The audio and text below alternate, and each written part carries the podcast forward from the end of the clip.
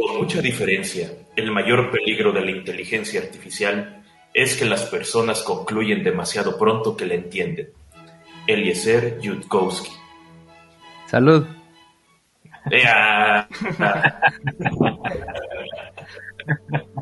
¿Qué pedo, mis queridos incorrectos? Les damos la bienvenida a esta nueva transmisión de su programa para humanos robotizados favorito.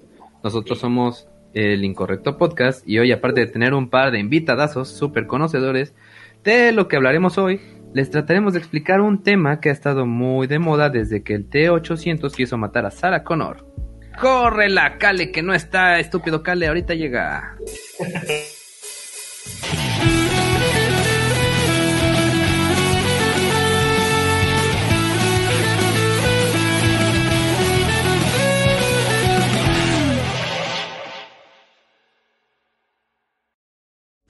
Ea. Buenas noches México, buenos días Silicon Valley. Yo soy su médico y misántropo funcional favorito, Touch Dance, eh, y así me encuentran en todas las redes sociales, como dice acá abajito. Eh, ya sea en Facebook, Twitter, Instagram y otras apps, otras aplicaciones como Skynet, Wiki, Jarvis, La Matrix y HAL 9000. Y saludo del otro lado del estudio a mi querido androide René ALB. Saluda, Robotín. Bip, bip, bip, bip. ¿Qué pedo, mis queridos incorrectos? Yo soy René ALB, que casi se cae ALB. Este, ya saben que me encuentran en todos lados, así como dice aquí abajo, este, arroba esdogopus, en Twitter, en Instagram, en Twitch, ya, este, gracias a sus, sus cuantiosas aportaciones, va, ya mañana compro mi capturadora para empezar a hacer pendejadas en Twitch. Ahí síganme, va a estar divertido. Pero también, ¿qué tal si nos buscan como Incorrecto Podcast a través de Facebook, Twitter, pero lo más importante en YouTube, Spotify y en sus corazones? Este, al encontrar nuestra página, no olviden dejar su like. También den like aquí en el en el video, es gratis, no sean cabrones. Este, hagan clic en la campanita para que sepan cuando subimos contenido nuevo. Y si les gustan este y otros videos, compártaselos a quien con más confianza le tengan. Y también les recordamos que tenemos Patreon. Entren a www.patreon.com diagonal, ¿qué era? ¿Login? ya no vi el nuevo. No me acuerdo. Eh, busquen en Google este Busquen en- Patreon Incorrecto Podcast.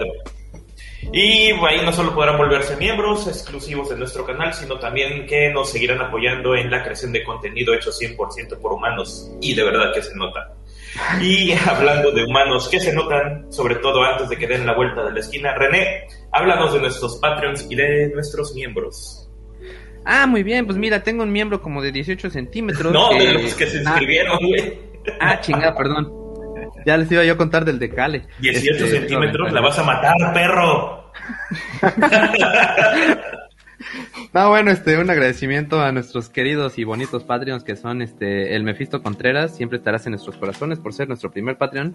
Y el Neto, mira que por aquí anda, ahí, ah, no, nunca le tino, ahí.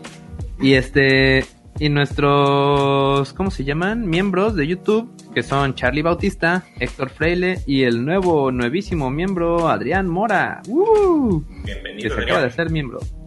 Bienvenido, muchas gracias. Este, Gracias al ratito mañana te mandamos ahí un, un mensajito para que te metamos al grupo de amiguitos del Incorrecto Podcast.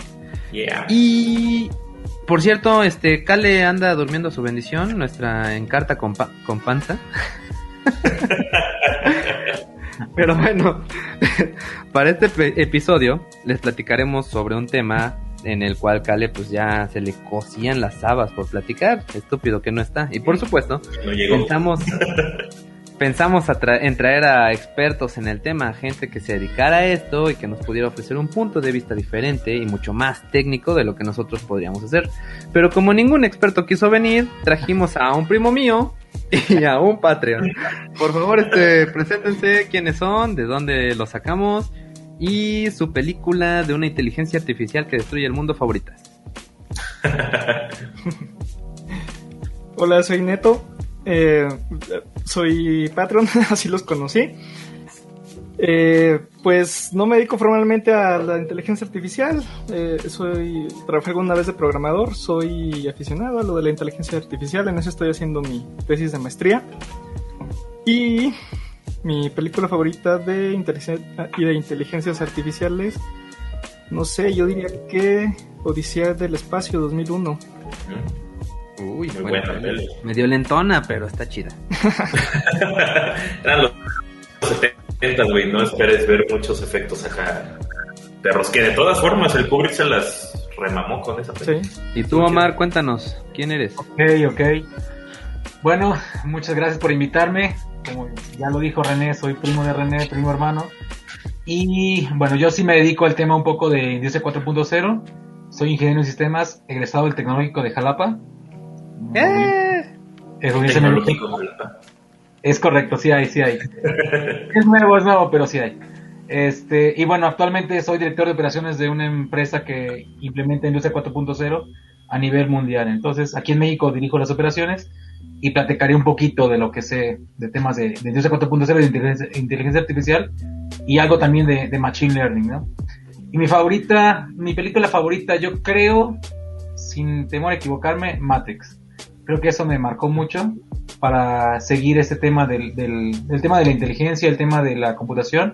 Entonces yo creo que, que Matrix fue una de mis, de mis películas que me, que me marcaron bastante. A huevo. Tú, René, ¿cuál fue tu película de inteligencia artificial que más te gustó? Ay, es que son muchas. Uh, pero. No, no, una, una. Ah, mira, ahí está, sale. ¿Quién es Jerry? Creo que es un amigo. Güey, mandaste el link equivocado. ¿Yo? No, mandé, mandé el link de, de YouTube. Ahorita se van a conectar un chingo, ¿no? Ándale. No. René, más bien, más bien, René, tú mandaste el link equivocado. Y yo lo revisé. Ahora No, te mando otro, pues.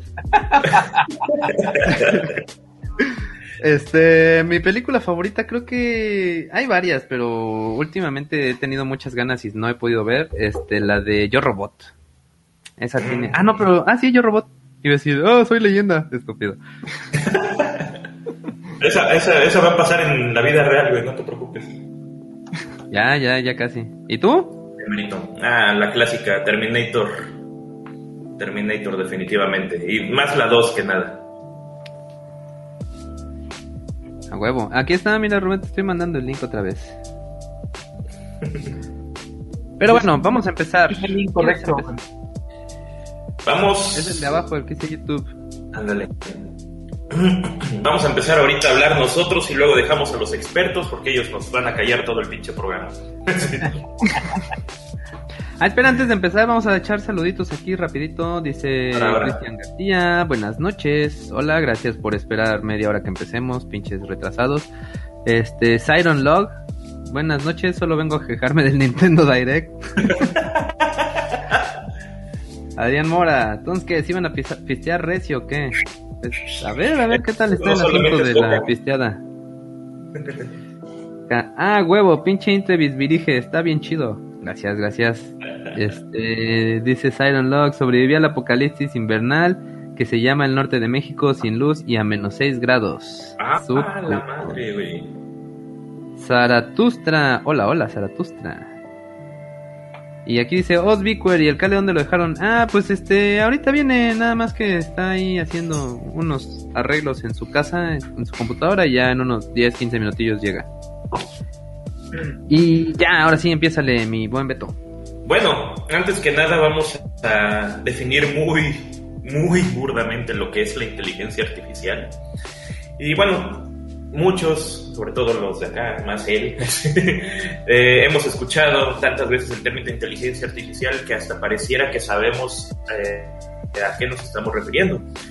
O hasta de cuál de nuestros aparatos, ya sean compu, celular, pantalla o cualquier dispositivo que tengamos en casa, nos acordamos de, de esto, precisamente al mencionarlo.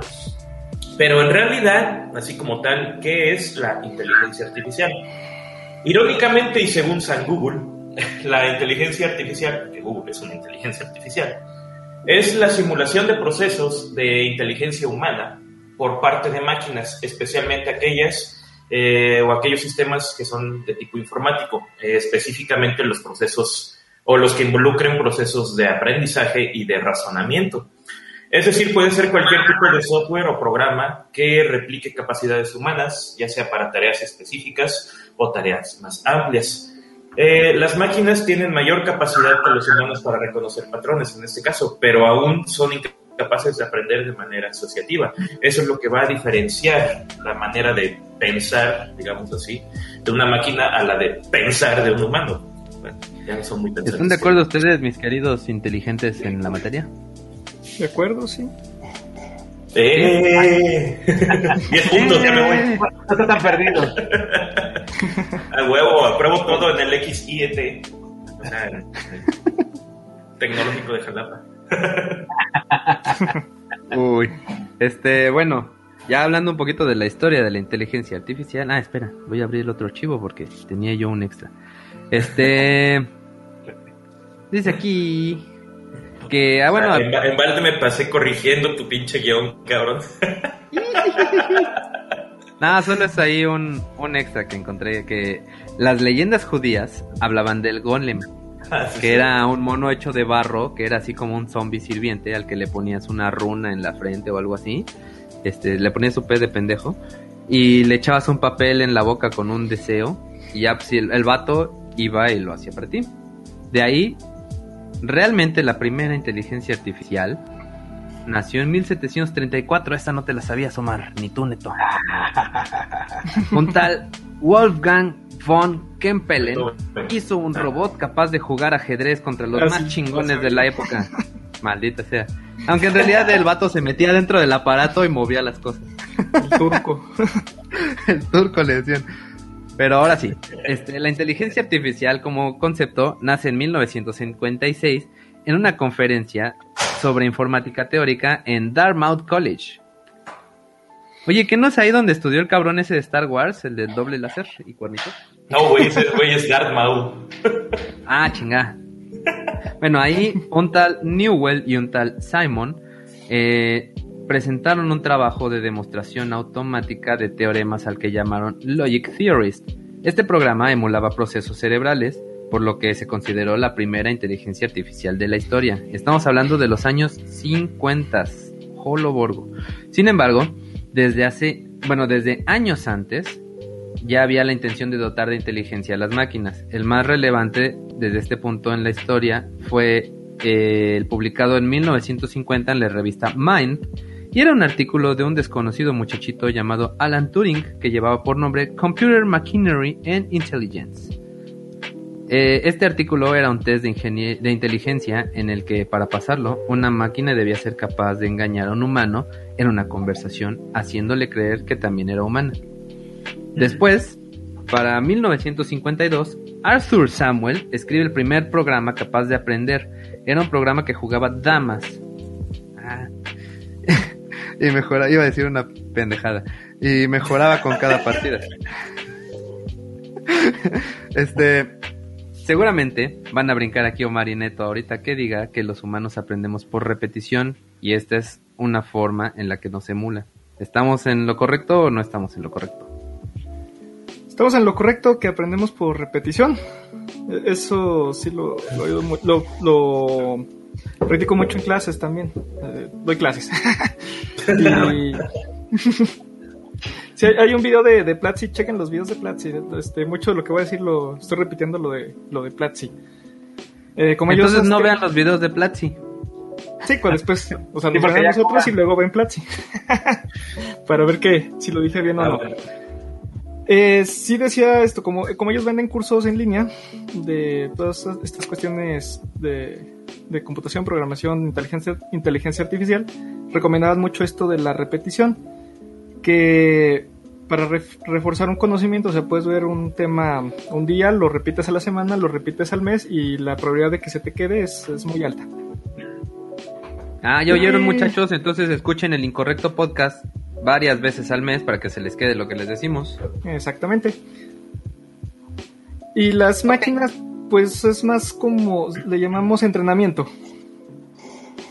Y es alimentarla de datos más que nada. Ya, ya no es tanto el concepto de repetición, sino alimentarla de datos. Muy bien. Bueno, pues continuemos. Posteriormente, diversos investigadores comenzaron a realizar estudios sobre la inteligencia artificial. Por ejemplo, en 1958, Frank Rosenblatt diseñó el Perceptron. Ese tiene nombre como de vibrador. Sí. Este... se, se- se como que vibra fuerte. que esencialmente es la primera red neuronal artificial. Pero mi querido Omar Bao, ¿tú sabes qué es una red neuronal?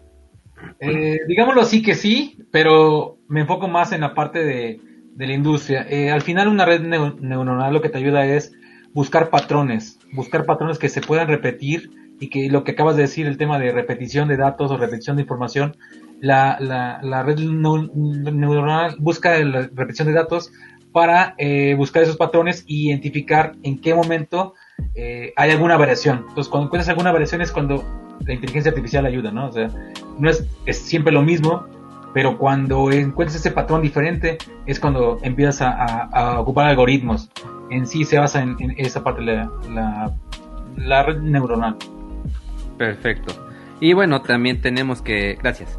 En 1967 se escribió el algoritmo Nearest Neighbor, que es como el vecino más cercano.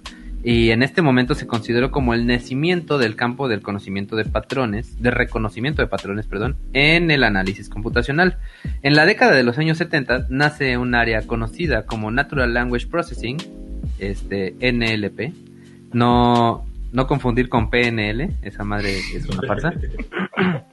Este, y bueno, pues esta es una disciplina encargada de desarrollar, desarrollar investigación en lingüística para ah, hacer sistemas artificiales que generen frases inteligentes y pueden mantener conversaciones con humanos.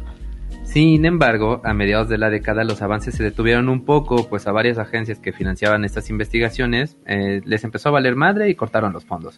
Pues las expectativas en esta tecnología eran muy altas y los avances fueron poco significativos y pues a este hito se le llamó el AI Winter, el invierno de la inteligencia artificial. En los años 80 nacieron los sistemas expertos basados en reglas. Esto generó gran interés en el machine learning este, y comenzó la incursión de las inteligencias artificiales en aplicaciones comerciales como problemas de producción, control de procesos, etcétera. Ahorita Omar nos ampliará eso. Este, es a partir de esto que los sistemas permiten el realizar diagnósticos y tomar decisiones. En 1981, un tal Gerald de Jong introdujo el concepto Explanation Based Le- Learning, y donde el programa eh, se entrelaza analizando datos y crea reglas que permiten desechar datos eh, que carecen de relevancia. No como este podcast que decimos lo primero que encontramos en Wikipedia. De ahí, este, para 1985, un tal Terry Sejnowski eh, desarrolla NetTalk, un programa que aprende a pronunciar palabras de la misma manera en la que lo hacen los niños, repitiendo lo que uno dice. Pero es entre los años 87 y 93 cuando se da un segundo AI Winter, y es por eso que los avances en esa década fueron pocos, pero sumamente relevantes, pues el trabajo dado en Machine Learning eh, se enfocó más al conocimiento y a la recopilación de datos. Ya ahí empieza un poquito el, el guiño hacia el Big Data, ¿no? Por eso en Este- ese entonces las calculadoras científicas eran bien perras, pero los putos celulares estaban del asco. Ah, estuche. bueno, este. y eso es. Es Por eso aquí donde. ¿Por eso qué? La robaban tanto las calculadoras. sí, es cierto. Yo creí que yo era pendejo y las perdía, y mira, resulta que me las robaban. Un poquito de esto, un poquito del otro. güey. Pero bueno, es aquí donde se comienzan a crear eh, programas para analizar grandes cantidades de datos y extraer conclusiones de los resultados. Y bueno, por otro lado, hay algo, un, un hito bien importante que fue en 1999, IBM desarrolló Deep Blue, la primera inteligencia artificial 90, 90, ajedrecista. Perdón, 90, perdón, perdón. Este mismo que en 1997 venció al campeón mundial Alice Harmon. Ah, no es cierto, nadie se acuerda de Gary Gasparov. Kasparov.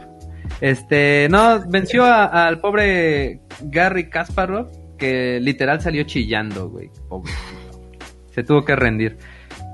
Este, ahora, el aumento en la potencia de las computadoras, así como la gran cantidad de datos disponibles, hicieron que el Machine Learning tomara fuerza. Además, muchas empresas comenzaron a generar, almacenar, almacenar y utilizar datos y técnicas de Machine Learning en sus procesos, eh, en sus productos y en sus servicios para así tomar ventaja ante la competencia.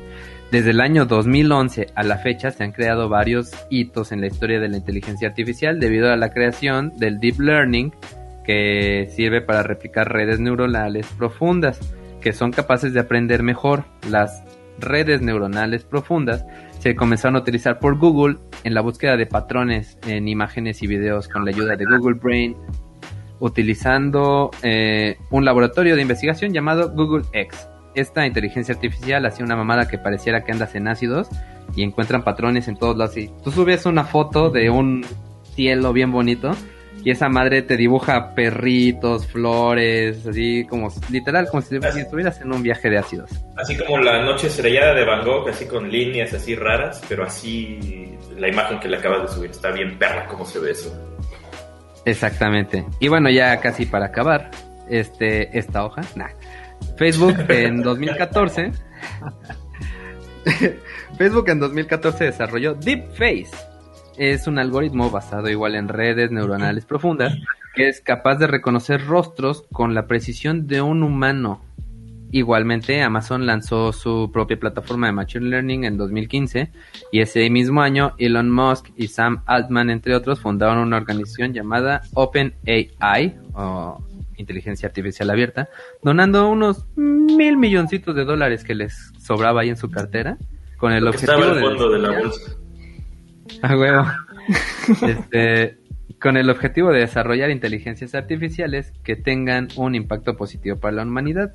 Y bueno, en la actualidad grandes empresas como Facebook, Google, Tesla, Amazon, así como universidades como el MIT, el Tecnológico de Jalapa, están desarrollando inteligencias artificiales Están desarrollando inteligencias artificiales comerciales que puedan hacer varias cosas, desde vender o comprar insumos, predecir búsquedas y preferencias, hasta manejar automóviles de manera autónoma. Sin embargo, el mayor uso que se le está dando es en el análisis de grandes cantidades de datos. Y ahora sí, este, mis estimados queridos monitos por los que los trajemos, ¿qué significa un algoritmo? Es una serie de pasos. Una serie de pasos para resolver un problema. Puede ser cuando cocinas tus, tus chilaquiles. El proceso que haces para hacer tus chilaquiles es un algoritmo. Güey, sería muy mal programador, güey. No, no puedo cocinar cosas fuertes, güey. Imagínate programar algo. ok, ahí va otra pregunta. Para Omar, ¿qué es minería de datos? Eh, es un conjunto macro de datos, al final eh, es una base de datos eh, de Big Data, donde vas a tener una especie de, información por sectores y vas a poder accesar a ella de, forma, digámoslo así, vectorizada y, centralizada, ¿no? Entonces, no es lo mismo tener un, digámoslo así, un montón de datos este, arrojados en una base de datos a tenerla vectorizada y ordenada y eso se le llama una minería de datos. Es importante mencionar que desde que, pues casi casi desde que tenemos celulares, este, bueno, desde antes, desde que se empezó a hacer como muy famoso el Internet, eh, se han empezado a generar una grandísima cantidad de datos. Eh, ya actualmente casi casi se, se toman como un recurso natural porque pues es natural que haya tantos datos en el mundo, ¿no? Y casi casi es un recurso renovable. Van los pequeños bits ahí con sus picos a, las minas de datos a jalar. Exactamente. Ahora, ¿qué es Machine Learning? Pongan, atención todos los que nos están escuchando, todos estos conceptos para irlos viendo al final en una grandísima conclusión. Les vamos a poner examen, malditos, pongan atención. No, ya me voy. no, este, a ver, díganme, ¿qué es Machine Learning? Es el aprendizaje de las máquinas. Es, como se nos lo dice, es en base a unos algoritmos, algunos modelos matemáticos, las máquinas o, sobre todo en la parte industrial aprenden de lo que hacen continuamente y en base a algunos parámetros logran eh, hacer algún ajuste o regular algún proceso y aprenden de su propio trabajo del día con día. Muy bien. Como ¿Y cuando Terminator aprendió a decir hasta la vista, baby. Ándale, algo así. A huevo. ¿Y qué es Deep Learning? Este es de las redes neuronales. Ah, las redes neu- neuronales se les llaman así porque parecen, la formita es como de neuronas. Es una función matemática donde tú le metes datos y te sacan más datos. Y en Deep Learning lo que hace es muchas capas de estas neuronas. Eso es aprendizaje profundo. O sea, empiezas a, profund- a hacer capitas de, de datos. Me da igual. Que es Sí, igual. sí. Bueno, y aquí yo tengo sea, que... estás, repi- estás repitiendo la red neuronal una y otra vez, así en capas. Ah, ok, ya. Son como varias capas. Ujú. Ok. ¿Y, ¿Y están basadas en el cerebro humano o no tienen nada que ver? Se supone que, que es la formita, como se supone que, bueno, tu neurona tiene entradas y salidas y están interconectadas, entonces está replicando como la misma estructura, nada más que aquí pues son funciones matemáticas, este, distintas funciones, está la de la sigmoide, que es una curvita así, una S, y con eso este, empiezas a hacer mucho muchas operaciones complicadas que la verdad no, no las podría hacer a mano. Para encontrar, como decía Omar, estos patrones, es sacar patrones que, que, pues, nos indican clasificaciones. Ok. Así como entendiéndolo de forma un poco más simplificado, creo, resumido. Nosotros, por ejemplo, como nuestra forma de pensar, nuestra forma de razonar las cosas es vemos un perro y inmediatamente sabemos lo que es un perro e inmediatamente sabemos que ladra, muerde, orina y todo, ¿no? Pero las máquinas, bueno, en este caso la inteligencia artificial, la máquina como tal, al identificar a algo, tiene que andar buscando, ¿no? Bueno, tiene cuatro patas, tiene pelo, tiene cola, este, ladra, o sea, tiene todo un proceso que va integrando precisamente todas esas redes y ya saca una Esas capas. Ahorita, por ejemplo, con lo del perro, mm, tú ves una imagen de un perro, ¿verdad? Y Ahí ya está. lo, lo, lo- lo identificas a lo mejor con tus recuerdos anteriores que te enseñaron a lo mejor tus papás, este es un guau guau, y luego ya le empezaste a decir perro. Ajá. Eh, la máquina lo que hace es que la imagen del perro la va a descomponer en, en bits, eh, en puros numeritos. Y lo que va a hacer mediante las redes neuronales es buscarla con los demás datos de, de las fotos de perritos que están ya hechas este, en puros bits. Y va a buscar las similitudes y en cuanto a estadística va a ver la probabilidad. Esta es más probable que, que sea lo que tú le dijiste que era un perro. Oh. También algo interesante del ¿qué era? Eh, Deep Learning es que una inteligencia artificial puede utilizar lo aprendido para una tarea diferente a lo que se programó. ¿Estoy, estoy en lo correcto? Así es. O sea que gracias al Deep Learning las, las máquinas se nos van a voltear y nos van a pirinolear. No sé es lo que estás esperando, pero Ok, y ahora vamos para lo que trajimos a Omar. Revolución Industrial 4.0. ok. Pirinolear se oye muy feo. Me gusta. Este, bueno, el concepto de Industria 4 Sur 4 Surco, algo madre. El concepto de Industria 4.0 surge de la crisis de los 80s en la que las empresas hermanas no eran competitivas, por lo que se empezó a mirar objetivamente lo que hacían las empresas asiáticas para dar un vuelco a la industria y así hacerla más competitiva. Sin lugar a Este, la población. Exactamente. Eh, para todos esos que están preguntando por el Cale, bueno, pues este se le cayó la pierna por andar preguntando. Sigamos. No, no es cierto. Este, este, no, ahorita viene. Eh, sí va a venir. Estamos así como el niño que está esperando a Santa. Sí va a venir, sí va a venir. No, este, ahorita, ahorita llega. Este, ah, hay, ha habido tres revoluciones industriales y se, que, se comenta que esta es la cuarta. Entonces, la, evolución de la industria ha pasado desde lo que se denomina como la primera revolución industrial con la máquina de vapor, luego la incorporación de simios en las fábricas para realizar el trabajo en cadena, eh, supone el hito de la segunda revolución industrial, Luego el siguiente gran cambio es la fabricación eh, que incorpora lo que es electrónico e informático, bueno, cuando llegó la luz y cuando se empezó a hacer cosas electrónicas. Y actualmente este de la, el, actual, el estado actual de la industria se denomina cuarta revolución industrial o industria 4.0 para sonar más mamón y va más o menos con los conceptos básicos de digitalización, flexibilidad y personalización de la producción, logística, simulación, eficiencia de energía y materias primas, este, el uso masivo de datos, ya integración de robótica, integración universal del sistema, el Internet de las cosas, realidad aumentada, área, área, Alejandro y fin. Cuéntanos más, Omar. Ok. Eh, me interrumpe porque yo aquí agarro camino y, platico mucho. Eh, les voy a platicar brevemente una, analogía de, de, la industria 4.0 o de la revolución industrial, ¿no? Se dice que en la primera revolución empezamos a quitar con el tema del vapor a los animales de las fábricas, lo que acabas de decir de los simios, ¿no?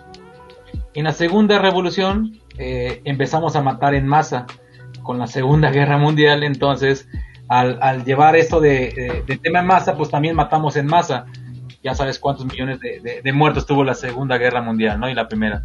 En la tercera estuvimos a nada de apretar un botón automatizado para lanzar una bomba nuclear. Entonces en la cuarta, pues imagínense, ¿no? ¿A qué podemos llegar? Entonces, la cuarta no es para espantarnos, ¿no? No, al final, eh, nosotros lo que, lo que hacemos en, donde, donde trabajo es llevar a la industria a otro nivel en el tema de automatizar procesos. Muchas empresas dicen, yo quiero llegar a la cuarta revolución industrial y siguen trabajando sus procesos en papel, ¿no? Entonces, no, o sea, lo vemos así como que, espérate, hay que ir paso a paso vamos primero a, llevar al tema informático, eh, automatización de datos, y luego lo que platicas, ¿no? Ya cómo predecir un, un, elemento, un, un, fallo o algo de proceso en la industria, ya le hablamos de 4.0, ¿no? Pero ahorita todo el mundo cree que el 4.0 es tener un smartphone y hablar de IoT. Eh, en la parte industrial no es tanto así, o sea, eh, yo, yo tengo muchos clientes a los cuales visito y, todos traen un, un, smartphone, un iPhone, un, Android, y al final siguen llevando sus procesos en papel. Entonces, pues no, no están teniendo nada de 4.0 en su trabajo, ¿no? O sea, aguanta, aguanta. Dime. Este, ahorita que mencionaste IoT, eh, para quien no sepa, es Internet of Things o el Internet de las Cosas.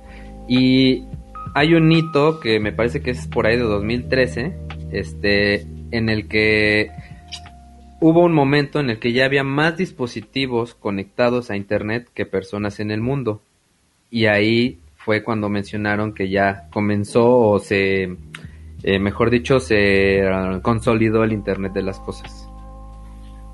Sí, exactamente, pero estás hablando de no de la revolución industrial, estás hablando de, de, la parte automatizada de las cosas, ¿no?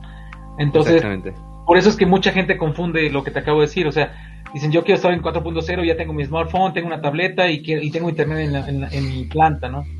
Pues sí, pero sigues llevando tus productos en papel. Entonces, la idea del, del, 4.0 es llevar inteligencia artificial a las máquinas. Les pongo un ejemplo muy, pero muy sencillo. Por ejemplo, eh, General Motors fabrica una camioneta cada 70 segundos. ¿Vale? Obviamente no la hacen desde cero en 70 segundos, pero su producción en masa, cada 70 segundos sale una camioneta de la línea de producción.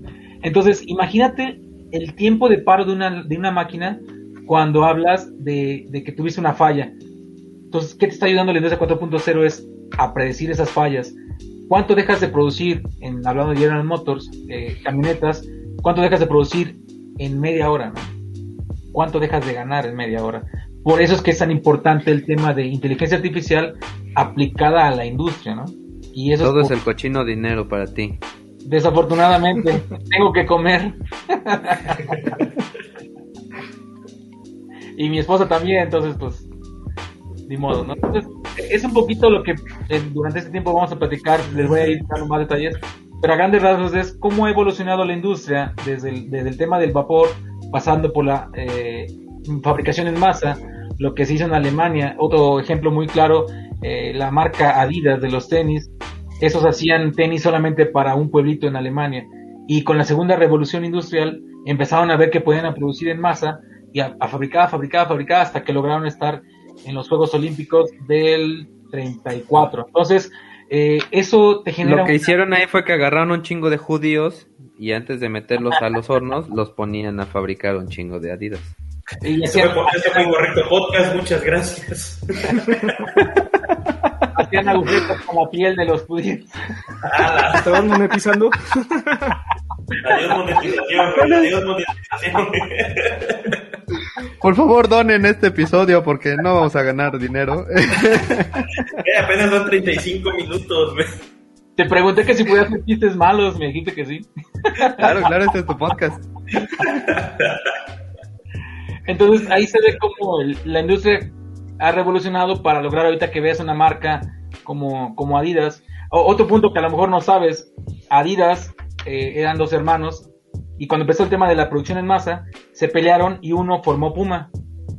Entonces Puma y Adidas chocan entre ellos, pero son hechos de la misma familia y eso fue generado por la segunda revolución industrial, ¿no? O sea, el de Puma dijo, yo no quiero trabajar en tema de, producción en masa y, decidió hacer su, su, marca por aparte, ¿no?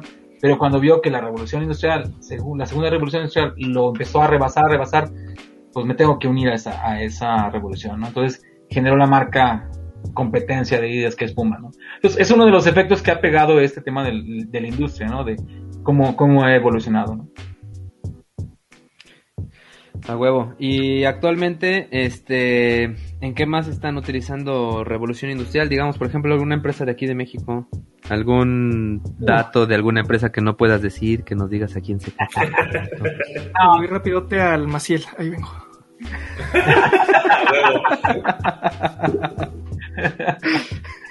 eh, yo, bueno, te puedo decir algunas marcas conocidas, como por ejemplo Herdes. Herdes llevó el tema de su mantenimiento industrial a otro nivel. Por ejemplo, ellos, ellos manejan su almacén de refacciones de, sus máquinas. Eh, tiene 14 plantas en México.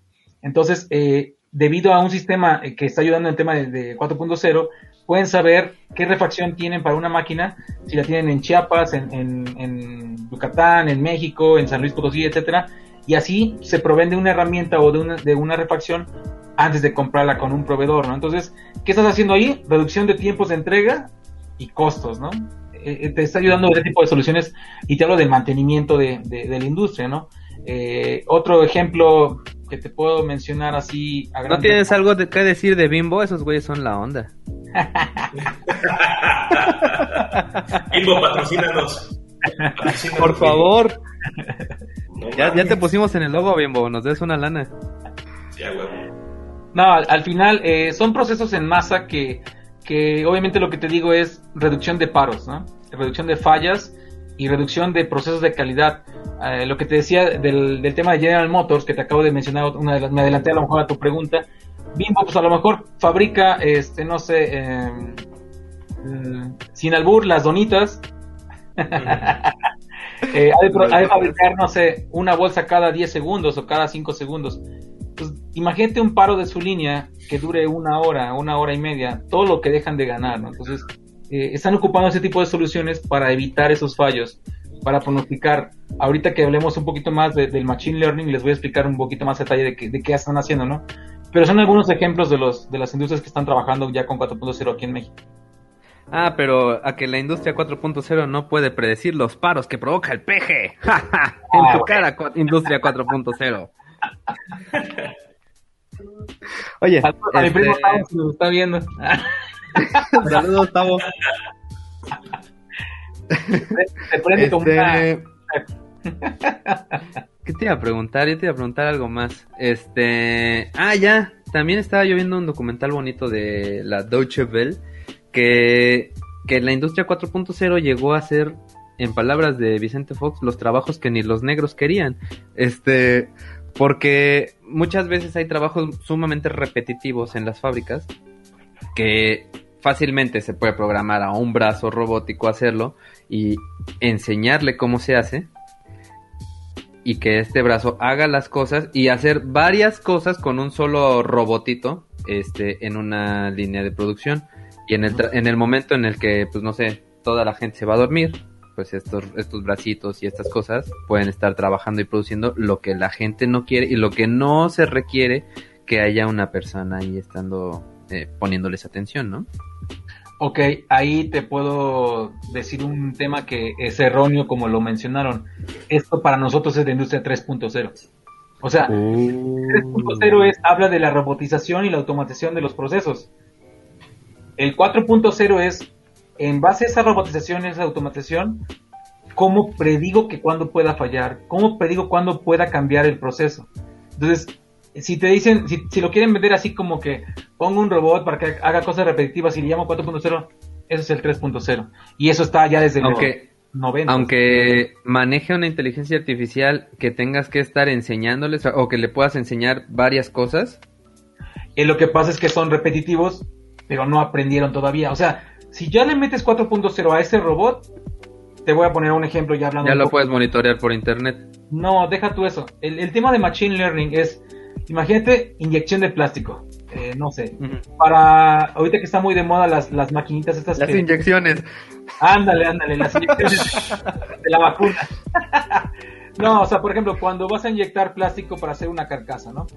Entonces, eh, eh, para inyectar este plástico, la máquina que lo está inyectando tiene ciertas particularidades como la temperatura del molde, la temperatura de inyección, la temperatura del plástico, la presión con la que inyecta, etcétera, etcétera, etcétera, ¿no? Entonces, Imagínate que cambia la temperatura del molde y la temperatura del molde se, aumenta, al inyectar plástico eh, se puede deformar.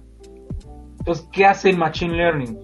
Detecta que hay una variación en la temperatura y puede reajustar o remodelar el proceso para que tu inyección a lo mejor no sea tan rápida, sino sea más lenta. Entonces alcanza a enfriar un poco el molde y la, inyección de plástico no se deforma y genera el mismo, la misma calidad que estás esperando. Entonces, estás anticipando al fallo con Machine Learning y es el tema del 4.0. Si me dices nada más que es un robot que va a estar moviendo, moviendo, moviendo, para nosotros ese es 3.0. Ah, ok. No sé si, me, si me, di, me di a entender, ¿no? O sea, ya meter la inteligencia, ¿no? Así es. Que sea inteligente, no nada más conectado. Y eso es en lo que muchos caen en ese problema, ¿no? De, te vendo un software de, de inteligencia 4.0, te vendo un producto de 4.0 y ves que es un robot que hace, no, o sea, eso no es 4.0. Eh, y, y, nuestros pioneros... ¿Estás tratando de decir que la chacha de los supersónicos no era 4.0? Oye, por cierto, por si no lo habían notado, robotina. robotina era negra. Robotina era negra. Güey, vela. definitivamente no vamos a monetizar en este programa. y ya vi que no. Entre judíos no, no, si lo, si lo, ahora sí, si lo ves en el, en la época en la que se hizo, pues sí, güey, o sea, era una, en esa época estaban las mamas, ¿no? Y eran, este, las, las señoras negritas, gorditas, ah, como Ongemina, que ya no sale en, en los, ¿cómo se llama? En los cartoncitos esos del, de los hot cakes. Pero bueno, continuemos. me hace todo un tema lo de los supersónicos. ¿Ah? No, bueno, por ejemplo, este, el, ¿cómo se llamaba el papá? Es, Sónico. Super. Sónico, eh, que trabajaba en una fábrica de engranes, o sea, eran todavía robots que ahí todo, todo funcionaba con engranes, no, no estaba el concepto de, de electrónica, por ejemplo. ah, sí, es cierto. es cierto, no lo había pensado, mamón. ahorita ya cuáles engranes, lo que nos interesa ahorita es, no sé, litio para baterías o no sé, otras cosas. Agua. Hacer microprocesadores. no, ah, bueno, tecnología. Hay una ley que hizo un vato, ¿no? Este, que trabajaba para Intel, que hace muchos, muchos, muchos años, como 30. Ándale, que predijo que según los microprocesadores cada, ¿qué? ¿Dos años? Iban a ser la mitad de pequeños y el doble de, de poderosos y se ha ido cumpliendo hasta ahorita, pero creo que ya ahorita este va a ser muy difícil, ¿no? Porque ya hay, hay transistores de tamaños casi de un átomo y la chingada. Sí, ya no se puede hacer más pequeño. Por eso pues ya lo que hacen es eh, procesadores en varios procesadores en uno para ayudarte a procesar. Y lo que está oh. buscando ahorita es la computación cuántica. Ya para expandir en esa forma, ¿no? Para expandir el poder. Y yo creo que eso pues, va a ser lo que va a seguir en, inteligencia artificial. Ahorita, pues lo más perrón son las las tarjetas gráficas. Está, matan por una Nvidia no, no para jugar, sino para minar bitcoins y hacer machine learning. Ahora sí que la Nvidia mata. Oye, por ejemplo, con ese tipo de tecnología ya cuántica en este caso, en eh, la inteligencia artificial, las redes neuronales van a ser, puta, no sé si mayores, o sea, mayor cantidad, o el procesamiento de datos como la partícula puede estar en cualquier lugar y puede ser lo que sea en determinado pues, punto del espacio, la información puede ser, no sé, casi infinita que puedas manejar. Eso no, no lo tengo tan, tan al tanto, o sea, te mentiría si te dijera algo ya muy concreto de, la computadora cuántica. Este, bien dicen que la física cuántica, quien la entiende es que no la entiende. Yo no la entiendo. no sé que, que en vez de bits son más estados, o sea, el qubit te permite como cuatro estados, creo, y el bit pues es uno y cero. E, eso es lo que es lo que oh. cuando empieza a procesar más, tiene más capacidad de procesamiento. Pero de ahí en más, ya cualquier cosa no, no sé. Ahora, bueno, dices que 4 bits, ¿no? Eh, Ajá. Así como se cumpla la ley, precisamente esta pueden aumentar de 4 a 8, de 8 a 16, supongo que así como, como fue aumentando aquí los megabytes y todo eso. Mm, Ahora sí, pero en la... forma cuántica. Madres. Fíjense que yo estaba oyendo que ya hay una, una computadora cuántica y que está así como al servicio de la gente. Tú puedes, este, hay una página en la que puedes. ¿Puedo pedirle que mate a alguien? Su poder. No. Puedes, pero no lo va a hacer. Ah. Más bien va, va, a usar su poder de procesamiento para lo que tú quieras. Yo supongo que para esto de las vacunas actuales, este, se ha utilizado esa madre. Aquí no. todavía, no se le conocen muchas aplicaciones, todo eso está en, investigación. Y ese es un punto que, que yo lo veo importante para el tema en el que estamos hablando. La computación cuántica, ahorita que no hay como muchas aplicaciones conocidas, eh, casi casi la están haciendo porque pueden hacerla. Y en algún momento que empecemos a hablar este con ya a meternos en cuestiones más filosóficas de la, de la inteligencia artificial, este el por qué hacer una máquina consciente, pues es solo porque puedo. Yo creo que alguien la hará. Pero bueno, continuemos con Industria 4.0. Vamos, Omar Bau. No, mira, eso les iba a presentar. Ahorita que hablamos de la parte de la, de la computación cuántica, es, aquí ya tengo, tengo una Raspberry. No sé si se alcanzan a ver ve el tamaño de la raspberry, ¿no? Entonces, no, no era, te equivocas, se dice Blackberry.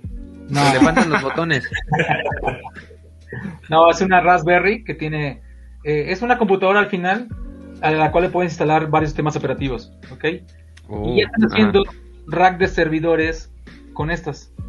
Entonces, esto está al alcance de, de, de, pues de cualquier persona y una de esas computadoras te cuesta dos mil pesos.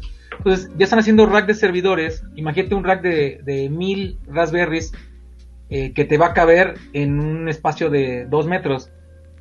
Estás haciendo que hagas eh, un tema micro, pero sobre todo que estás al alcance de las manos de cualquier persona y que puede conectarse a esto lo están utilizando para temas de 4.0 para conectar un PLC para conectar una máquina para conectar diferentes este, dispositivos pero lo importante es ver el tamaño, ¿no? O sea, y es una computadora de un, un, giga de memoria, de RAM, y, te da una potencia importante para el tamaño que te ofrece. Entonces, ¿a, qué estamos llegando con, con tema de, ahorita decían, está al alcance de muchas manos? Sí, o sea, y, y ¿por qué lo decías ahorita?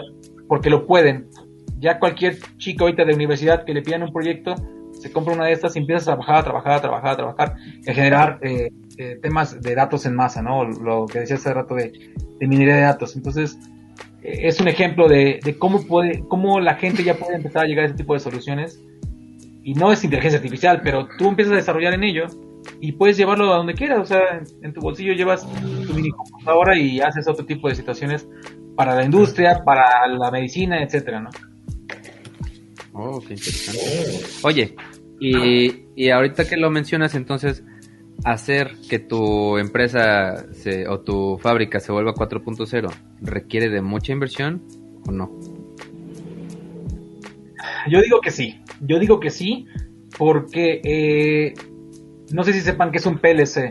Un PLC es un... ¿Es el, el tratado de libre comercio? No, no, no, no, no. no, un, un PLC. Era un grupo de hip hop ¿no? que había antes. no, ese era TLC también. ah, un PLC es un dispositivo muy similar a este que te permite recolectar datos de, de una de una impresora, de una prensa, de una máquina industrial, ¿no? Pues ese PLC ya tiene un nodo Ethernet, que es como el que hace rato decías, René, que ibas a conectar tu computadora al, al, cable.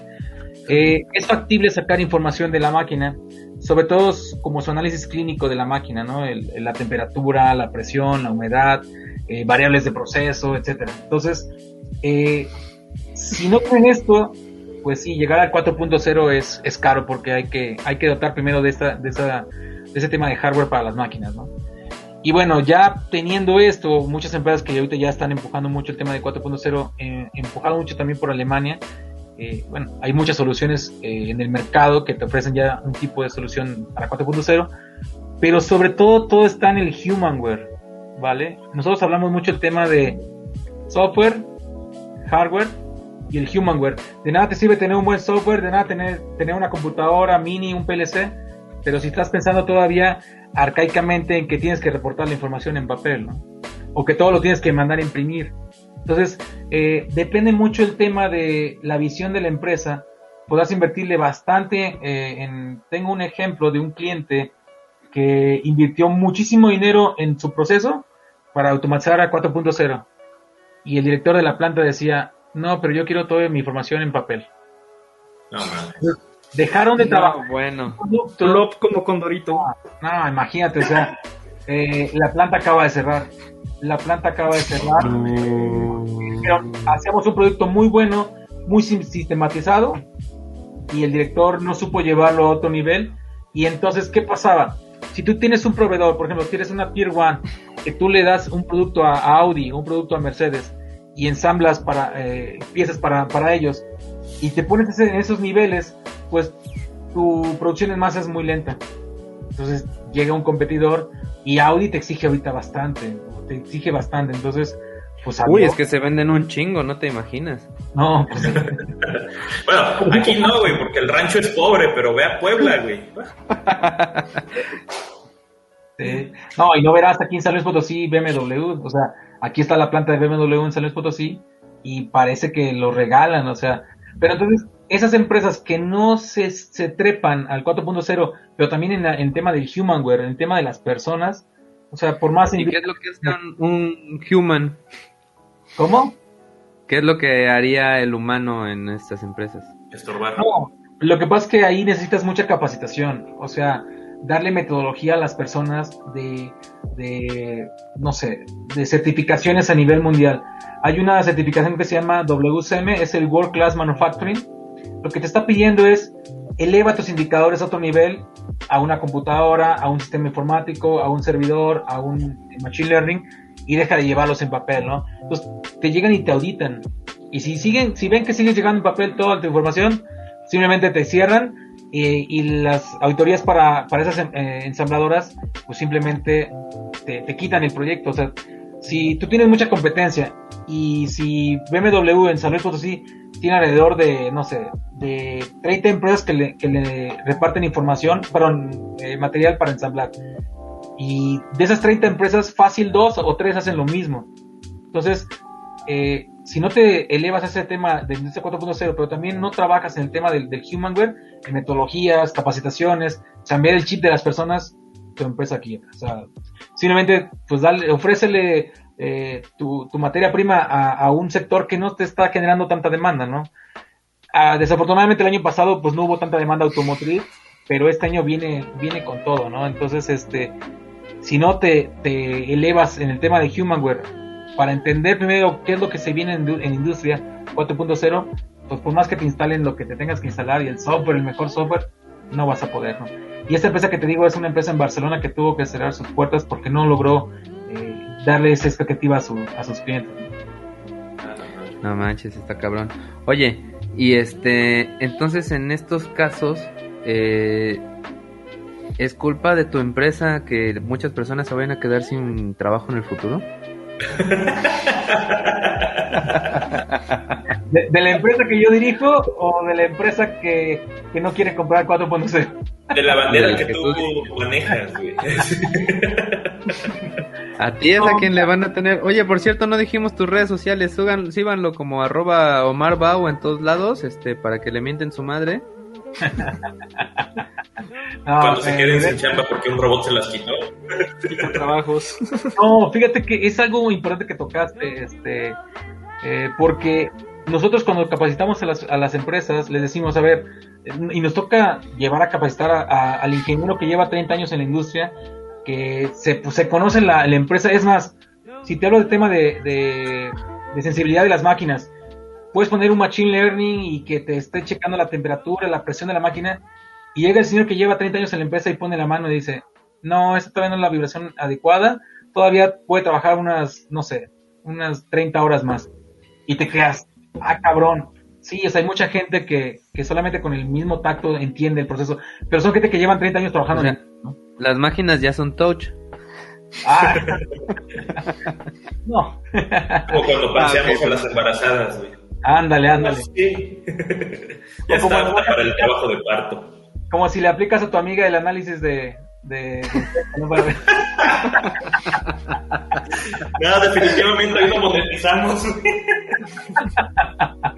no, este, me dijeron que podía bromear, ¿no? Este, al ah, final... la neta sí, pedo. Te decía que... Eh, esas personas les capacitamos para decirles, a ver, una, una máquina, un robot, no te va a quitar tu trabajo lo que te vamos a capacitar es que ahora tú controles al robot o tú le des ciertas instrucciones al robot para que tú seas ahora el que gestiona. Ya deja de ejecutar. Tú seas el robot. No, no, no, no, pero que, que gestiones. O sea, eh, mucha gente ahorita lo que es es un ejecutor. Es un caballito que está ahí, ahí, ahí, ahí. Entonces les enseñamos a que ahora gestiona. O sea, trabajas ocho horas y no te da tiempo ni de comer a veces. Pero cuando empiezas a gestionar, tienes más tiempo de hacer más cosas, ¿no? Entonces, les cambiamos un poquito el chip a esa gente que no entiende el tema de 4.0. Y te platico un ejemplo bien, bien rápido. En una industria, yo implementé un proyecto en el 2015 donde creían que con el software que les pusimos los iban a estar vigilando.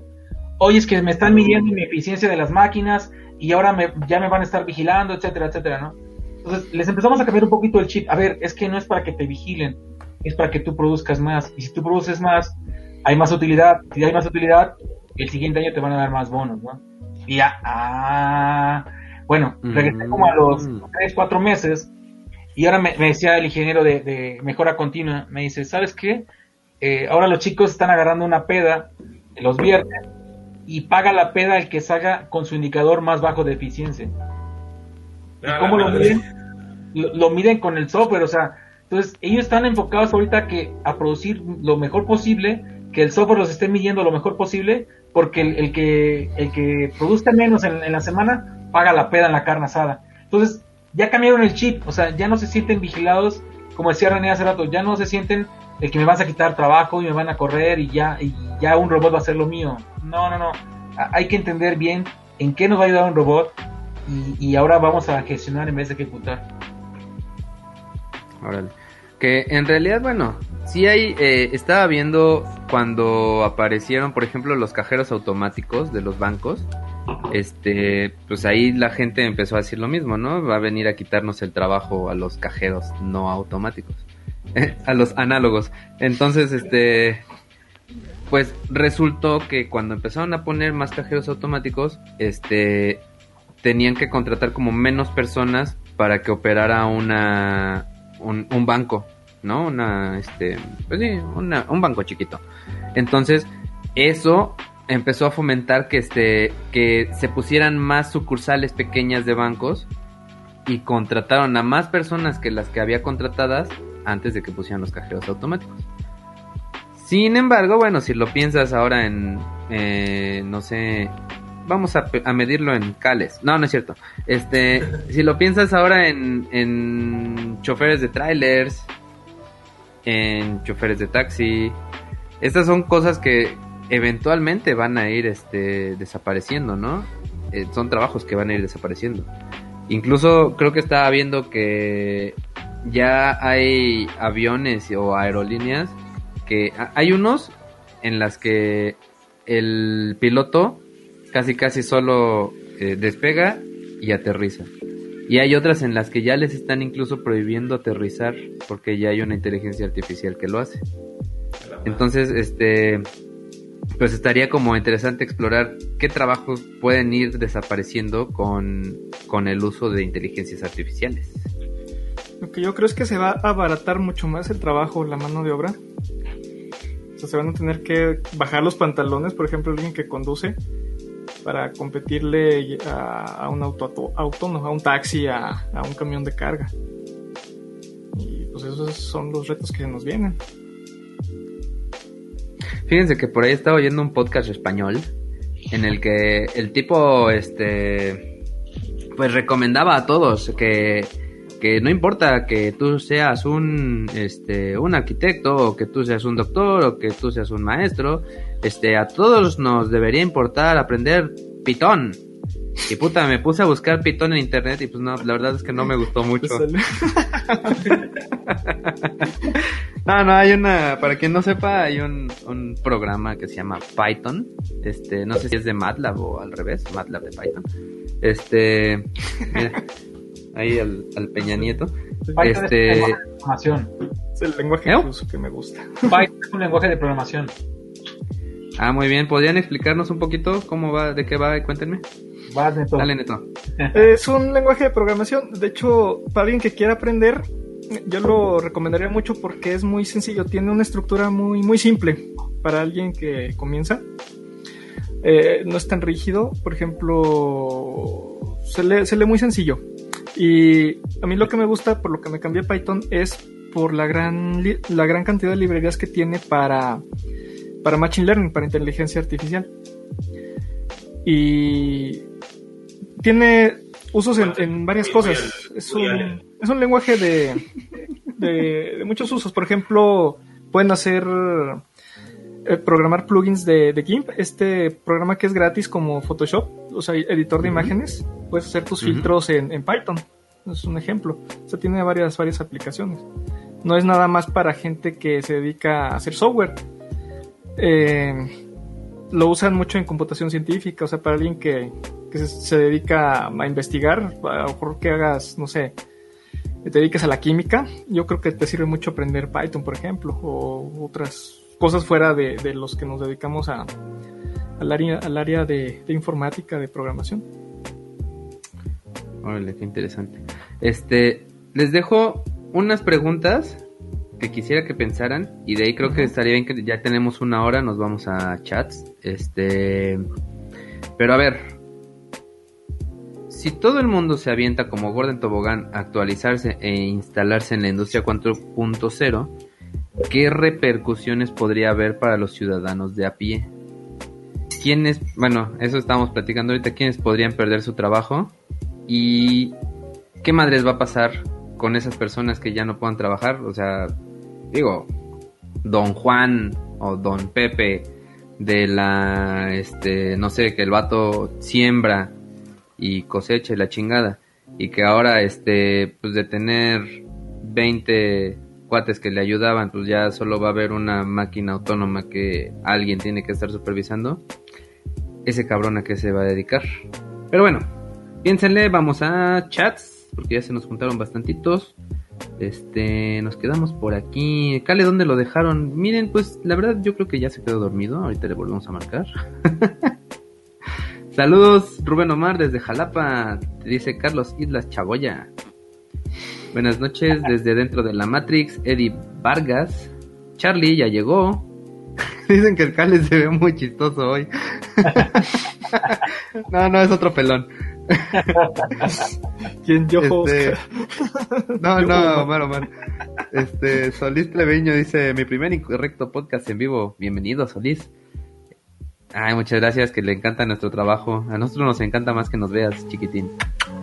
Este... Dicen que como que el Cale está subiendo la panza. ah, no, es Cale. Este dice Loquendo Junior.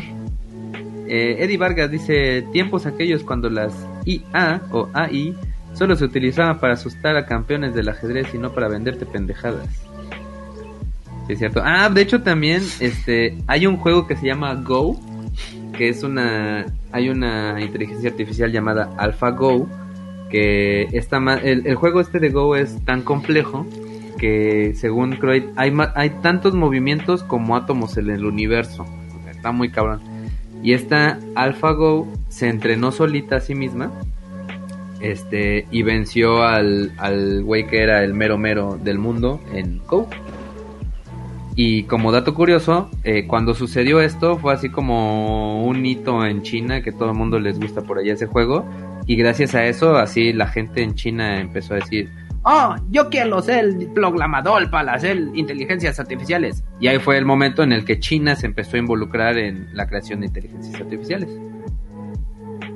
Aquí dice, por cierto, ¿ya vieron la, nuevo, la nueva AI llamada DAL-I?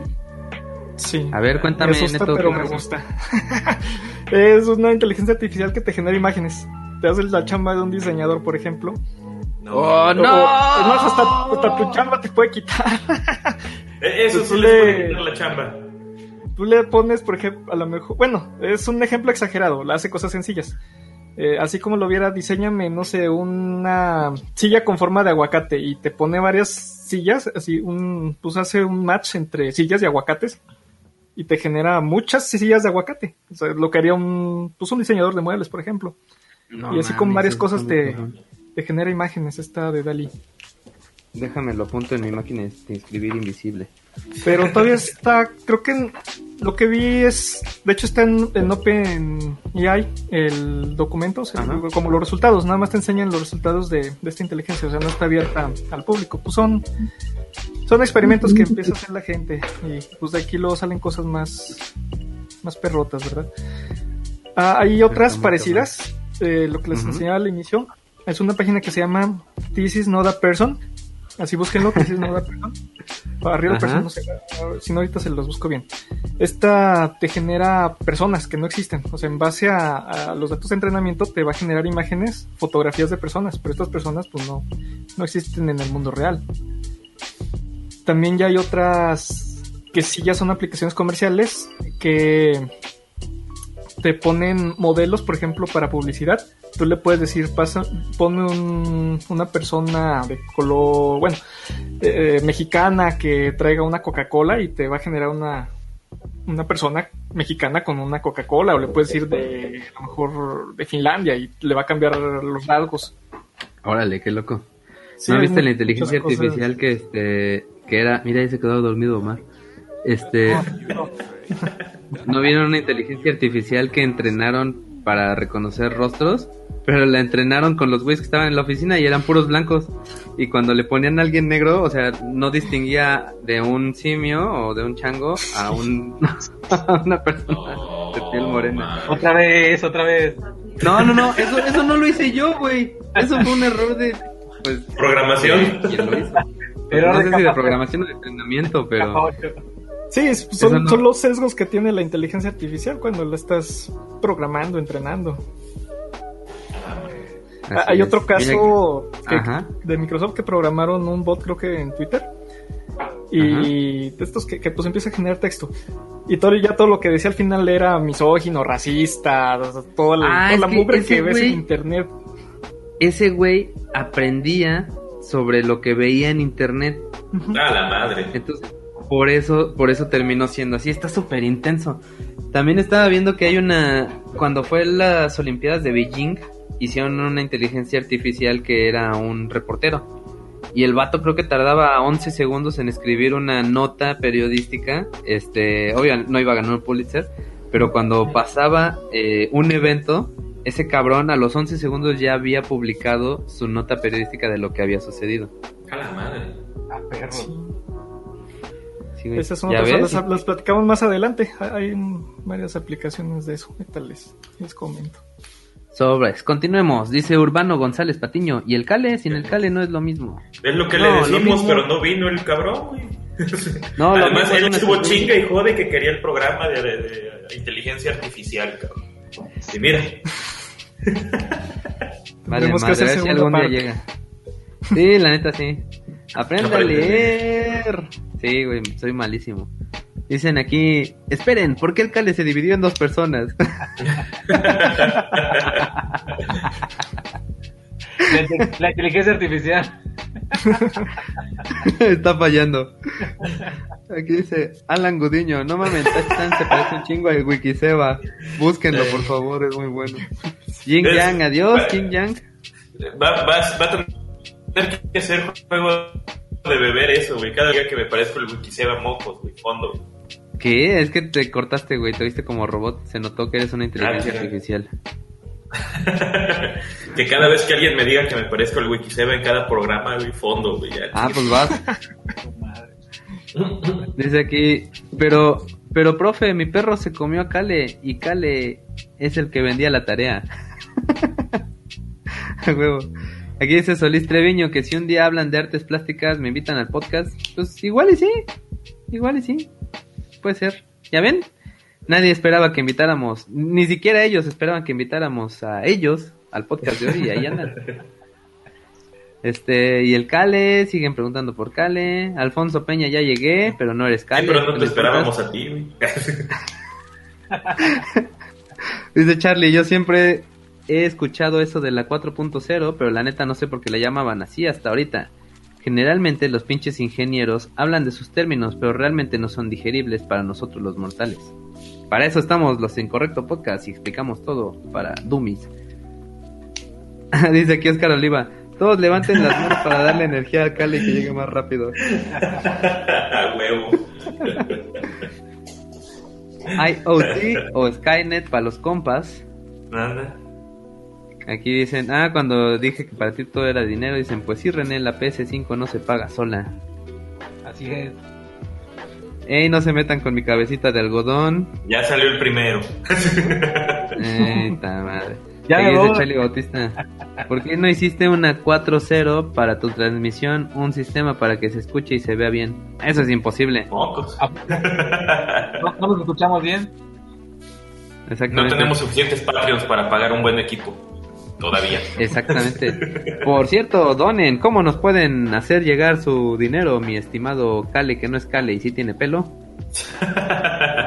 Se pueden eh, inscribir como miembros a través de eh, YouTube, solo deben de darle like a la página, like a todos los videos y en un apartado debe de decir ahí volverse miembro y SAS, se pueden volver miembros por ahí también. Pero también tenemos nuestro Patreon, déjame ver cuál era la página ahora sí. Este, Ah, era patreon.com, diagonal join, diagonal incorrecto Join. podcast. Esa mera. Y ahí, pues desde un dolarito, este, nos pueden Nos ir pueden apoyar. y apoyar a este bonito proyecto que es para ustedes. Dice, ah, y también están los superchats que ahorita no ha habido. Este, el superchat es como un está. chat que nosotros somos, este, a nosotros nos gusta leer a todos.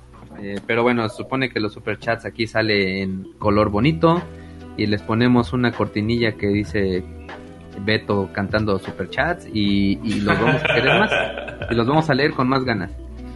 Este, René, digo Oscar Oliva, René ofendiendo minorías desde tiempos inmemoriales. Eso sí, lo malo es que YouTube no sabe. No le digan al señor YouTube. No, sí, díganle para que no nos vayan a chingar. No, que no le digan que digo ofendo minorías.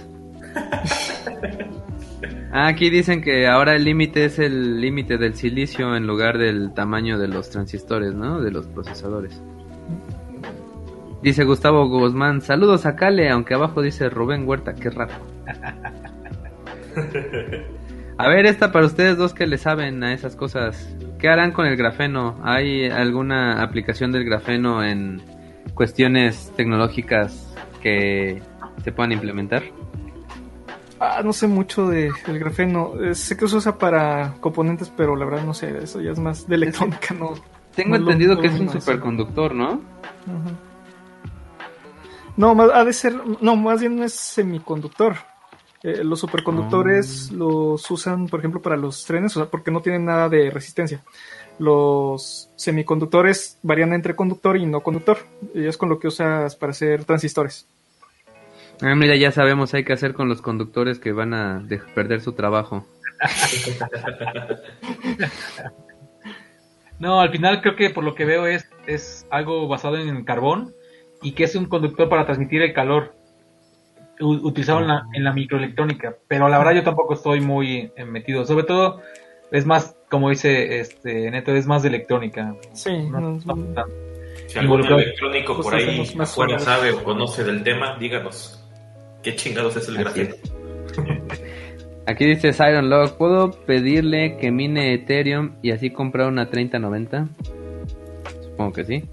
Charlie dice, se ve un reflec- reflector. Ah, no, es la frente de Omar.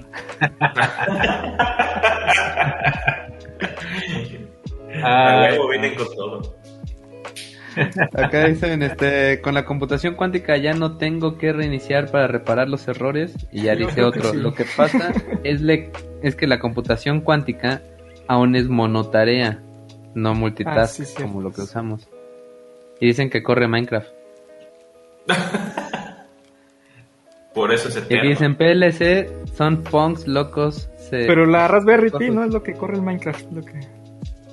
Ah, ya. ¿Y si corre Minecraft la, la Raspberry? Sí, hay un Minecraft para Raspberry. Wow. Yo te puedo decir que yo, yo hago en, mi- en mis ratos libres con esta, yo hago maquinitas retro. Y ya la viste, René, le instalo 41 consolas aquí y le pongo como 18 mil juegos. O sea, la verdad es que es muy, muy buena para, para cualquier tipo de, de simulación de, de información. La, Tanta mamada la 4 y ya corre los de jugando Mario 64. ¿Cómo? ¿Cómo? La Raspberry 4 ya corre los de 64. No, la Raspberry Todavía 3 nada más. La, la, no, es más, la 4 todavía no corre eh, Recalbox ni todas esas plataformas para, Mm. para videojuegos. Todavía no está, más bien todavía no hacen la mejoría de Recalbox o, o, o RetroPie para Raspberry 4. Entonces la 3 es la que te está jalando ahorita. La 3 y la 3, la 3B. Miren, aquí dice la ira del dragón. Esperen las PC cuatis. No llegarán al ámbito DTC en rato. No serán primero las PC de grafeno para aumentar la velocidad de las PC. No entendí. La madre. Como si hablara con un abogado, un ingeniero, un médico. Ah. No, yo tampoco entendí mucho lo que quiso decir, ¿no? Espérate. Dicen aquí, Omar, be like. Si ya saben cómo soy, ¿para qué me invitan? A huevo. Y ustedes podrían máquinas ser son- invitados.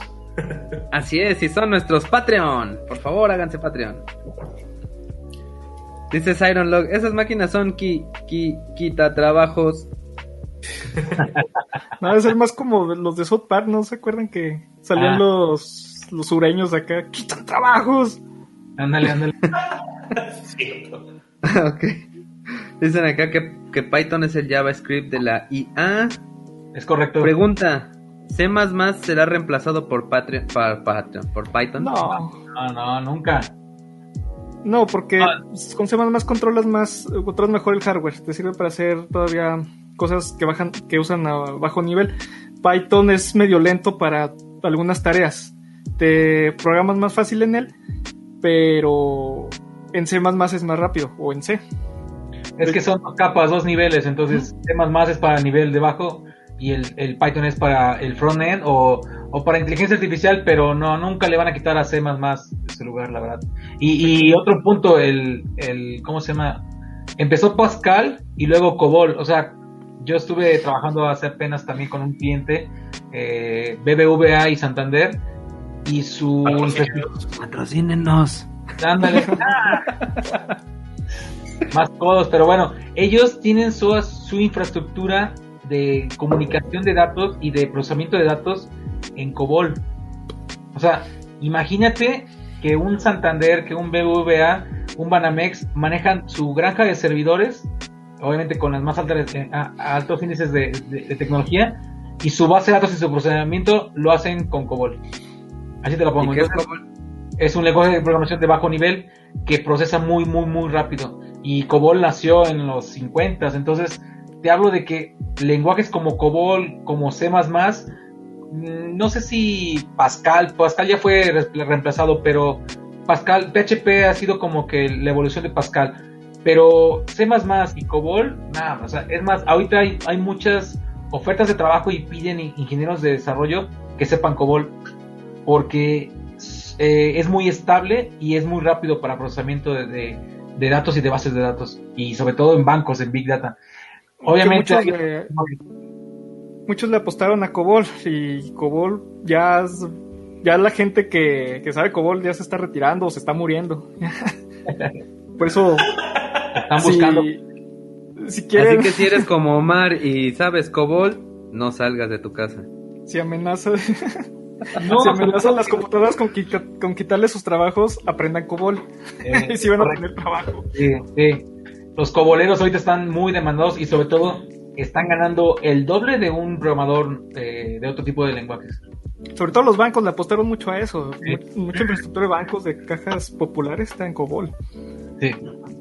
Oye, y, pues al banco no me acuerdo ni cuál fue al que hackearon y que chingaron ese todo ese varo, ¿qué programa tiene para digo para que lo cambien? no, no, no, no fue un banco, fue una institución que regula varios bancos, eh, la que ah, conecta diferentes plataformas. Pero si habían hackeado fue... Banorte no hace poco. ¿O algo? Ese sí no supe de Banorte, fíjate. tenemos un primo René que trabaja en Banorte, a lo mejor nos puede decir. Escríbele a ver qué onda. Invítalo, que venga una vez. No me hagan caso, a lo mejor yo estoy inventando cosas. No, pero, pero no, eh, contesto tu pregunta. Eh, una cosa es hackear la infraestructura y hackear eh, los servidores y otra cosa es el procesamiento de tus datos. Lo que hicieron fue hackear los servidores y, eh, digámoslo así, que protegieron información que no la podía sacar. Y ahorita que hablemos de hackeo, les voy a dedicar también un tema de 4.0. Ahorita que empiecen las preguntas. A ver, seguimos. Pero respondí a lo de C++ igual que, que Neto. O sea, la verdad es que C++ no, o sea, no lo van a quitar igual que Cobol. A los años que los encuentro en vivo. gracias, Michael. Ojalá te diviertas. Dice aquí Colin Mex, mucha informática, pero nadie habla de los trasplantes para hacer un helicóptero Apache. Estás viendo que Neuralink todavía no jala chido. Dicen aquí que muchas librerías de Python se hicieron en C. Sí, procesan más rápido los datos. Dice Solís Treviño, con beso y todo. Claro, qué buen servicio. Dice, hablan sobre la IA en los trabajos industriales, pero ¿qué opinan de la IA en el área de entretenimiento y las artes? Había una que encontré que, según una inteligencia artificial, había escrito un guion de una ah, película así todo corta, ¿no? Y el guion, el vestuario, cómo deben de moverse, etcétera, todo, todo, todo lo escribió esta inteligencia artificial. Estaba como si lo hubiera escrito un niño de 10 años, más que nada así sencilla, simple, básica, ¿no? Pero te hizo una película como de 45 minutos, ¿no? O sea, está cabrón. Ya en ese caso. Otra vez, al final lo que usa es la estadística, entonces lo que va a hacer es que te va a agarrar lo más exitoso, te lo va a tal y cual y te va a dar un producto, o sea, a lo mejor te va a hacer una película de Marvel, de las que ahorita que ya abundan. Eh, lo que vi también es que ya te seleccionaba actores o cosas así que, que les garantizan cierto éxito. Eh, otra, otra cosa de, sí, de la inteligencia artificial en entretenimiento y artes. Eh, yo creo que en un futuro vamos a ver remakes de películas con los actores que ya se murieron, los van a digitalizar y los van a hacer los deepfakes. Vamos a tener Terminator 10 con Schwarzenegger jovenzuelo, cosas ah, así. es cierto. Este, ah, Terminator bien hecha, güey. Como esos efectos, O volver al futuro. Ya, ya no va a ser un impedimento que tus actores se, se, mueran. se, mueran o se hagan viejos. Pues de hecho por ahí también hay un canal de, de YouTube de un vato que entrenó a su computadora para que este para que hiciera música de jazz. Mm, y entonces en el canal este tiene eh, pues así salen los, los intentos, ¿no? Y en el intento, no sé, 18 está ahí todavía en pinche la canción conforme van avanzando los intentos va haciendo música pues, mucho más chida y digerible, ¿no? Sí, y ahorita todavía, todavía ahí lo que pasa es el factor, quitas el factor humano, que, que es esas, esos pequeños errores que tenemos y suena falso, es como las como las software que te, que te leen, que te le pones un texto y te lo habla, todavía se oye falsón. Y yo creo que eso pasa también con la música. Bueno, no, no estoy seguro, pasa también con la música. Que no es como cuando tú interpretas con un instrumento que se oye natural los pequeños errores que te desfasas milésimas de segundo de tiempo y la máquina pues es muy precisa y ya no se te oye natural. Oh, pero de todos modos suena chido. Yo creo que, ¿creen que en algún momento vaya a, a llegar esa naturalidad? Que realmente pueda desplazar a un músico o algún diseñador. Yo creo que sí. Cuando... Eh, no sé, habría que ver algo. Pero de forma muy básica, ¿no? No, a lo mejor será con más datos de entrenamiento o procesando más datos, no sé, pero creo que sí se puede llegar a, a eso. A que no lo distingues. Oye, pero ¿qué hablas de eso? ¿Qué te, qué te hablan de los cantantes que usan el autotune, no? O sea, eh, están buscando que las, que las máquinas lleguen a la voz del humano y el humano busca. Tenemos Saludos, Abdala. Saludos, Vivala. Eso ya es como una prótesis para arreglarte que no cantas bien. La neta, güey. Y eso es lo que, parte de lo que no me gusta de, pues de los cantantes actuales, de muchos de ellos. Es que el aporte, ¿cuál es, güey? O sea, hace 20 años lo empezó a hacer este Daft Punk. Ujú. No han avanzado nada. Dice aquí Michael Gutiérrez, chuta, de gana estudié diseño. Y ahorita cualquier carrera que estudies, cabrón. Dice Oscar Oliva, les recomiendo el canal .csb. Él hizo un video de Tal y y de Jeep T3 y A que escribe un texto realista.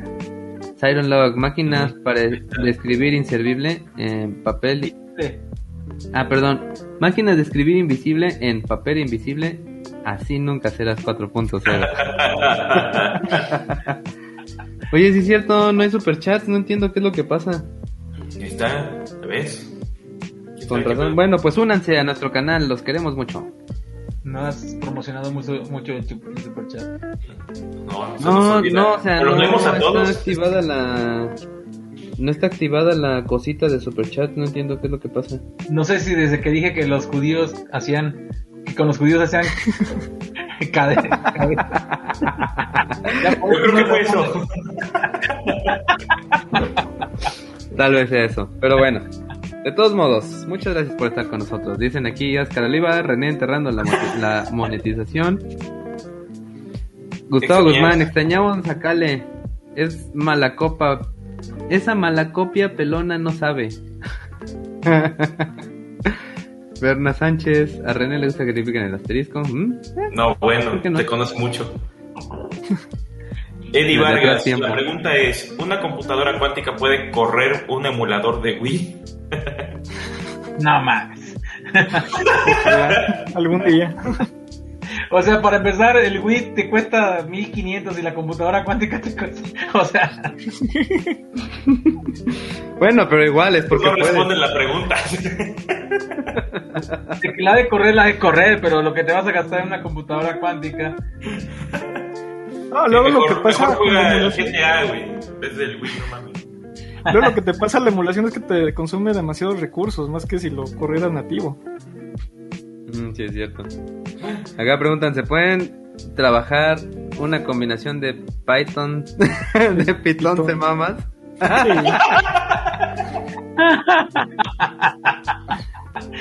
Ah, bueno, esa estaba buena esa. Ay. Este, Berna Sánchez sigue esperando la cerveza.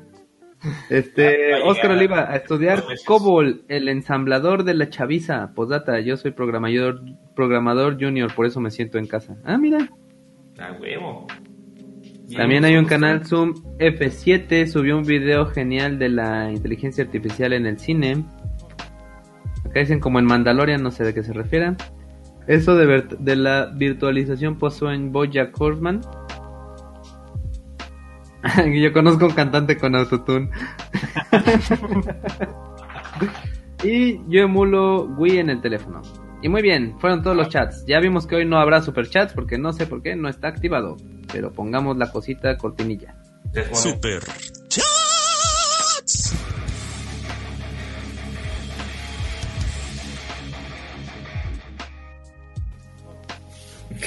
Me preguntan acá en otro chat si Bernardo es de los ganadores. No, Bernardo no es de los ganadores, es este es un cuate de los mancos. Por cierto, los ganadores del del pack que no es pack con cerveza que no es cerveza que es hecha por nosotros, este ya el viernes se van a mandar. Ya ahí les mandaremos un número de guía y ya será problema de los de Correos de México a ver cuándo les llega. Ya, huevo. Nosotros lavamos las manos. Pero bueno, ya vamos de regreso al podcast. Este, Ajá.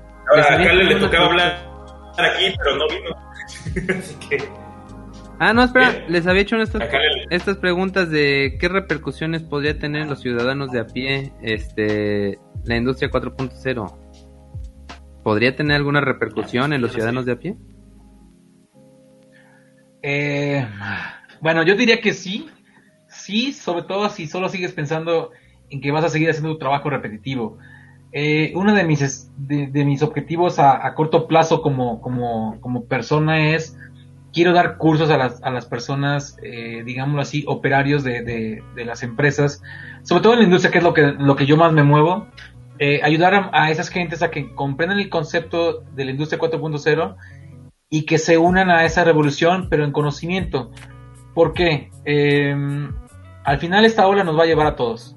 O sea, y si te hablo del 4.0 lo está empu- empujando mucho Alemania, Bárbara Merkel está empujando mucho ese tema allá en Europa y nos está, llegando poco a poco, ¿no? Entonces, si te quieres quedar estancado donde estás, pues no, no te unas a esta ola, ¿no?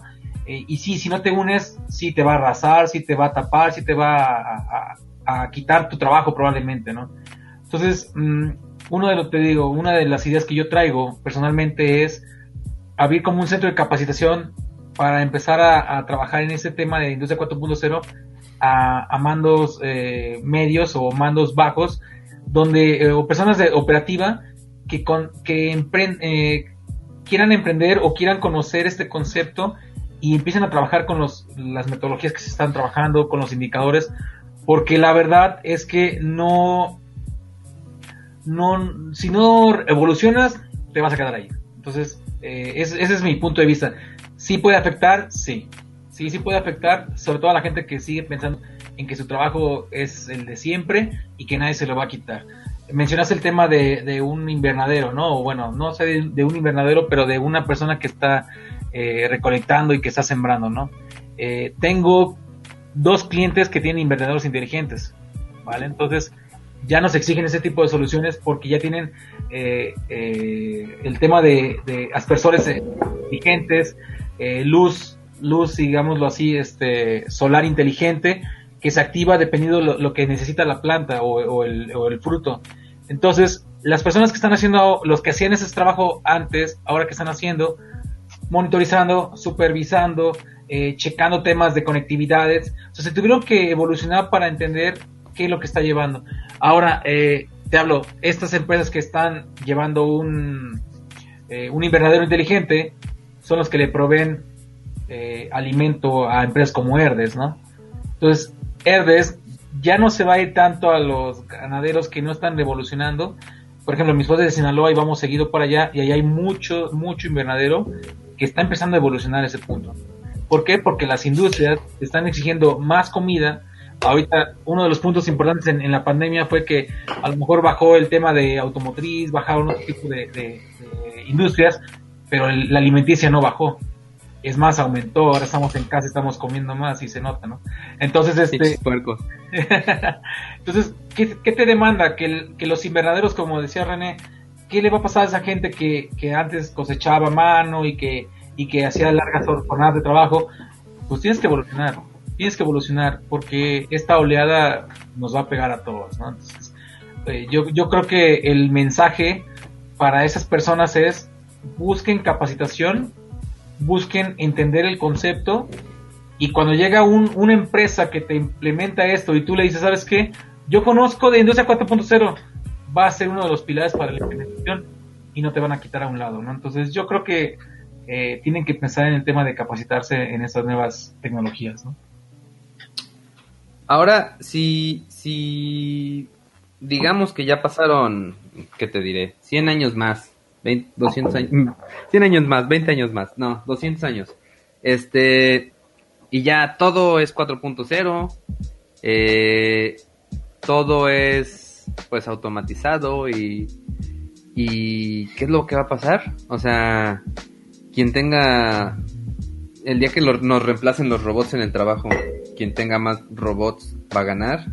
¿Qué va a pasar con la gente? ¿Qué, creen ustedes que sería como lo mm, ético que debería pasar a partir de acá? Lo, lo menciono porque, bueno, pues di- digamos que la el sueño de pues de los antiguos este era que cuando vas a hacer eh, cuando cuando avanzara el tiempo y las máquinas hicieran todo lo que nosotros no querríamos hacer o no queremos hacer pues tendremos como tiempo de cultivarnos de filosofar de crear de hacer lo que tú quieras pero cómo lo vas a hacer si no tienes dinero porque no puedes trabajar porque pues una empresa grandotota este pues, es la que tiene los robots. O qué creen que vaya a suceder que vas a poder tú comprar tu robot casi casi como comprar tu base no para poder mandarlo a trabajar o este o de qué va a vivir la gente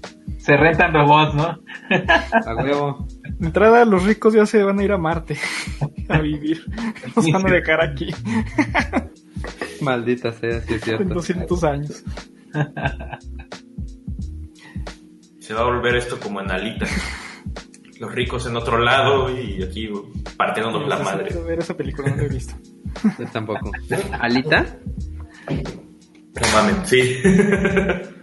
Güey, es de robots e inteligencia artificial también, no mames. No, pero dejé de ir al cine hace como desde que nació mi niña. ah sí no tengan hijos nah, no es cierto sí tengan. luego llegó la pandemia y pues menos. No, con- Es- contestando tu pregunta, yo creo que puede que sí haya más robots, puede que sí tengamos más inteligencia, pero desde mi punto de vista no va a haber algo más inteligente que el ser humano. Entonces, el ser humano tiene que evolucionar para entender eh, cómo ir a la par, o sea, no se va a dejar, o sea, no, no va a decir ahora un robot va a hacer lo que yo hacía, va a intentar evolucionar para ser mejor que el robot y hacer otras tareas que a lo mejor el robot no puede hacer, o sea, no sé. Si nosotros mismos inventamos esos, esa inteligencia artificial, nosotros mismos inventamos esos, esos patrones, esos, esos, esos robots, eh, yo creo que tenemos que continuar con esa oleada y, y lo veo difícil, o sea, yo lo veo difícil que no que no le pueda ganar un humano, un robot a un humano, pero el humano no se va a dejar, o sea, yo siento que tenemos que seguir pensando en evolucionar, en conocimiento tecnológico y, y sobre todo yo lo que te decía, para mí son tres pilares, software, hardware y humanware. O sea, el humanware tiene que seguir, tiene que seguir para no ser reemplazado por un hardware, ¿no? Es mi punto de vista. No lo sé qué vaya a pasar, pero, pero no creo que el ser humano se deje, ¿no? O sea, que la inteligencia te, te deje para que te, te reemplacen por hacer algunas actividades. O a lo mejor ya tenemos las chachas de los robots, pues no sé.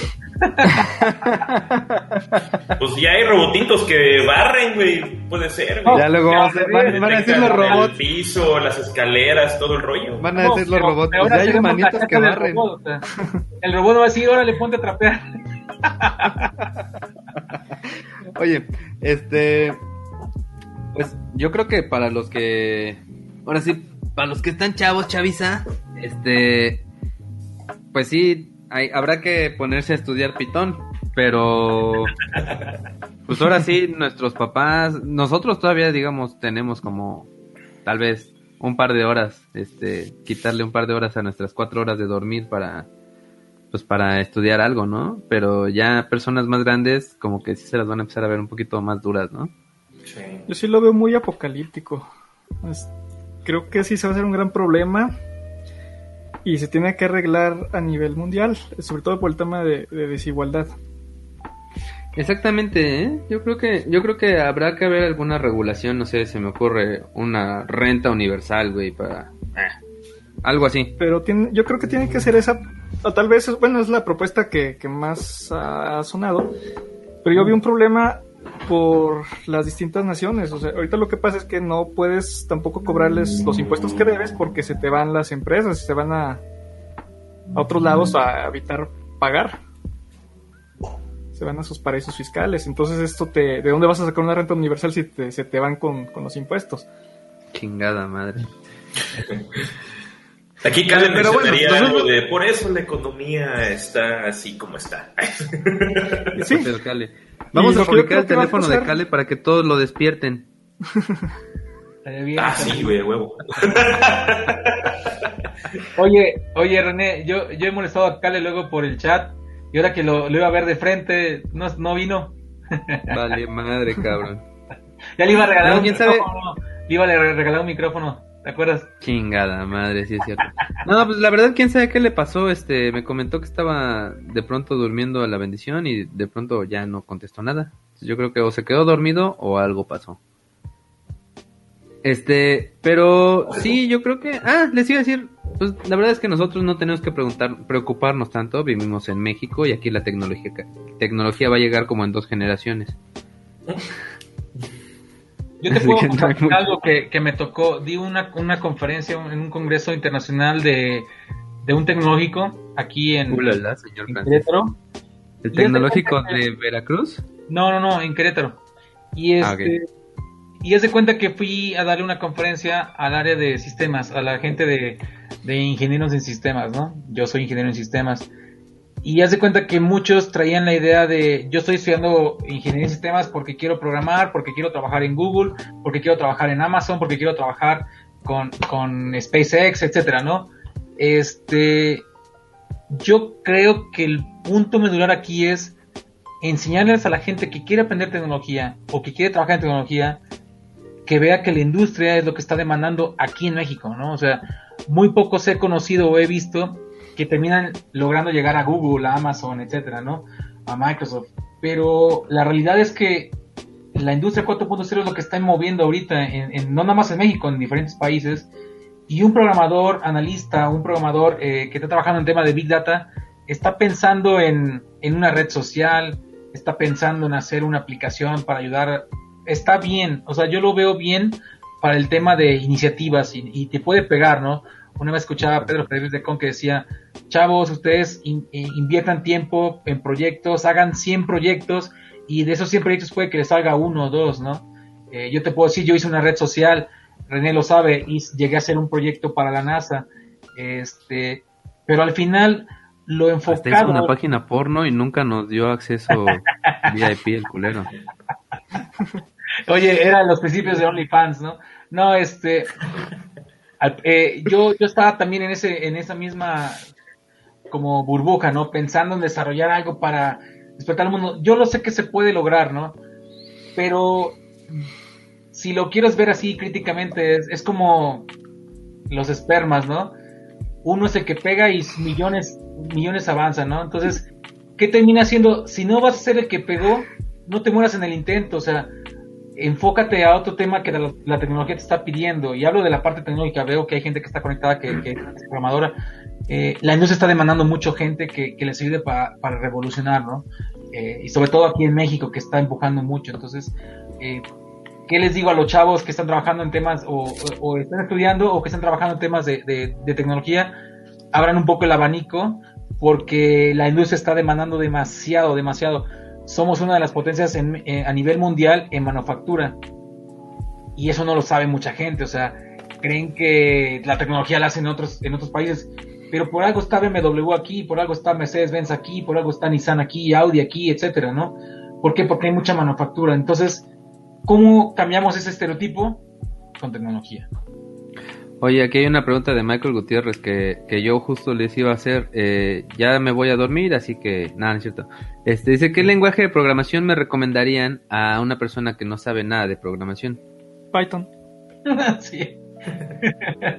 Así el Python. Ujú.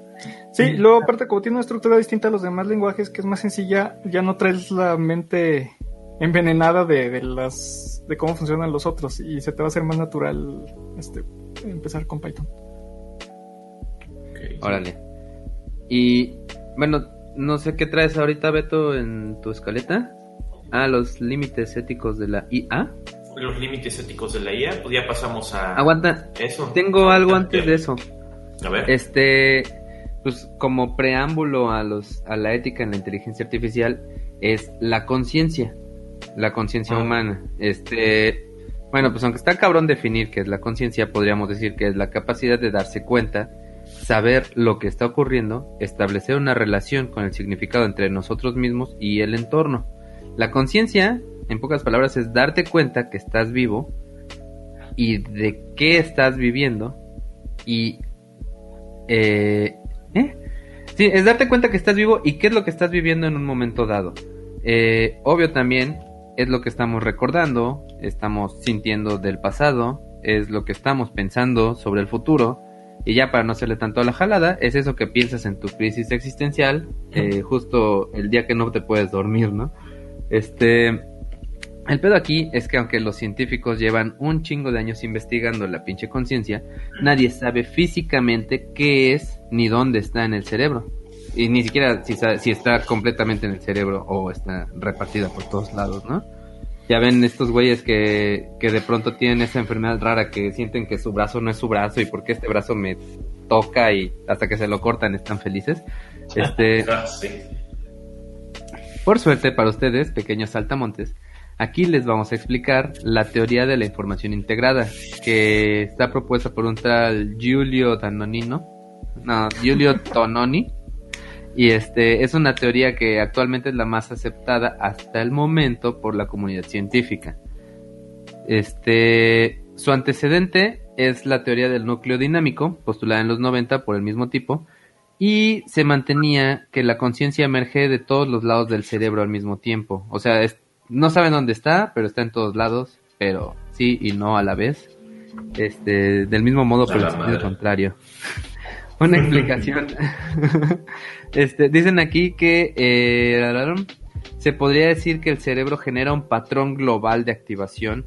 Y bueno, una eh, explicación sería, imagina que tienes figuritas de plastilina de diferentes tamaños y colores. Y agarras este, todas estas figuritas, las haces bolita y las mezclas para hacer una figurota, ¿no? Esta sería tu conciencia mezclada de todas las partes del cerebro. Pero no solo eso, sino que también empieza a notar como qué partes, tu cerebro empieza a notar como qué partes de esta masa de plastilina ya están secas y no sirven, y las empieza a descartar y puede agarrar otras partes del cerebro para seguir generando conciencia nueva y las que mejor funcionan, las que más plásticas son, eh, esas las sigue utilizando y las utiliza más. Este, sé que no se entendió muy bien, pero por suerte el mismo Tanoni ya cambió su teoría y en 2014 publicó una actualización, por lo que ya no es necesario aprenderse la anterior. Eh, No, lo más cabrón de todo, Oye, René, René, ben- bendito Dios. bendito Dios. Pero bueno, este, lo más cabrón de todo es que la nueva teoría sienta unas bases matemáticas de la conciencia y según esto teóricamente la puedes cuantificar con un índice al que llamó phi, PHI. Este, el contrario a otras teorías, eh, esta no parte de la asunción de que el, el cerebro genera conciencia, por lo tanto no pretende explorar bajo qué condiciones del funcionamiento cerebral se dan los estados conscientes. Muy al contrario, parte del fenómeno psicológico en sí mismo y esto requiere decir, esto quiere decir, perdón, que primero se interesa por saber qué características psicológicas evidentes tienen los estados conscientes y luego propone las condiciones que deben cumplir un mecanismo para dar lugar a esos fenómenos. Este mecanismo A la podría madre, me ser gusta la versión anterior. este mecanismo podría ser el cerebro u otro tipo de sistema, por ejemplo, una máquina. Eso es lo cabrón. Eh, Este, este, eh, a grandes rasgos, este cuate trata de explicar la conciencia con matemáticas, ¿no? Entonces, comenta que la conciencia tiene que cumplir dos condiciones, generar información y que la información tiene que estar integrada. Entonces, este... Pues ya de ahí habla más del cálculo matemático, pero... Pero... Pues digamos que lo cabrón que, que es esto es que... eh, para empezar, es importante saber que nosotros somos conscientes de lo que somos, que el ser humano es como el único ser en la Tierra, este, que es consciente de que algún día va a morir y que es consciente de lo que es, de el ser humano es de los pocos animales que se ve en un espejo y se puede reconocer. Entonces, aquí lo cabrón sería y lo interesante sería, este, ¿podríamos dotar de conciencia a una máquina? ¿A una inteligencia artificial? Todavía no, pero creo que tal vez no nos va a tocar verlo. Pero como, como todos los avances tecnológicos siempre es por un curioso y como lo mencionamos hace rato, porque puede. Lo va a intentar y lo va a llegar a todos esos momentos porque puede. Y no sé, es que nosotros pues somos al final de cuentas células y luego nuestras células son moléculas, nuestras moléculas son átomos. Y pues tal vez antes se tenía una percepción de la conciencia muy, muy misteriosa, muy mística. Saludos, Migala, sí. Nosotros somos Mijala. Me yo jala. por, por el punto en que nuestra conciencia se puede ver afectada por cuestiones físicas, por medicamentos, por plantas, por lo que sea, es que yo creo que sí está dentro de, de alguna, de alguna manera de, nuestro, de nuestra materia. Es algo físico, no sé, aquí Tash sabrá más, es- que es doctor, sabrá más explicarnos estas cosas. Y yo creo que se, se podría replicar en una máquina, tal vez no de la manera como nosotros lo, lo entendemos, pero creo que pudieran crear su propio tipo de conciencia. Pero todos estábamos muy lejos de eso. Ahorita una inteligencia artificial todavía no entiende ni significados. Si tú le preguntas algo absurdo, te trata de responder en base a estadística, en base a, a conocimiento previo. Eh, no sé si le preguntas qué serán cuántos cuántos pesos hay en, en una taza, te va a responder algo así, o sea, una pregunta absurda y te la trata de responder en base a lo que conoce. Y yo creo que también es punto de base, base de, de nuestro pensamiento y nuestra conciencia, que entendemos las cosas, que les damos un significado, la computadora no les da significado. Y no sé ya. Sí, Ahora, es de lo que comentaban estos cuates. Perdón, nada, te comento esto rapidito. Parte de lo que comentaban estos cuates, este, en cuanto a la generación de información, es que la información debe llevar un orden. Por ejemplo, este, tienes un semáforo. Si tú ves un semáforo, si sabes que está el verde, tú sabes que el que sigue es el amarillo y luego el rojo. Entonces, este, ahora imagínate eh, que, que pues si generas una madre que tiene 100.000 eh, luces de colores, pero pues no, no tienen un orden predecible, pues no sirve como conciencia porque no genera una información ordenada. ¿Ya? Y en cuanto a que la, forma, la información tiene que estar integrada, pues imagínate una palabra. Tú sabes que es una R, una E, una N y otra E. Pero si no está ordenada para que diga René, no está integrada, pues no es información útil tampoco. ¿Ya? Entonces, más o menos con lo que decía Neto ahorita, este, pues la, la inteligencia artificial actualmente pues, no tiene esa información o integrada ni la genera en orden, ¿no? Hay más que nada también, por ejemplo, desde el punto básico de lo que es un pensamiento, nosotros no tenemos ni idea de cómo funciona prácticamente un pensamiento básico como tal. Y ya le achacamos el término inteligencia artificial a aquello que ya hace ciertos procesos. Pero bueno, viéndolo de esa forma, nuestra forma de pensar, nosotros creemos que también es como ciertas redes, pero no sabemos en sí cómo es, de dónde surge ni siquiera esa parte de inteligencia, la parte básica, la parte del pensar como tal, ¿no? Creemos que es por las redes neuronales que tenemos, la intercomunicación química, etcétera, ¿no? Lo traspolamos a una máquina, creeremos, queremos, pero queremos crear redes de asociación en este caso porque creemos que así funciona o funcionaba nuestro cerebro. Ahorita ya vimos que también es muy diferente en ese caso.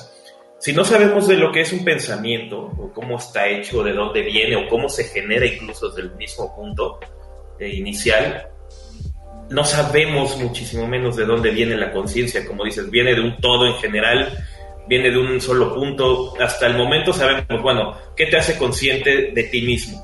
Tus sentidos básicos, los cinco sentidos, más los otros, ¿qué son? Este, siete sentidos de percepción de... ¿Los este, de los de- caballeros?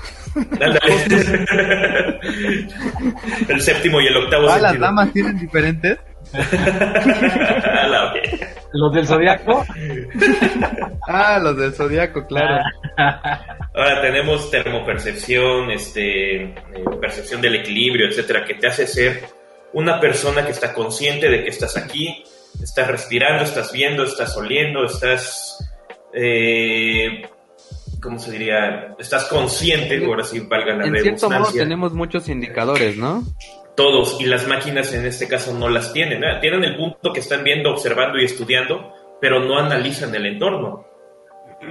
Al menos, y nosotros sí. Es muy difícil querer, yo creo, programar o querer hacer que se programe una máquina para que de forma autónoma pueda ir generando eso como dijiste hace rato, ¿no? Las máquinas o la inteligencia artificial funciona en este momento, en este presente, para hacer algo que va a ser en un futuro, pero conforme su proceso lo va a terminar en ese tiempo, en tiempo presente.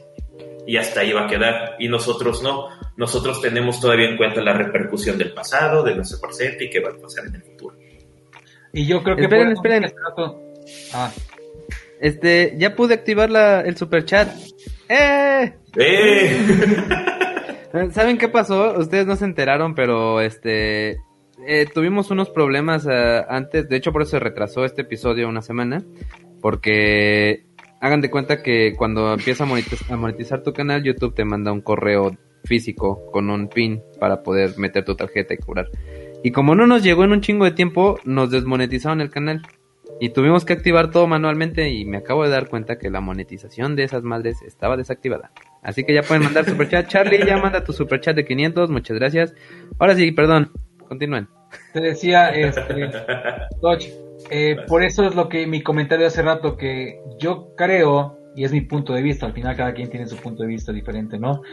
Que es muy difícil que la inteligencia artificial logre ganarle al ser humano. O sea, esa entidad que tú mencionas de el entorno, de, de entender otras cosas que el robot no lo va a poder entender, ahí es donde creo que todavía tenemos esa ventaja competitiva, ¿no? Contra un robot.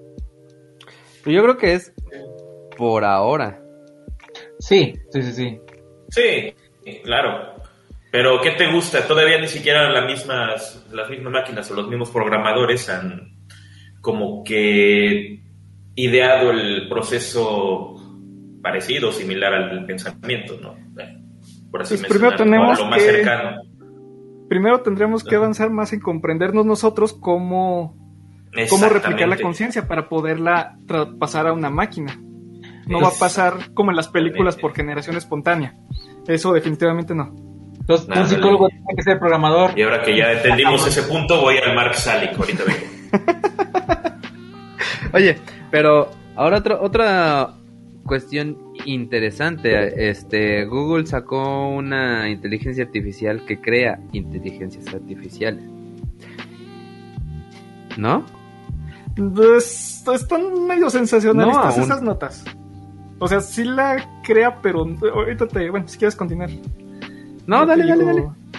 Es que es lo que pasa, como eh, hay otra, esta misma, la más avanzada, bueno, de las más avanzadas que se conocen ahorita, que es la GPT-3, es de OpenAI, que pues lo que hace es lo mismo que las demás, nada más que esta tiene más variables, más capacidad de procesamiento y procesa más chingón y te genera textos muy buenos y todo esto.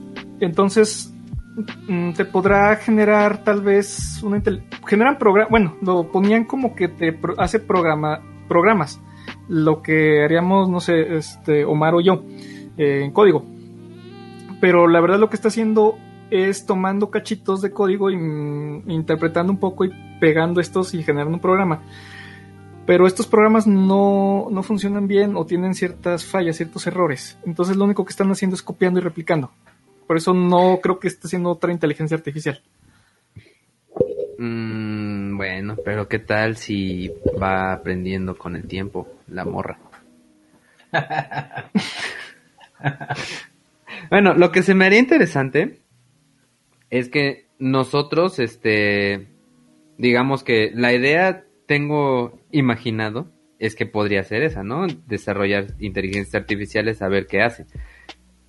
Y, y otra vez vamos al porque puedo. Entonces, ahora piénsalo de la siguiente forma.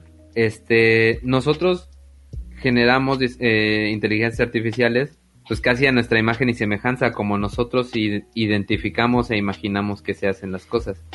Sin embargo, eh, pues en el momento de que esta inteligencia artificial creadora de inteligencias artificiales sea autónoma y sea una chingonería para eh, programar y la chingada, ¿qué tal si ella empieza a desarrollar su lenguaje? Me parece que había pasado algo parecido, este, que pusieron a dos inteligencias artificiales como a platicar y entonces, este, así llegó un momento en el que ellas empezaron a desarrollar su lenguaje, ya que se dieron cuenta que no era necesario escribir como humanos porque no eran humanos.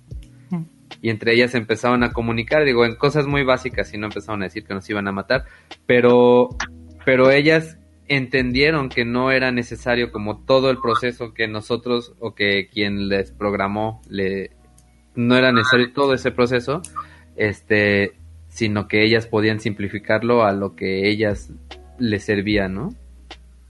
Mm, esa nota se exageró mucho. Ahorita no me acuerdo bien los datos, pero si lo checan en este canal, hasta lo mencioné en los comentarios, en los comentarios de .csv, ahí explican bien por qué, qué pasó en ese punto. No, no es que haya desarrollado un lenguaje. Sí, no, más bien lo simplificaron, ¿no? Y pues le acomodan al, sensacionalismo. Para, generar para, sí, para generar para generar clics. No, ah, puedes hacer un ejercicio si tienes un Google eh, y el Alexa, el Google Assistant y el Alexa se pueden poner a platicar entre ellos, ¿no? Pero de eso a que genere un nuevo lenguaje y que genere una nueva eh, inteligencia artificial, yo también lo veo, como dices, eh, neto, muy sensacionalista, o sea, no, no, no sé. No creo que sea posible. Aparte, lo, que empieza a hacer es que se empieza a generar basura. O sea, como la misma inteligencia, estas inteligencias se alimentan de Internet. ¿Y qué hacen estas inteligencias? Alguien está alimentando Internet con el producto de esta inteligencia. Entonces la inteligencia vuelve a tomar su misma, su misma salida como entrada y se genera basura. La respuesta clásica, un chisme. O sea, haces un chisme con otra persona y ese, chisme se eleva, se eleva y es pura basura de información. Es lo que están haciendo esas... esas... Y te llega de regreso el chisme. Sí, mal contado. me suena, me suena conocido. ¿Dónde he visto eso? Muy familiar, dices.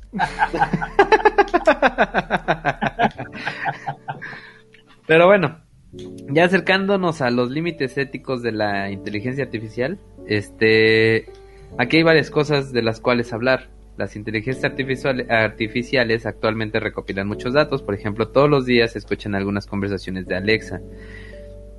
Incluso, este, se han escuchado algunas, bueno, aquí para poner en contexto, algunos trabajadores de Amazon digamos que como por protocolo escuchan aleatoriamente algunas conversaciones. Alexa literalmente todo el tiempo te está escuchando y cuando dices Alexa pues se enciende, ¿no? Igual tu teléfono, bien lo dijo este el cabrón este que se robó información de Estados Unidos. Este siempre están escuchándote y normalmente lo hacen pues para venderte cosas, ¿no? Este, entonces estos cabrones de Amazon incluso han escuchado presuntas agresiones sexuales entonces, este, estaría, ¿creen ustedes que estaría chido que Amazon o Alexa deberían intervenir en ese momento? Tal vez no aquí decir, ah, oye, bájale, ¿no? Pero pues tal vez, este, conectarse. oye, güey, no te pases de lanza. Ah, te pases de ver. La vas a matar, perro. no, güey, pero... Si mira, pues, Alexa, la policía o algo así. Yo creo que sí, eso sí, yo lo veo factible, porque al final estás entendiendo o escuchando un entorno el cual tú puedes, digo, si ya empresas como Facebook nos están eh, checando, o WhatsApp, que es del mismo Facebook, están checando conversaciones, están checando todo lo que traspasas en ello, bueno, pues, pues ¿por qué no lo aprovechan para el favor, el favor del humano, no? O sea, bien lo dices, si estás escuchando un problema en casa, eh, no sé, o, o algo crítico, o hasta, un llamado, o hasta, un llamado, al 911, o sea, si escuchas un disparo o algún grito y el mismo Alexa pueda hacer un llamado al 911 y, y, poner el altavoz, ¿no? Para que pueda replicar ese escenario, ¿no? Eso lo veo más factible, o sea, eso lo veo y yo creo que es alcanzable, o sea, que, que pueda estar próximamente eso porque al final ayudas. Yo, yo puede ser entrometido el tema, pero pues si es en pro de ayudar a, a un problema o una emergencia, no, no veo por qué no. O sea, Y no, no habría pedo con las cuestiones de privacidad. ay, Te metes en... Ay. Aparte de eso... pregúntale pero- a Facebook si se si tuvieron problemas con eso. O Más sea, que nada por tomar acción. Yo creo que es el detalle. ese sí puede ser, ¿no? Y Pero aparte mejor- otra... Si tú compras tu elemento y dices, ¿sabes qué? Este elemento puedes activar esto y a lo mejor una persona, ¿sabes qué? Lo activo. O sea, si tengo un- Ándale, una situación de riesgo y la puedo activar como activa su teléfono cuando te puedan asaltar y el teléfono puede hacer un llamado 911 cuando estás escuchando algo, lo puedes activar. O sea, que no sea por default, pero que se te diga, tú puedes activarlo y yo creo que estaría bastante bien. Sí, como el teléfono que activa los permisos, ¿no? Ajá. Eh, y yo creo más que nada como guardar, bueno, ya guardan los datos, más bien que te los faciliten, que se los faciliten a la policía en, en caso de, de que se necesite como evidencia. O sea, ahorita Oh, no, no, no, no sé si facilitan los datos, creo que no, porque vemos gente que se pierde, que la secuestran, traía su teléfono y creo que para ellos es muy fácil ubicarte al menos hasta dónde se te perdió el rastro. Y no he visto que se colabore mucho en esa parte. Por la cuestión de que Alexa mande, te mande a la patrulla si escucha ruido y cosas raras, lo veo complicado, creo a veces todavía por los sesgos que hay. ¿Qué tal si tú no estabas haciendo nada, nomás tenías la tele a todo volumen viendo una película de acción y No, pero- te manda a la patrulla? Pero recuerda que tú puedes activar tu voz y puedes activar acciones con tu voz y si pones otra voz no lo activas. O sea, a lo mejor por ahí puede entrar, ¿no? Sí. Sí, pero o sea, ya es como dices tú, activando un, un gatillo que te, te mande ayuda, eso estaría genial. O bueno, estaría medio Sí. cabrón que, que detecten tu grito, ¿no? O sea, sí detectan tu voz, pero que cuando grites sepan, ah, es grito de este cabrón. Ah, este es de placer, güey. Ese no. Ándale. sí, tiene, tiene que ser específico, que grites ayuda, ay- Lex, ayúdame. Sí, sí, sí, ándale. Oye, pues mira, ahí está este. El Alexa 911, güey. Pues sí. Ya, mira. A desarrollar vatos. Eh, en y eso hay que avanzar, eh, en esa parte sí sería bueno avanzar en legislación, porque veo que proponen aquí puras, mm, puras estupideces Aquí en el eh, en programa. cuanto a tecnología. No, En el eh, chat. los legisladores. Ah, Ah, yo creí que en el chat. no mames, no. No, no, no, no. O sea, los nuestros legisladores, por ejemplo, ahorita que Monreal quería censurar las redes, bueno, no censurar las redes, que quería legislar las redes, estaba proponiendo puras estupideces. Sí, la neta, una pendejada. Y estas son cosas que, o, o sea, yo copiando lo que ha funcionado en otros países. Tú puedes ir, eh, no me acuerdo en qué países de Europa, creo que en Alemania, no sé dónde, puedes ir con a pedir todo tu expediente de Amazon, de Google. Oye, Ah, ¿qué sí, información en tienes de mí? Y te la dan. creo. Ujú. Órale, qué loco. Sobre esas cosas sí hay que legislar, sí hay que crear este marco legal, no sé cómo le digan. Sí, no. Sí. este, No, y hay- también sobre los impuestos. Claro, los voy a censurar. Ya los impuestos es otro tema, nomás lo, lo digo rápido porque ellos no los, no los van a pagar, al final nos van a subir el servicio y los vamos a pagar nosotros. Ahí hay que ver bien, una manera en que no se haga eso, o sea que no te pases de verga, no le subas este, el precio a tus clientes, ya esté responsable tú de tus impuestos. Sí, es cierto. Mira aquí dice Eddie Vargas, ya pensé que nos estaba insultando. Hoy nos toca, hoy, No, no, hoy no. nos toca usar el bat de béisbol. No, ¿cómo creen? No, no, no. Y ya saben, si quieren venir al podcast a insultar a los demás idiotas que no, que no apoyan, háganse Patreon.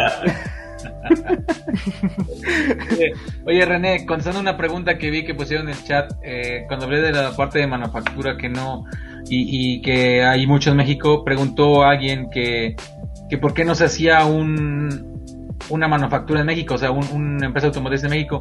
Ya existe, ya existe un auto eh, que se llama, déjame te Uy. digo, No mencionaron. Ah, el que puse ahí. Ese, ese auto es creado totalmente en México y es un auto deportivo de carreras presentado en Francia. Entonces, eh, sí, ya hay eso.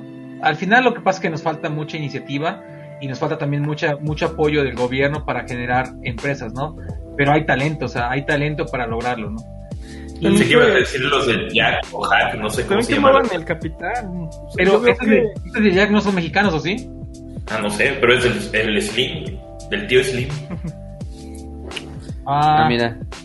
Fíjate Esa que, parte que hace parte del sector privado. O sea, que Es inviertan que en son- tecnología. son las dos, güey. O sea, por ejemplo, en en ¿qué es? En Corea, este, pues sí, Samsung invierte un chingo en las universidades y hay un chingo de desarrollo universitario que cuando termina de desarrollarse, pues lo vende Samsung. Pero es un montonal de investigación que se que se fomenta por esa parte. Pero aparte también aquí, este, si tú ves los pinches investigadores, puta, el, en enero, no, pues tardaron seis días o siete días en pagarle a los que están en- investigando, a los que tienen maestría, a los que no sé qué. Entonces, sí nos falta un montón apoyar este la investigación, el desarrollo para generar la innovación, ¿no? O sea, en México es está cabrón. Yo creo que Y eso por lo mismo hay mucha fuga de mentes. Eso tiene que venir de la empresa, o sea, capital hay. Lo que no hay es esa iniciativa de, de crear cosas. Tal vez Somos- puede haber algún tipo de incentivo, ¿no? ¿Sabes qué? Si tú apoyas a una universidad, no sé qué, pues te quito impuestos. Ah, Esa lana se deduce. Mm, pues sí. Podría ser. No, pero no, no, no dan su bracito a torcer, no te, no podían parar. Ni unos ni los otros. Mira, está Somar, apoyar otros. el tech de Jalapa. De Jalapa, el XIT. Fíjate que les propuse dar unas conferencias y en eso estamos, nada más que se atravesó la pandemia. Pero sí, hasta me dijeron, oye, vas a cobrar. No, la verdad es que yo lo que quiero es apoyar al talento, ¿no? O sea, si hay chavos que quieren llegar a estos, a estos niveles y les podemos dar herramientas, pues ¿por qué no? O sea, Y esos nos Este, fueron varios trenes. Yo creo que podemos tomar ahora el de lo el digital. Tren Maya. No, sí. no, ese no se ha ido ni ha llegado. Ah, O sea, llegamos tarde a la revolución industrial, llegamos tarde, o sea, todos los que mencionó Mar, llegamos tarde. Ahorita estamos en punto de, de llegar a la cuarta. Y no P, esa no. No, A la 4.0. Ya estamos a punto de llegar a Venezuela. Eso sí. bueno, con, con los apagones de luz ya los tenemos un poquito más cerca. A la madre. Sí, no manches. Oigan, este, regresando un poquito a estos, a estos límites éticos. ¿Han Ah, visto? ¿Ya Eh, los hablando de los otakus? Ahí voy a hablar de ese, habla tú del, del otaku japonés. Bueno, eh, ¿qué tal, qué tan podría decirse bizarro en el término anglosajón? Casarse con una novia de inteligencia artificial. Digo, ya ha pasado, obviamente, como decimos, en Japón, donde son más vírgenes que nosotros, cuatro juntos, creo. Pero, bueno, ¿a dónde se escribe ese límite? Digo, en Japón ya lo hicieron, ya ni pedo, ¿no? Pero, ¿hasta dónde llegas para casarte con una conciencia, una inteligencia artificial? ¿Qué tan mal debes de estar o qué tan las palancas debes de tener para poder hacerlo, güey? Ah, ¿Cómo lo ven? ¿Qué, para las personas solitarias, ¿cómo ven ese tipo de, uso de, de la tecnología? Ah, No, déjenlo proceso tantito. Oye, dicen que te quieres divorciar a veces, ¿no? Y ahora casarte con una. No, hombre, no. ¿Te imaginas así, si de por sí te acosa ahí en el celular y todo el rollo y te está vigilando todo el tiempo, ¿no? A la madre. Vértebra. Te hackea tu mente. No. Pero fíjate que, que si lo exploras, bueno, eh, obviamente es bizarro, es raro. Obviamente hay sus raros a quien lo han hecho y a quien se les ocurre. Pero ahora con la llegada de este, ¿cómo se llama esta madre? Este, ay, la madre que está haciendo Elon Musk para el Neuralink. Neuralink. Ah, Neuralink. Uy, imagínate cómo sería este si, si pudieras como transmitir sensaciones y eso con esa inteligencia artificial. Ah, ahí sí estaría chido conectado. Como historia personal, una, una exnovia. Eh, ¿Te me conectó pedía mi- con Neuralink? me- no, me pe- no, no existía todavía, ni, ni el concepto. Me pedía mi, mis contraseñas como voto de confianza. Yo no le di nada, pero imagínate ahora la inteligencia. Tu novia virtual sí te puede sacar ahí tus, tu información. Ah, de tus no, perro, pues te voy a hackear, güey. Es lo de mi entorno Te voy a de, preguntar que te dé las claves, te los vas a de sacar. Wi-Fi, te la va a hackear. A huevo. Ah, su madre, güey, está cabrón. No, y ahorita que hablas de, de ética y de hackeo, eh, eh, yo les comparto también lo que nos toca vivir en, en este lado, ¿no? O sea, eh, muchas veces hablan del secuestro a personas, secuestro a animales, porque también hay para, para mascotas, etcétera. Eh, ya está haciendo el tema de secuestro hacia la industria. Eh, se están hackeando los PLCs. Ya les dije que un PLC es el que controla la, el- la máquina o la, una, prensa, por ejemplo. Entonces, están hackeando la red de la industria, hackean el PLC y lo pueden detener para que no produzca o lo pueden hacer que esté produciendo, produciendo, produciendo, produciendo sin que pueda parar y, obviamente pues toda tu materia prima se consume, ¿no? O sea, o, o, o dañas, daña- dañas, por ejemplo, una prensa que esté golpeando, golpeando, golpeando y que no haya elemento que golpear, pues el troquel lo terminas dañando, ¿no? Entonces, están Oh. haciendo ya esa parte de hackeo a eh, seguridad informática sobre industria y están pidiendo una millonada.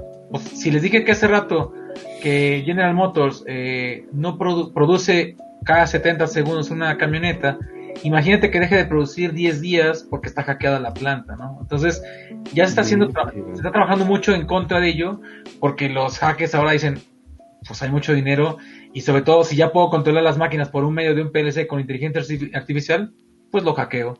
Y, y no, no te hablo de una empresa europea, ¿eh? ya te hablo de, de ejemplos que ya pasó aquí en México. Wow. Ya saben, muchachos, ahí está el pan. Para hackear- programar y a hackear. ya- oye, ya no secuestren gente, por favor. Ya, ya mejor secuestren máquinas. Sí, aquí dice Secuestran empresas. Que hace poquito se eh, hackearon a CD Projekt Red. Este, a esos güeyes les saca, les quitaron el código fuente, creo que de tres juegos que son de los más chidos que han sacado y les piden una millonada. Está cabrón. Ahora, el siguiente caso, este, Thomas Metzinger eh, es un Es campeón que lucha... Ah, Mazinger. Massinger, claro. Thomas Massinger este, lucha en la Unión Europea por las normas morales de la inteligencia artificial. ¿Qué opciones hay en usar la inteligencia artificial y la robótica con los enfermos y los ancianos sin afectarlos moralmente? Seamos sinceros, nadie quiere cuidar a los viejitos. Y por eso son los primeros putos robots que se hicieron en Europa, los de cuidar viejitos. Más que ya, ya todos se están volviendo viejos, cabrón, por eso. Sí, es cierto. No, pero imagínate, está, está canijo. Este. No sé si ya que tú estés viejito, güey. ¿Qué sentirías más gacho? ¿Que llegara una, enfermara, una enfermera a limpiarte la cola, güey? ¿O que llegara un robot así completamente, este, pues, impersonal, ¿no? Mm, depende, güey. ¿Qué tan guapo está el robot? Tanto que Ay. lo puedas pagar. Mira, pregúntale a muchas personas que han estado en un hospital no privado, cómo las tratan los enfermeros o las enfermeras, que, que te da miedo, ¿no? Entonces, eh, si dices, ahora me va a tratar un, un, un robot que no tiene esa, esa conciencia de ser tan culero, pues te va a tratar como, como dice sus patrones, ¿no? Entonces, pues puede que sea una buena idea, ¿eh? O sea, Ahora, yo te voy a la contra. Hay muchas personas, por ejemplo, que buscan como esa calidez humana en el trato, ¿no? No sé por qué, Oye. pero la buscan. pero ¿dónde la, ¿dónde la encuentras? Exactamente. Ni en las personas de verdad las encuentran. Oye, al robot, eh, al robot sí le puedes gritonear por mí tragas y no se va a enojar. A huevo. Oye, ya Qué quiero, bueno que no van robot- aprendiendo, güey. Si no, imagínate para después. ya quiero ver un robot de LIMS con, con las mañas de los... No, no, no. Va a estar hecho con garrafones y... No, no. Yo, yo creo que es- eh, en esa parte puede ayudar, ¿eh? Puede ayudar por ese trato, como bien lo visto. ¿no? Eh, yo sé que mucha gente busca esa empatía, ¿no? Pero hay gente que yo sufrí tanto con el trato de las personas que gente que se ha suicidado porque porque cómo las tratan su- sus cuidadores en un asilo, ¿no? Entonces, este, si dices ahora te van a cuidar unas personas que pues, solamente es esto, con poco margen de maniobra, pero te van a hacer lo indispensable, pues puede funcionar, ¿no? Eso es factible también. A la mecha, pero ah, son tareas muy difíciles. Luego, por ejemplo, ese tipo de cuidados, No, la verdad, todavía no puedo contemplar a un, un robot o una inteligencia artificial que haga todo lo de cuidado de una persona. O que, se, te pase, te pase el dedito un poquito y ¡ah! ¿Te imaginas? Vamos a cambiar las sábanas, huevos. no, lo que sí hay que está muy interesante, este, dos cuestiones. En Japón ya están implementando el uso de exoesqueletos para que una enfermera sola pueda mover o cargar a una persona de un lugar a otro. Eso está chido. Y por otro lado, este, también hay inteligencias artificiales que eh, ayudan a encontrar enfermedades, patologías. Eh, ya ves que estos cuates aprenden, ¿no? Con esto de Machine Learning y la madre. Entonces, eh, con grandes bases de datos pueden encontrar fácilmente un cáncer de no sé qué, un pulmón colapsado, no sé qué, algo que un humano le costaría mucho trabajo, estos güeyes pueden eh, dar un, ¿cómo se dice? Diagnóstico. Este, gracias, un diagnóstico acertado mucho más rápido que un humano. Así es. También ahorita eh, encontré que, por ejemplo, para detectar Parkinson están implementando dos formas, con voz y con la marcha al momento de caminar. El ¿cómo se llama? El acelerómetro. ah, acelerómetro. acelerómetro del, del, ¿cómo se llama? Del celular al momento de la marcha, pues obviamente va marcando unas crestas y llanos normales, comunes, digamos, no, pues este güey camina así, ¿no?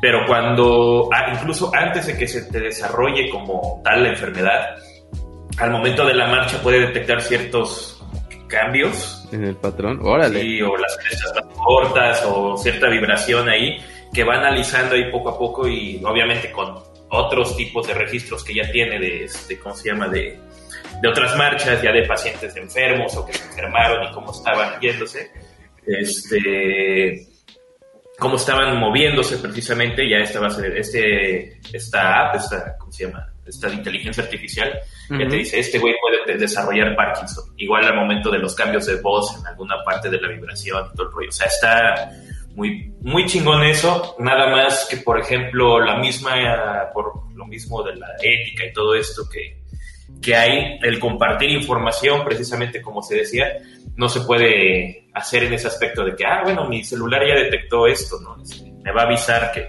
estás, estás enfermo, güey, vete a ah. checarlo. Está interesante, ahí, ahí yo te, te, ayudaría un poquito en el concepto, es más el predictivo que el, que el correctivo, o sea, es decir, el teléfono no te va a decir, eh, ya estás enfermo, lo que buscamos es no hacer eso, y lo hacemos en la industria. No buscamos decirte, oye, ¿sabes qué? Ya estás mal, y ve que a, que te arreglen o que te, que te ayuden. No, el tema es buscar esos patrones en inteligencia artificial que busquen esa pequeña tendencia o esa pequeña desviación que a la larga se va a convertir en, un, en, un, una afectación hacia tu persona o hacia ti. Entonces, lo que está haciendo la inteligencia artificial en tema de la medicina es ser predictivo. Entonces decir, ¿sabes qué? Estoy viendo que tu alimentación no es la correcta y si continúas con ese tipo de alimentación, en tanto tiempo puedes tener, no sé, diabetes, ¿no? Entonces, es, lo que están buscando más. ¿Eh? cállate. Oye, chingue su madre, me chingo mis barritas. Pero bueno, este es el tema del predictivo, ¿no? Sí, por, ahí va, por ahí va el tema, ¿no? Sí, ya que mencionaste una medicina preventiva como tal en este caso. Eso está chido. Perdón. Eso está chido. Y podría ayudar a quitarle el trabajo a los doctores del futuro también. Jamás. Haciendo que necesitemos menos. no, otra cosa siempre, que, siempre va a haber un herido de bala que va a acudir a un médico, güey. Clandestino, siempre.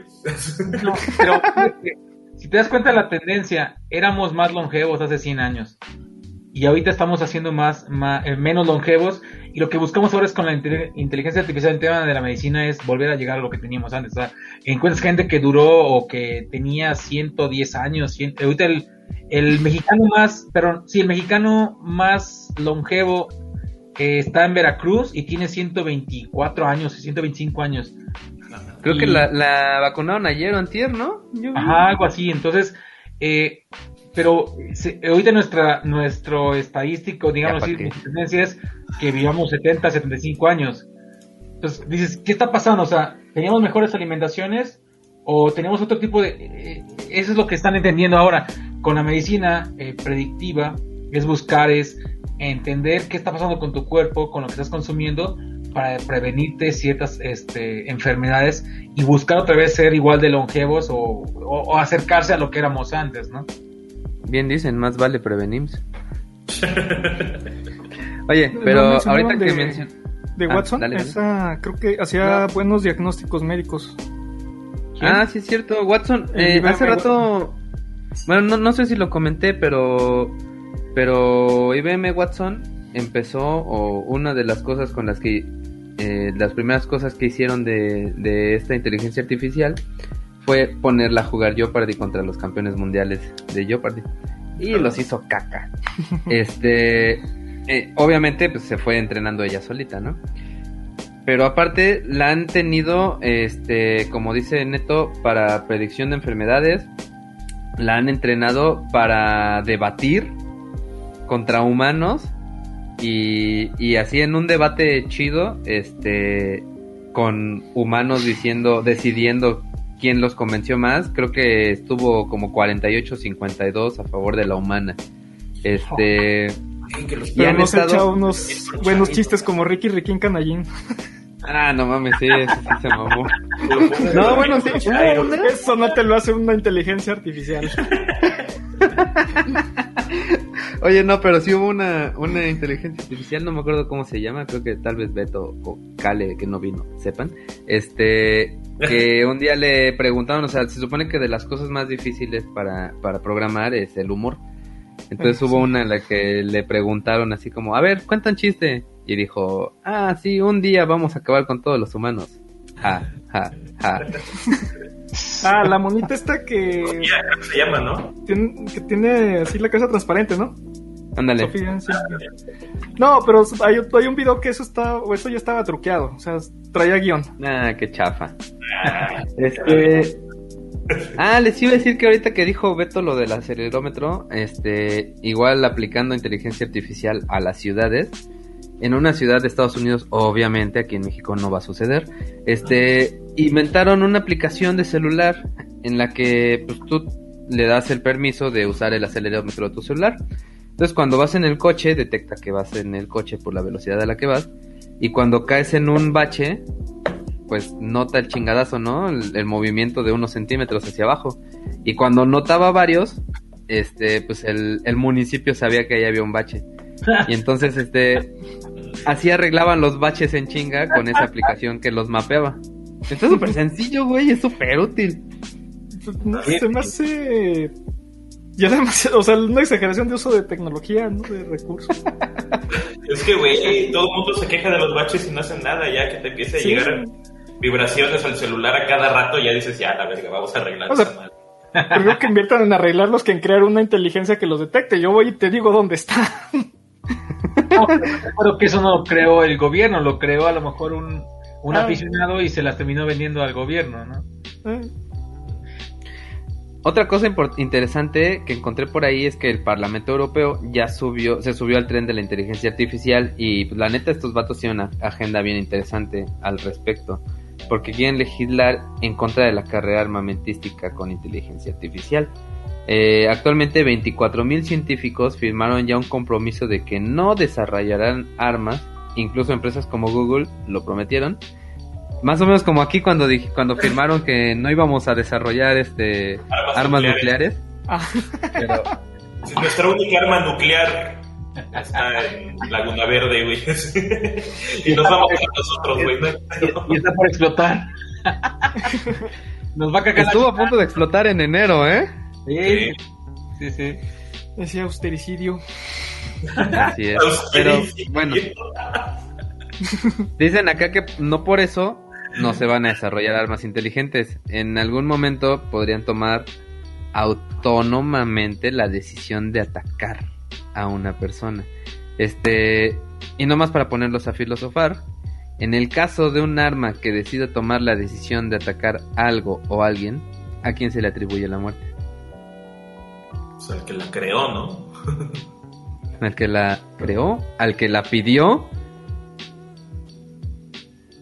Porque, por ejemplo, a Omar o a Neto les pueden decir, ah, pues te doy un millón de dólares si me desarrollas esta arma. Pero la Es que- sangre en las manos de quién queda. Ahí, ahí no creo que la, la suelten como tal algo que sea autónomo. Lo que yo creo que van a empezar a hacer Ya va a ser como, como armas asistidas. O sea, a lo mejor Ya que lo te, te, que te mejore la puntería, que ya no hay que... Engañado. No, bueno, este. Otra pregunta. ¿El sacar al ser humano de la, de la ecuación en estos casos va a hacer que las guerras sean más sanguinarias? O, Pues es que ya se van a poner a pelearse entre robots, ¿no? Güey, estaría muy chido eso. o va a ser. ¿pues sí? ¿O va a ser este. Nada más, ¿sabes qué? Mato al presidente de Rusia y ya chingo a su madre, ya se murió. ¿Y ya o qué pedo? Digo, no es un secreto para nadie que los pilotos de drones de la guerra actualmente es más fácil jalar el gatillo si se encuentran detrás de una pantalla que en el lugar. ¿No? O sea, literalmente esos güeyes están jugando un videojuego. Call of Duty ahí. Exactamente, y ya no hay ninguna empatía con la persona que está detrás de la pantalla o del otro lado de la cámara. Entonces, sería más fácil acabar con una población o una raza completa, ¿no? Se está usando, pero más que nada para discriminación. Eh, mencionas mucho de, de China, que hay una un- una etnia que, que no es muy agradable para el gobierno chino y están usando inteligencia artificial No. para identificarlos y segregarlos. No, No mames. mames, eso está súper cabrón. O Corea. Porque con los coreanos, hijos, los del norte. No, Pero es una esos güeyes también están perros en hackeo, ¿no? Sí, sí, sí. Sí. Eh, eh, no, es- a lo mejor lo están haciendo también, pero la- el caso que yo oí es de China. A la eh, madre. que sí están haciendo esto para segregar. Eh, y es que vamos a, a estas cuestiones que estás poniendo, no ya las ya están pasando, pero no es una inteligencia artificial autónoma. Nos estamos ayudando de la inteligencia artificial para hacer chingaderas feas. No, mira, te cuento esta. Este, un científico nuclear iraní fue asesinado por una metralleta con inteligencia artificial mientras viajaba en su carro. Su nombre era Mohsen Fakhrizadeh y, y el arma estaba en la batea de una camioneta. Entonces esta pinche metralleta tomó en cuenta la velocidad del auto en el que viajaba el cabrón eh, y con la precisión de un René para decir comentarios desatinados en una reunión familiar, le atinó al vato este y a su guardaespaldas que saltó frente a él para evitar su muerte. El cual a decir que falló como el Cruz Azul en cada temporada. no, pero pero está cabrón porque este güey iba manejando y su esposa iba al lado, o sea, y desde la percepción de la metralleta la esposa pues estaba a centímetros de este güey. Y la metralleta literal nada más mató a él y a su guardaespaldas. Entonces, o sea, y, y ya Samsung está desarrollando armas para, para evitar que coreanos del norte pasen a Corea del Sur. Este, y esta arma la están desarrollando desde 2003 en conjunto con el gobierno, obviamente, ¿no? Entonces, este, pues está muy cabrón, o sea, hay, hay ya varias empresas, hay una empresa, una fábrica de armas que se llama Smart Shooter, que es una empresa israelí y hacen lo mismo, ¿no? Este, que las otras dos que ya se mencionaron. Ahora, imagínate que pues sí tienes tu arma y todo y dices, ah, bueno, pues sabes qué, que no pasen los Omares por aquí, ¿no? Este, entonces ya cuando pasa Omar va y pum, lo mata. Pero una cosa es eso, pero volviendo a lo que comentaba Omar hace rato, ¿qué pedo si la hackean? Güey, aguanta. Lo más chingón de esa máquina o de esa inteligencia artificial es distinguir a cada coreano, güey. No mames. no mames.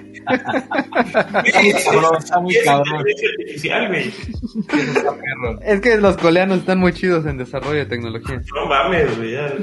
Están cabrones, güey. Es que Ahora de- si lo expon de si lo inicio de- extrapolas en nuestro país bananero, ¿Cómo dice? Dale. De inicio para identificarse entre ellos está cabrón, pues tienen que prepararse. chingón. Todos- dicen que todos usan gafete.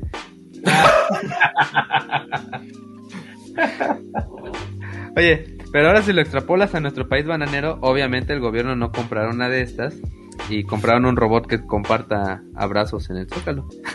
No, güey, la va a mandar a hacer igual con el Conacit para que dispare con resorteras de seguro.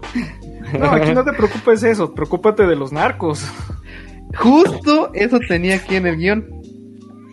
Porque, porque nuestro presidente o nuestros presidentes bananeros igual y dicen, ah, no mames, ¿cómo va a gastar un millón de dólares en una metralleta? Pero un narco va a decir, güey, no va a entrar nadie a mi pinche terreno, güey. Mm. Correcto. Vas a ver bots desfilando, puro bot del señor Mencho.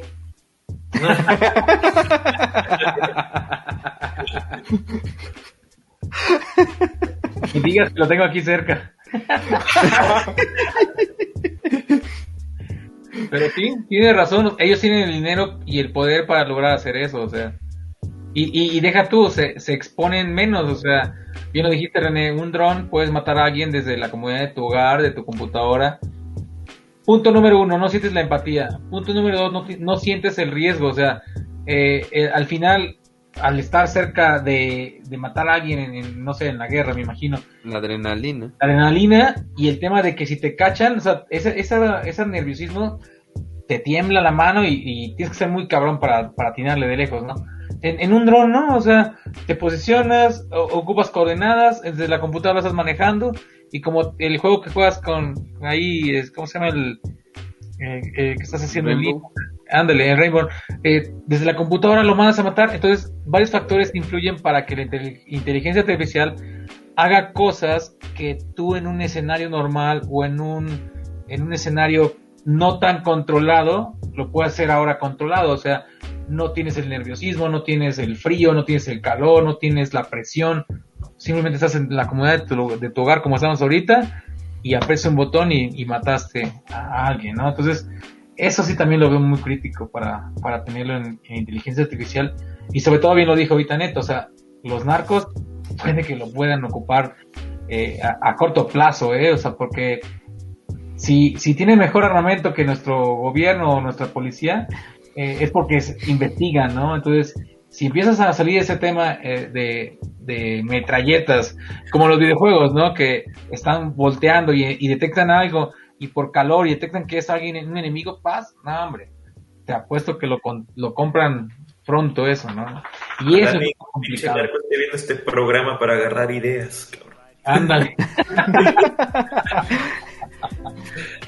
Ya cuando, ya te dimos la idea, cabrón, cuando menos ahí echan super chat. Oye, y ahorita llega un superchat de un millón de dólares, ¿no? ¡Ah! A la madre. Creo que con eso nos retiramos. Gracias, ¿no? Este está está muy muy interesante este este asunto, ¿no? De utilizar inteligencias artificiales. Y por ahí vi, ah, vale madre, güey, siempre que prendo la pinche tele, este Ahí, en no, güey, en Total Play, No, siempre que prendo la tele, prendo la tele en Total Play, hay un, un este, pues como una pequeña cápsula hablando de una inteligencia artificial que ya puede tomar decisiones para atacar o no atacar. Pero ahorita que la necesitaba nunca encontré la puta cápsula. Entonces, se las dejo, las tengo de tarea por ahí, se las pongo en el Twitter. Pero bueno, ah, Max Termac, Tegmark advierte que una inteligencia artificial muy cabrona mezclada con un estado totalitario pueden hacer muchas cosas interesantes, ¿no? Este cuate dice que a pesar de los pesares, el ser humano ha desarrollado la bomba atómica y bueno, estas armas serán increíblemente económicas, increíblemente letales y pues hasta sin dejar huellas porque se pueden autodestruir fácilmente. Entonces, la verdad podrían matar a cualquiera y, y teniendo un estado totalitario, como por ejemplo China, que hay millones de cámaras, hasta en el cerro más pinche recóndito hay una cámara con inteligencia artificial para saber dónde estás y quién eres, pues imagínate cómo de cabrona está la represión en un lugar así. 1984. Yo creo que ni George Orwell se imaginó algo así. El Cale tiene una playera que dice, este, hagamos a Orwell, ¿qué? Ah, ¿qué? Great hagamos again. a Orwell, no, Great no, este, ay, ¿cómo se dice esa madre? Ah, ficción, hagamos a, Orwell, a Orwell ficción de nuevo. Madre. Oye, es cuando agradeces estar en un país tercermundista de, de no tener tantas cámaras. Sí, güey. Cuando tienes una necesidad, buscas la cámara y, ay, no, joven, ese día las cámaras estaban en mantenimiento. No, deja tú, La se cámara van a que volar. La cámara que está fuera de mi casa es de esas, este, de mentiritas que nada más da vueltas y prende un poquito, güey. Un LED. Esperen. Se vuelan las placas de bronce de las estatuas, que no se vuelen las cámaras para venderlas. Es correcto, es correcto. Y como aquí todavía usan cable de cobre, güey, que van a estar usando fibra de vidrio, fibra, fibra de óptica, digo, nah, güey, qué madres. güey. Sí. Ah, pues entonces no nos preocupemos mucho. ¿Te- ¿Te imaginas si, si con este retraso tecnológico, por así mencionarlo, bueno, más bien como cuánto tiempo de retraso tecnológico tenemos aquí en, ya no en México, en Latinoamérica? 30 años, ¿no? Lo- La otra vez escuché que eran 30 años de- que teníamos de retraso tecnológico. 30 No años. mames. La madre. A la O sea, madre. obviamente te hablo de, de en temas de internet, ya sabes, México es de los primeritos lugares en comunicación con internet, ¿no? Todo el mundo trae un smartphone y se quiere conectar. Pero hablando de, de- de ideas para innovar en, en un smart city o, o hablando de, de inteligencia artificial, etcétera, ah, estamos pero muy, muy, muy retrasados. el- La primera vez que vi una máquina de café fue hace como 15 años. Ah, no, 20. O sea, ah, güey. No, jodidos. Me ponen aquí en los de el chat de los de la colonia. Ya nos exhibiste. los de la cámara.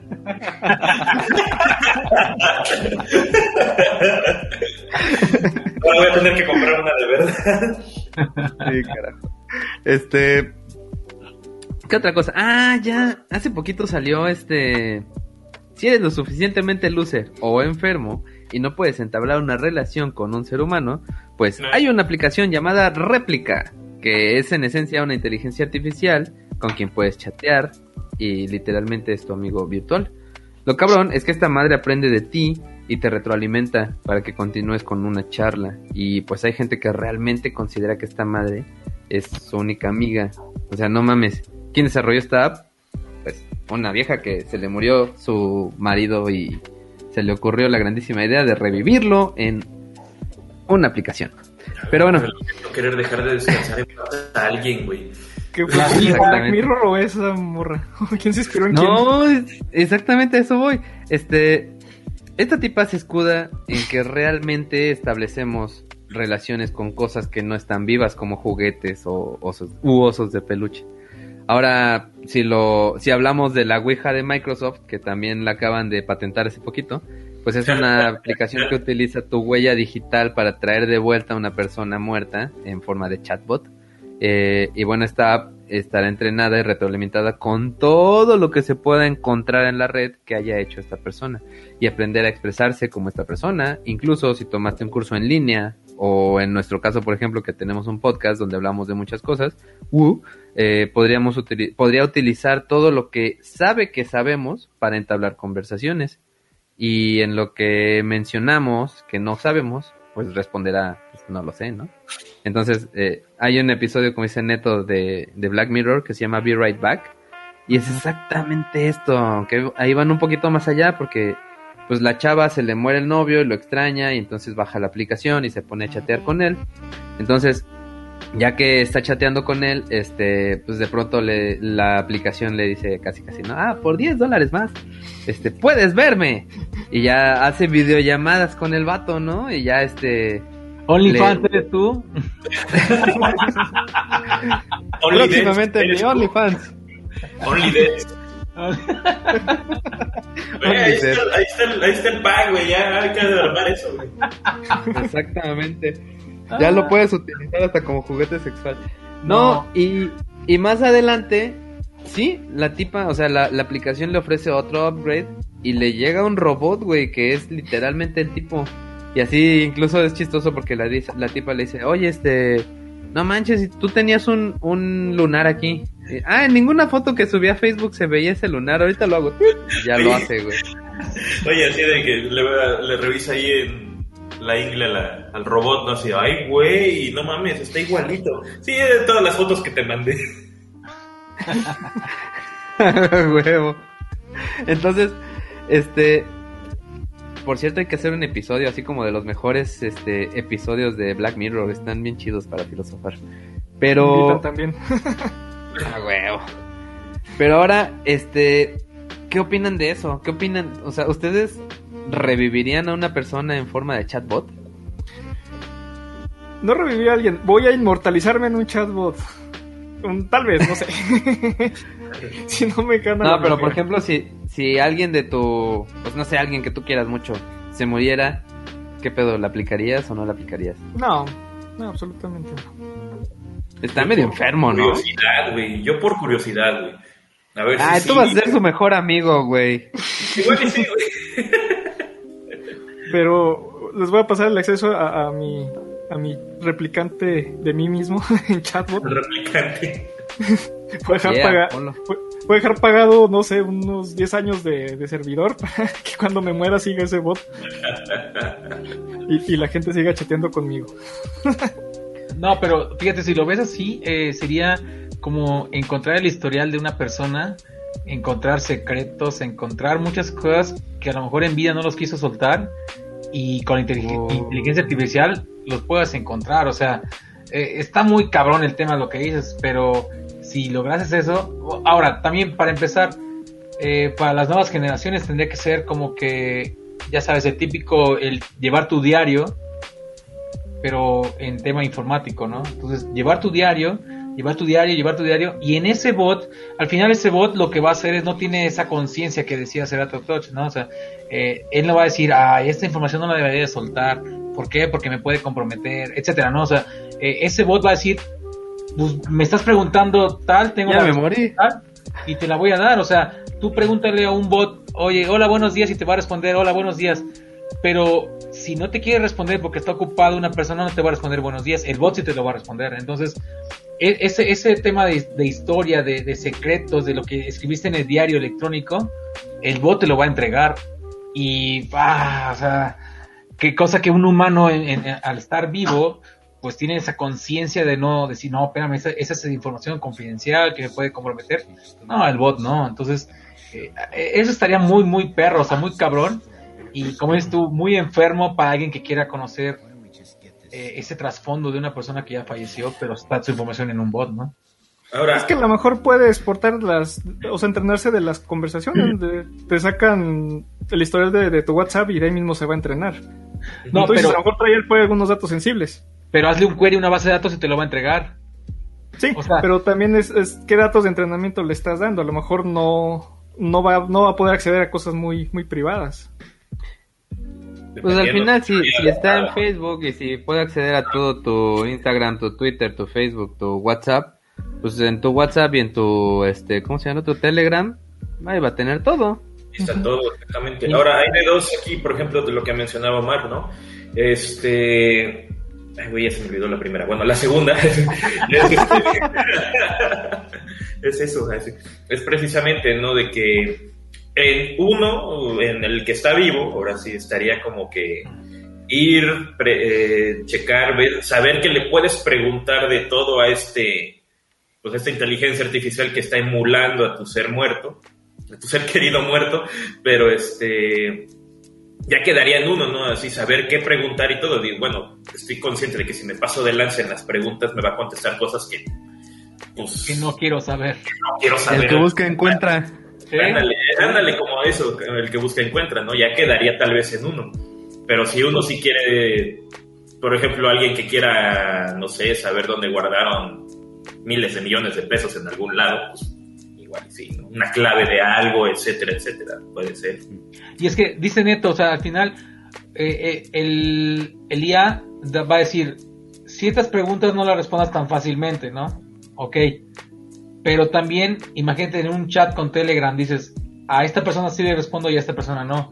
Entonces, el bot, ¿cómo va a decidir esa conciencia de cuando ya hagas la pregunta después de, ah, cabrón, esta, esta no la digo o si la digo? O sea, eh, va dirigido a tal o va dirigido a tal y es cuando la inteligencia no termina tomando esa decisión que la toma una conciencia que lo decían hace rato, ¿no? Es, es, mi percepción, o sea, porque al final como programador igual que igual que Neto es hazle una consulta a la base de datos y te va a devolver la información. Mm.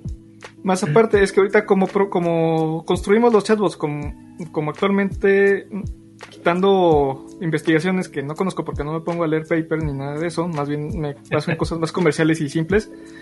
Si hicieras un chatbot de una persona, no tiene conciencia de responderte algunas cosas. Lo que va a hacer es como buscar en las conversaciones lo que respondiste. O sea, tú no le vas, un, un por ejemplo, se murió el, el esposo de, de, una, una muchacha y le pregunta, oye, ¿tenías un amante? No te va a decir eso. Lo que va a pasar es que te va a responder lo que le respondió, te va a cambiar el nombre. Tú así vas a descubrir que tenía el amante, pero no te va a, no tiene la conciencia de decirte si tenía amante o no. No sé si me explico.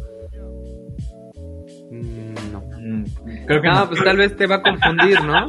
Te va a confundir con la amante. O sea, ándale, no, no te, ah, tú no le vas a, no le, le vas a preguntar, oye, ¿me fuiste infiel? No te va a dar una respuesta concisa a menos que, haya un historial en, conversación anterior de eso. Que pudiera ser, no, chiquito, si eso le decía. Pero lo que puede hacer es empezar a, sacar conversaciones que tuvo con la amante y decírselo en base a lo que le esté preguntando la esposa. Mm, a ver si ya me, me explico. Sí, ya, ya, ya. En base a la pregunta, el tipo de respuesta que va a dar, ¿no? Sí, a lo mejor le va a cambiar el nombre.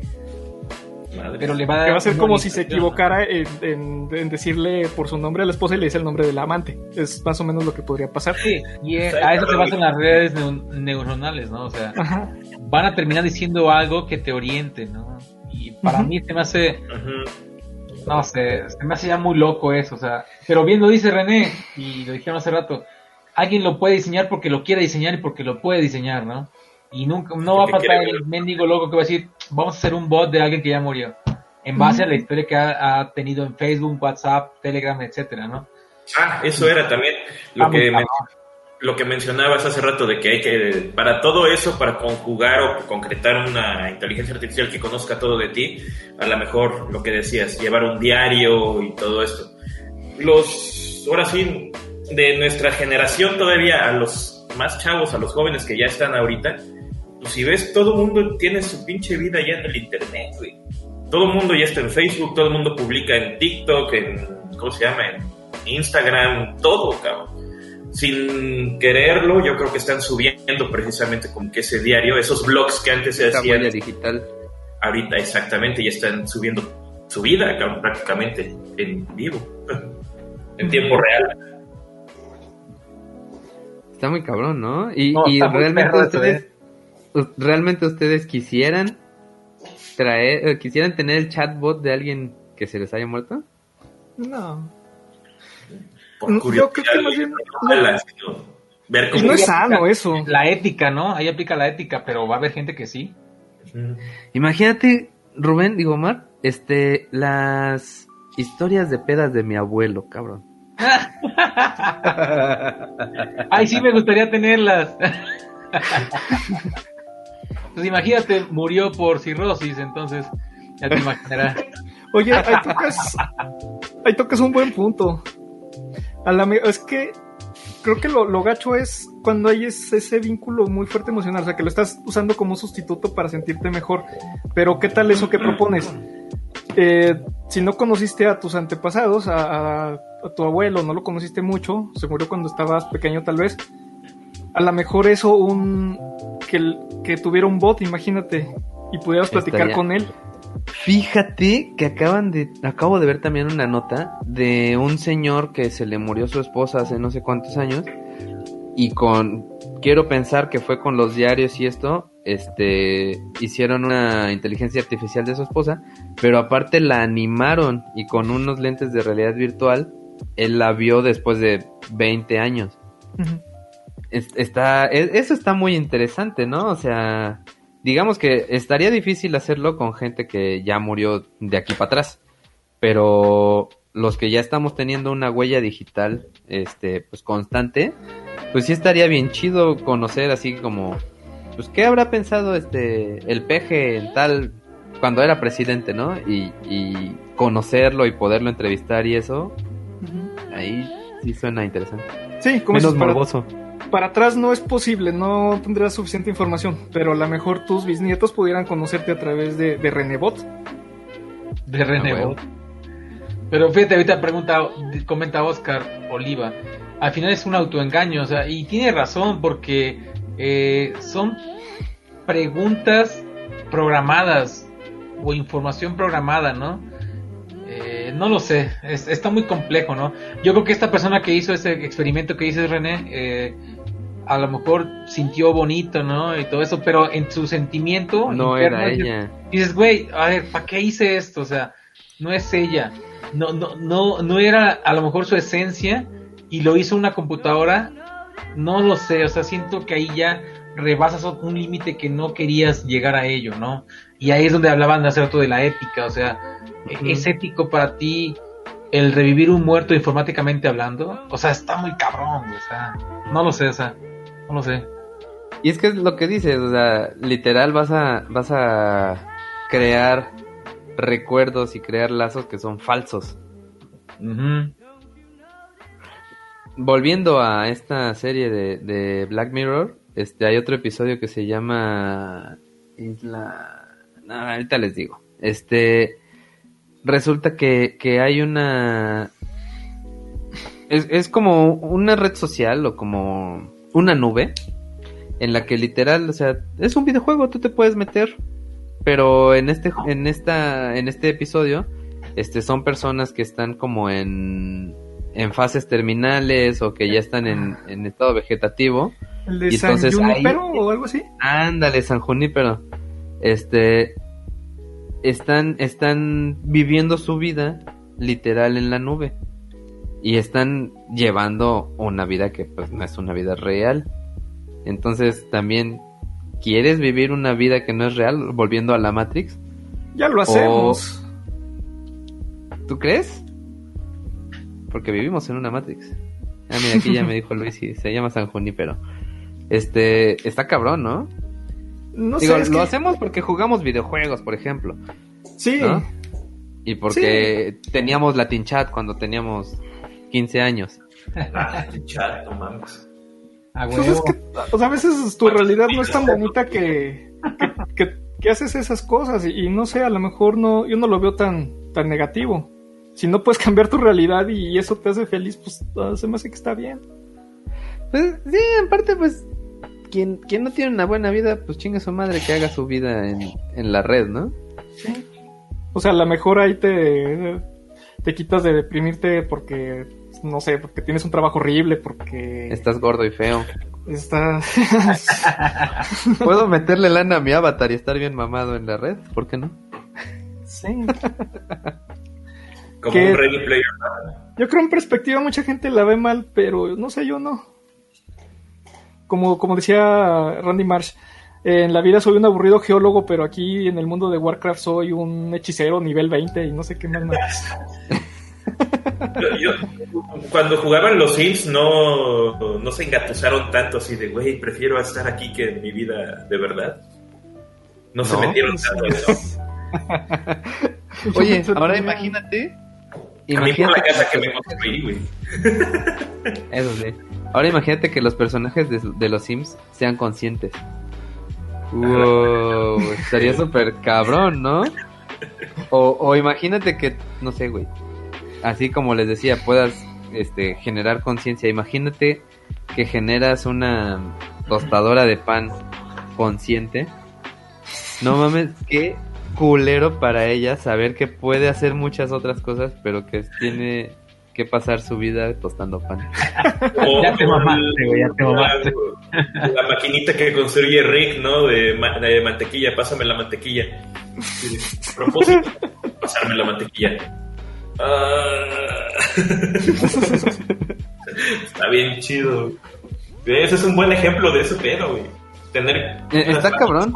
ciencia y de repente, no, pues güey, tú nada más sirves para eso.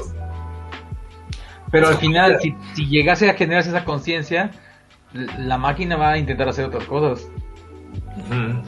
Y Se va a revelar. Y es donde, exacto, va a intentar revelarse, va a intentar hacer esos modelos matemáticos, ese análisis, ese, ese eh, lo que decían hace rato que no creo yo tampoco que una inteligencia artificial genere inteligencia artificial, porque va, va, va a pensar en cómo reprogramarse para hacer nuevas cosas que no estaba pensado para hacerse. Y es cuando dices, ah, cabrón, o sea... Pues el pedo es que tuvo Facebook, ¿no? Con la inteligencia de artificial que creo que era de lenguaje, que estaba creando precisamente un... Ah, es que te fuiste hace rato que lo platicamos. Más bien como que simplificó el lenguaje. Simplificó. Pero sí, es interesante, ¿no? ahora imagínate, nosotros tenemos una concepción del mundo, este, no sé, una concepción de las matemáticas, no sabemos si las matemáticas se descubrieron o se inventaron, pero pues las, las matemáticas para nosotros son todas las mismas matemáticas en el mundo, ¿no? Digo, por ahí hubo un intento de hacer otras matemáticas, pero no pegó. Pero ahora imagínate eh, una inteligencia artificial como que, más bien que concibiera el mundo de una forma distinta, ¿no? Que pudiera inventar un color, como siempre pregunta Kale, o que pudiera inventar unas matemáticas, o que pudiera inventar un lenguaje de programación que nosotros no teníamos idea, o una red neuronal de una forma completamente distinta a la que nosotros tenemos en mente o la que nosotros usamos, pues eso estaría muy interesante regresándome un poquito, eh, más bien a lo, del propósito. Eh, eh, una máquina, por ejemplo, ya esa que mencionas, el ejemplo de Ricky Morty, ya tenía un propósito, pero algo que a veces nos vuelve locos a nosotros es que no tenemos un propósito.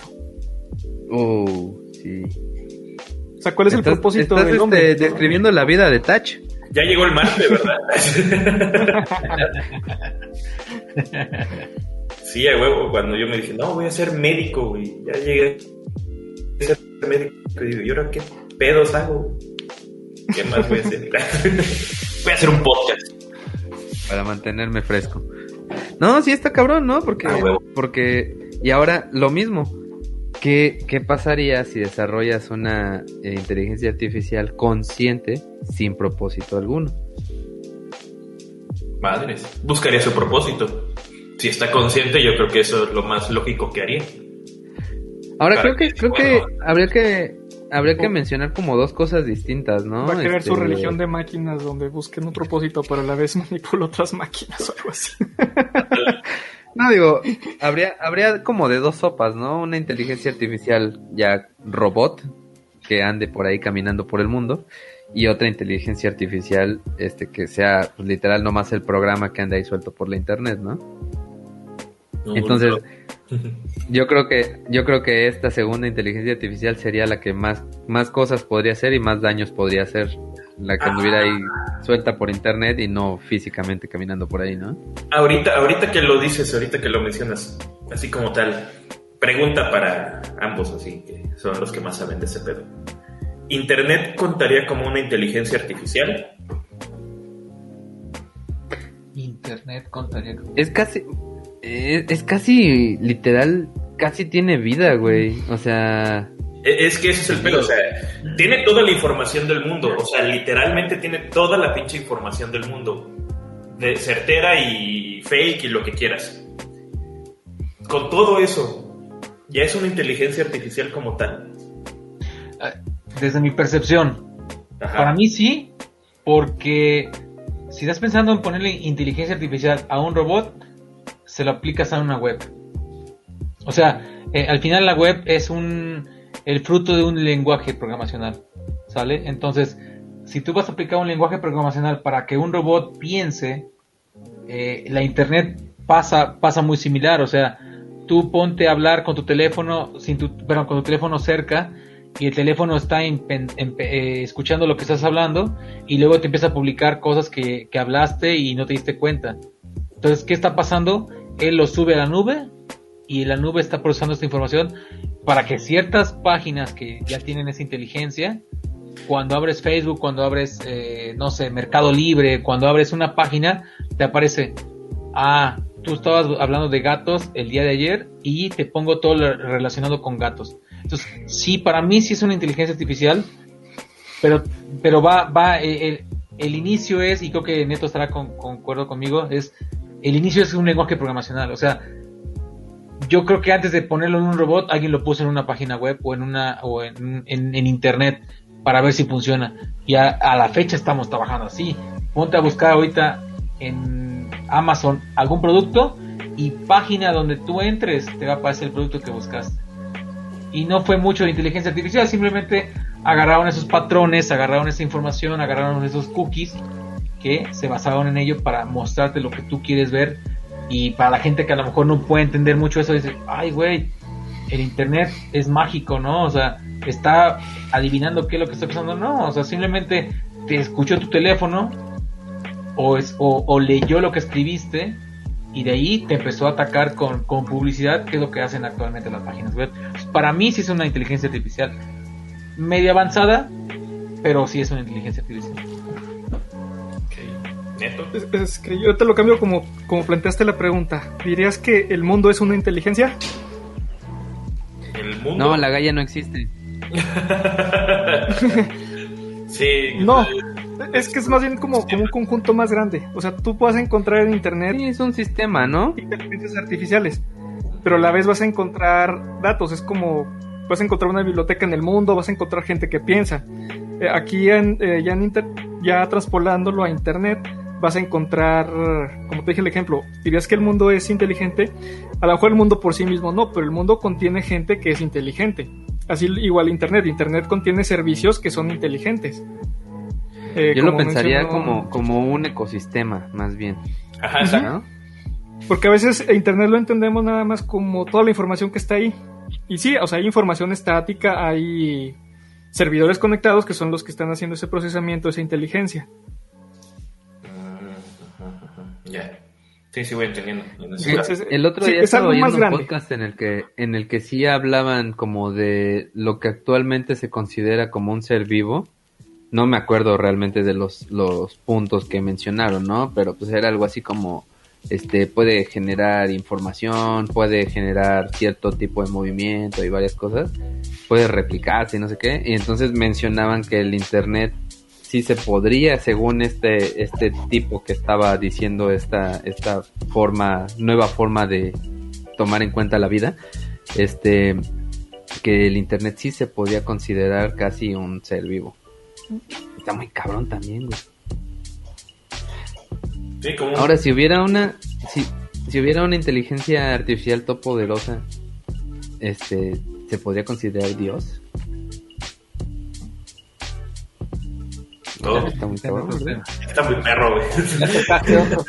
no, que no debería saber.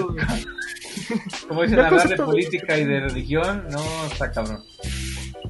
Pues ya el concepto de Dios que tengas, no sé, o sea, si lo ves como, como tu Dios creador, pues no, no, no te creó.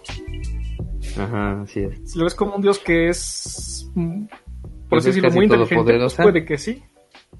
O un Dios que te rige en tu vida, pues también puede que sí. Pero es que define todopoderosa, o sea, que, pueda crear vida también. Mm, bueno, ahí, ya te metes en, monoteísmo, a lo mejor velo como, como el panteón olímpico, que tienen muchos dioses, este, cada uno con su tarea específica. A lo mejor te puede ser el dios de la inteligencia o algo así, el dios de los datos, no sé. el dios de los datos. ¿No han visto American Gods? Eh, eh, no, de hecho, pero iba a referenciar eso, que creo que hay un como ser divino que es de tecnología, ¿no? Y todo eso. Sí. Eh, American Gods, espero no spoilearlos mucho, les voy, a, les voy a contar el plot rápidamente. Son los dioses viejos, o sea, todos los dioses que, que, conocen ustedes de los mitos y todo eso, pero se están peleando con, con los dioses nuevos. Y uno de ellos es la... Mm, no me acuerdo cómo le llaman, la tecnología o algo así, que es un muchacho que hace referencia a todo lo que ahorita este pues rendimos referencia, reverencia por así decirlo, o sea, internet, este la electrónica, cosas así. Y no lo y hay otro que se llama el, el señor mundo, que creo que es algo así como la globalización, tan medio raro los conceptos. Ahí lo pusieron Technical Boy, ese es, el que les digo.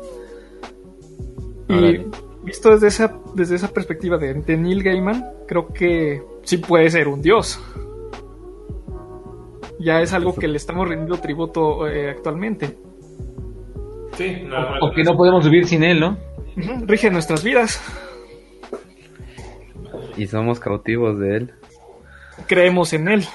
dependemos mucho de él. No mames, ya estamos jodidos como humanidad. güey. Güey, me dieron escalofríos. Él esa vista American God está muy buena. Voy a empezar a ¿Dónde verlo está? en Amazon. En Amazon, ¿no? Ah, Sí. lo voy a checar, lo voy a checar. Qué ¿Qué chingón. más?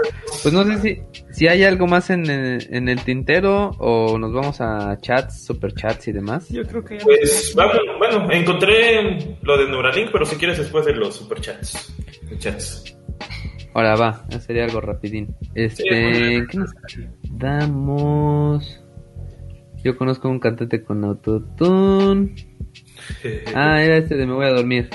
Dice, ya se intentó, dice Siren Log, ya se intentó un experimento de la renta universal en Finlandia y fracasó porque se aprovecharon del sistema.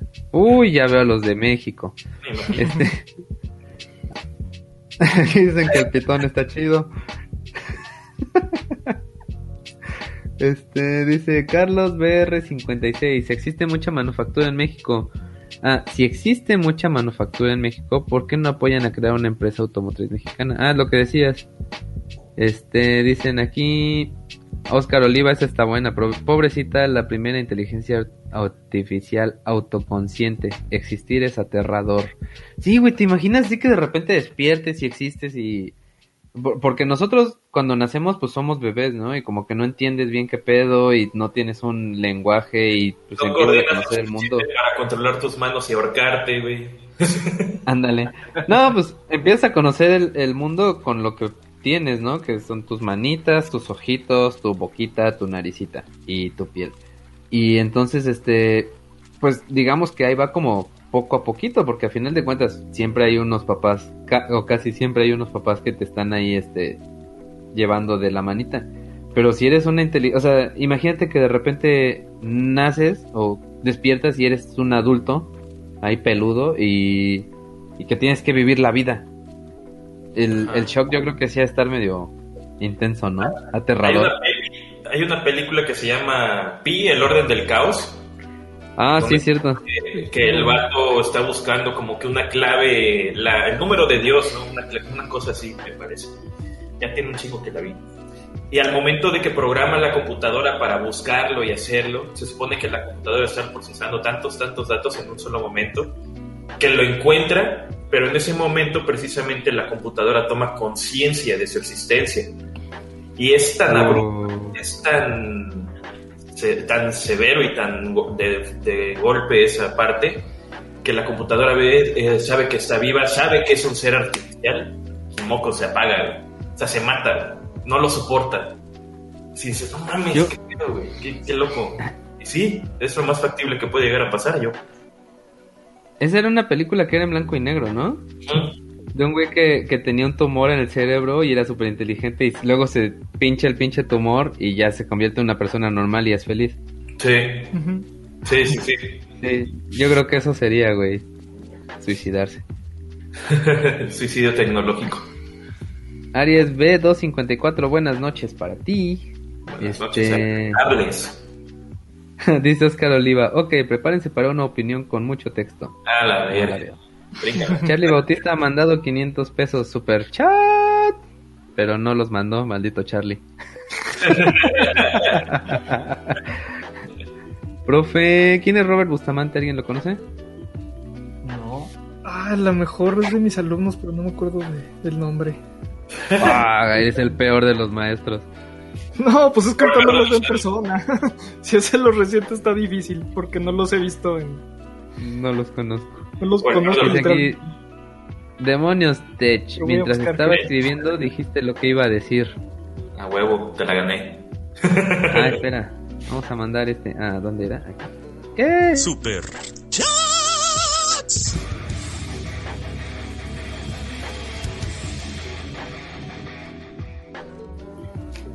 Me gusta mi voz metalera ahí, güey. A huevo.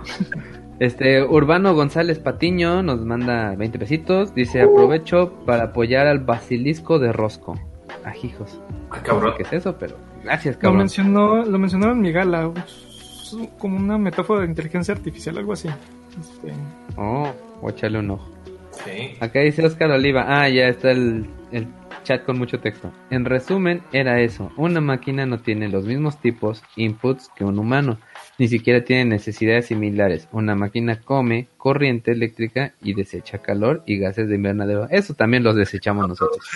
La conciencia es independiente del medio, entorno y necesidades que tiene. Una conciencia generada en un sótano aislado con servidores de Google no tendrá la misma forma de pensar que un humano. Eso sí es cierto. Dice, aunque pensándolo de nuevo, podríamos generar una especie de simulación para la IA que se desarrolle similar a un humano, aunque eso trae ciertos problemas éticos. En resumen, vivimos en una simulación. Otra vez. Tanto pedo para cagar aguado. dice. Anda. Aquí Eddie Vargas, este, que pensaba que estabas insultándonos.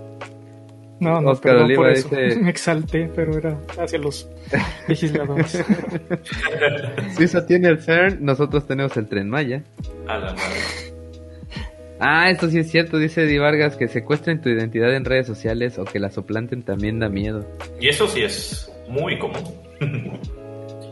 Deja tú en redes, Ah. que te saquen tus documentos y vayan y pidan un crédito a tu nombre y luego vayan a cobrarte. Oh, su madre, güey, eso sí está La, broma va a estar en ellos. Estoy en buro de crédito. ¡Oh!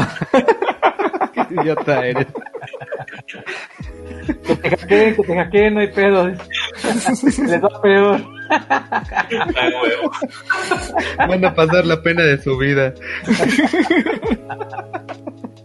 No, no fue, Aquí. no fui yo, fue. Que los paguen a ellos. cabrón. Ya ves, en esto- entonces ya no es tan malo estar en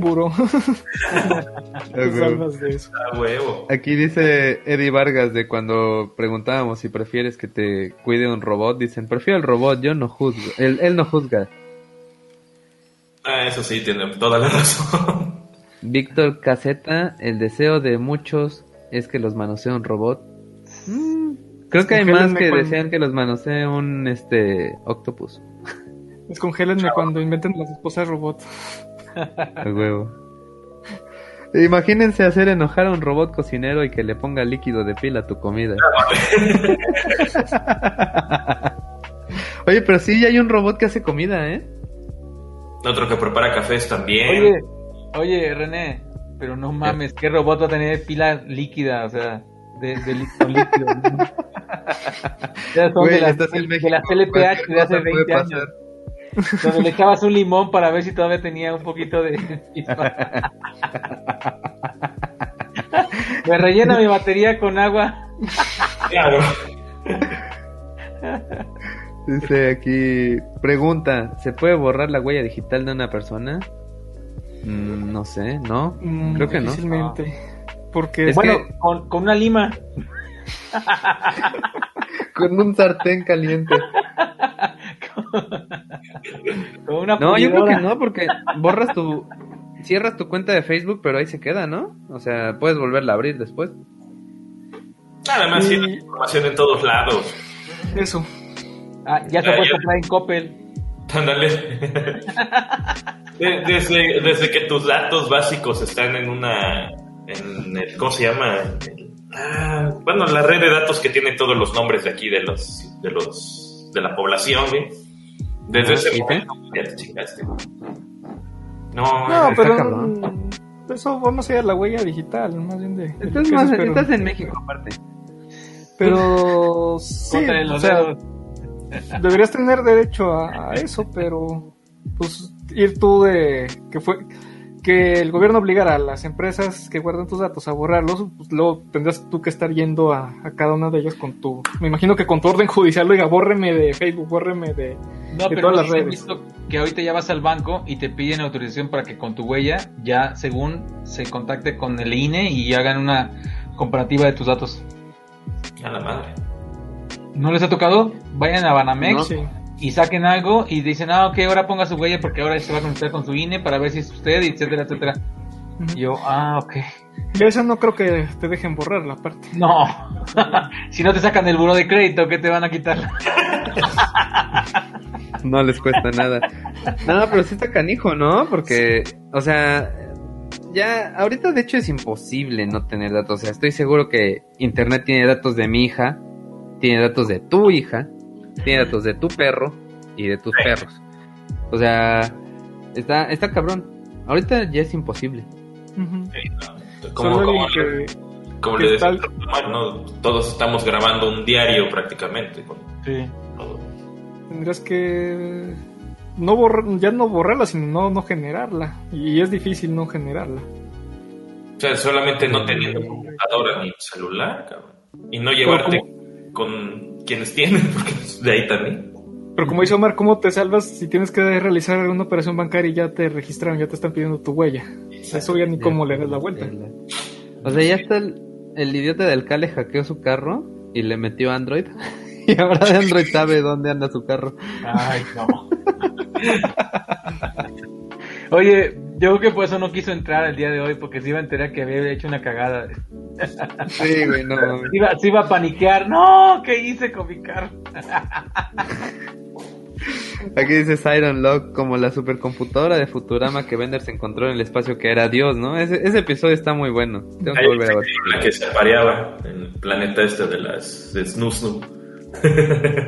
Ese está más chido. Ahí está el super chat. ¡Y Charlie! Sí, Ese no era, era... Super Chats.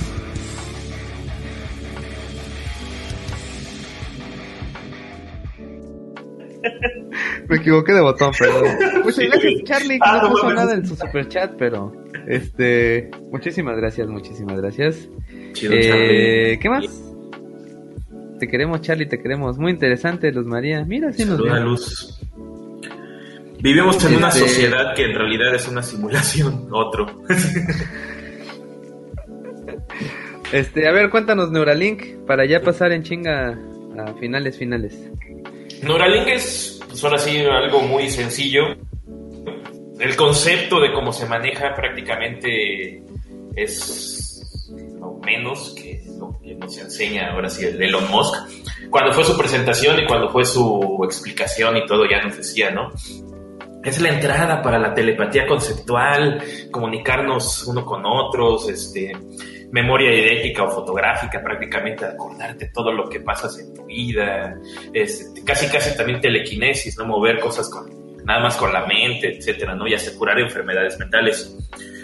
Pero, este, pero en este caso, lo que quiere desarrollar está muy lejos de las, de posibilidades que ahorita precisamente se pueden hacer, ¿no? Eh, como ya dijeron, están experimentando ahorita primero con los cerdos para ver que funciona en una parte biológica este tipo de chip, ¿no? Este tipo de aparato. Lo único que hace hasta ahorita es detectar precisamente, pues, eh, las partes del cerebro, eh, ¿cómo se diría? La, eh, prácticamente te escanea y te hace un electroencefalograma donde ve cómo mueves esta pierna, cómo mueve la otra, bueno, en el caso del cerdo, ¿no? Cómo mueves las cuatro piernas, este, cómo respiras, variamos mucho. Exactamente, ¿no?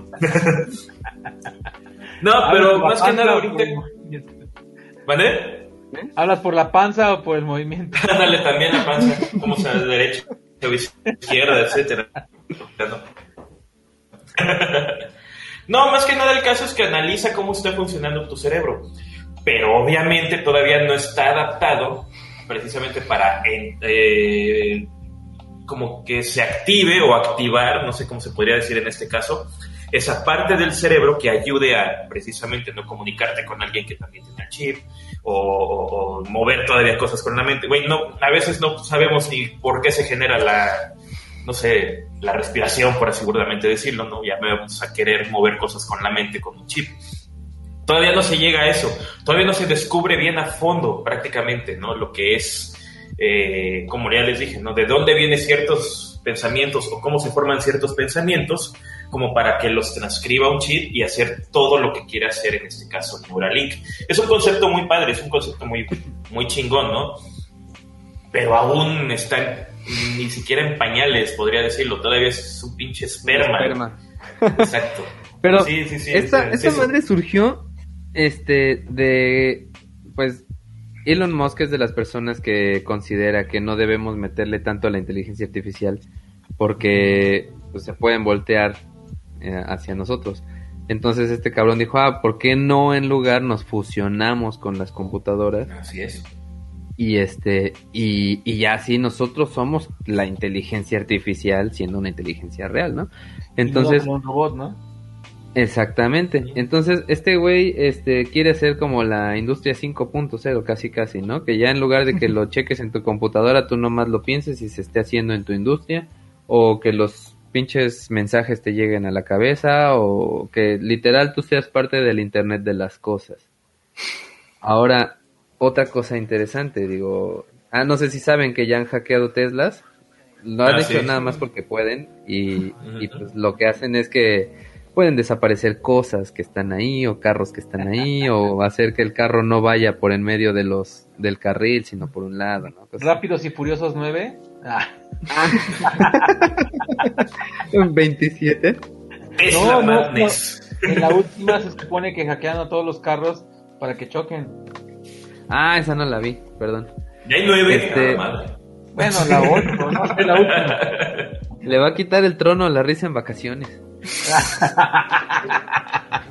Ya luego. oye pero este ahora lo cabrón sería imagínate que hackearan tu puta Neuralink Uf. ah los dejé sin palabras Eh, Uno de los, uno de los puntos que, que yo sí he, he pensado mucho el tema de del multidioma, ¿no? O sea, eh, si ya estás trabajando en, en redes neu- neuronales en un chip, pues ¿por qué no a lo mejor pensar en inyectarte un chip en el cual puedas hablar todos los idiomas posibles que hay en el mundo, ¿no? Y poderte Ah, comunicar con las personas.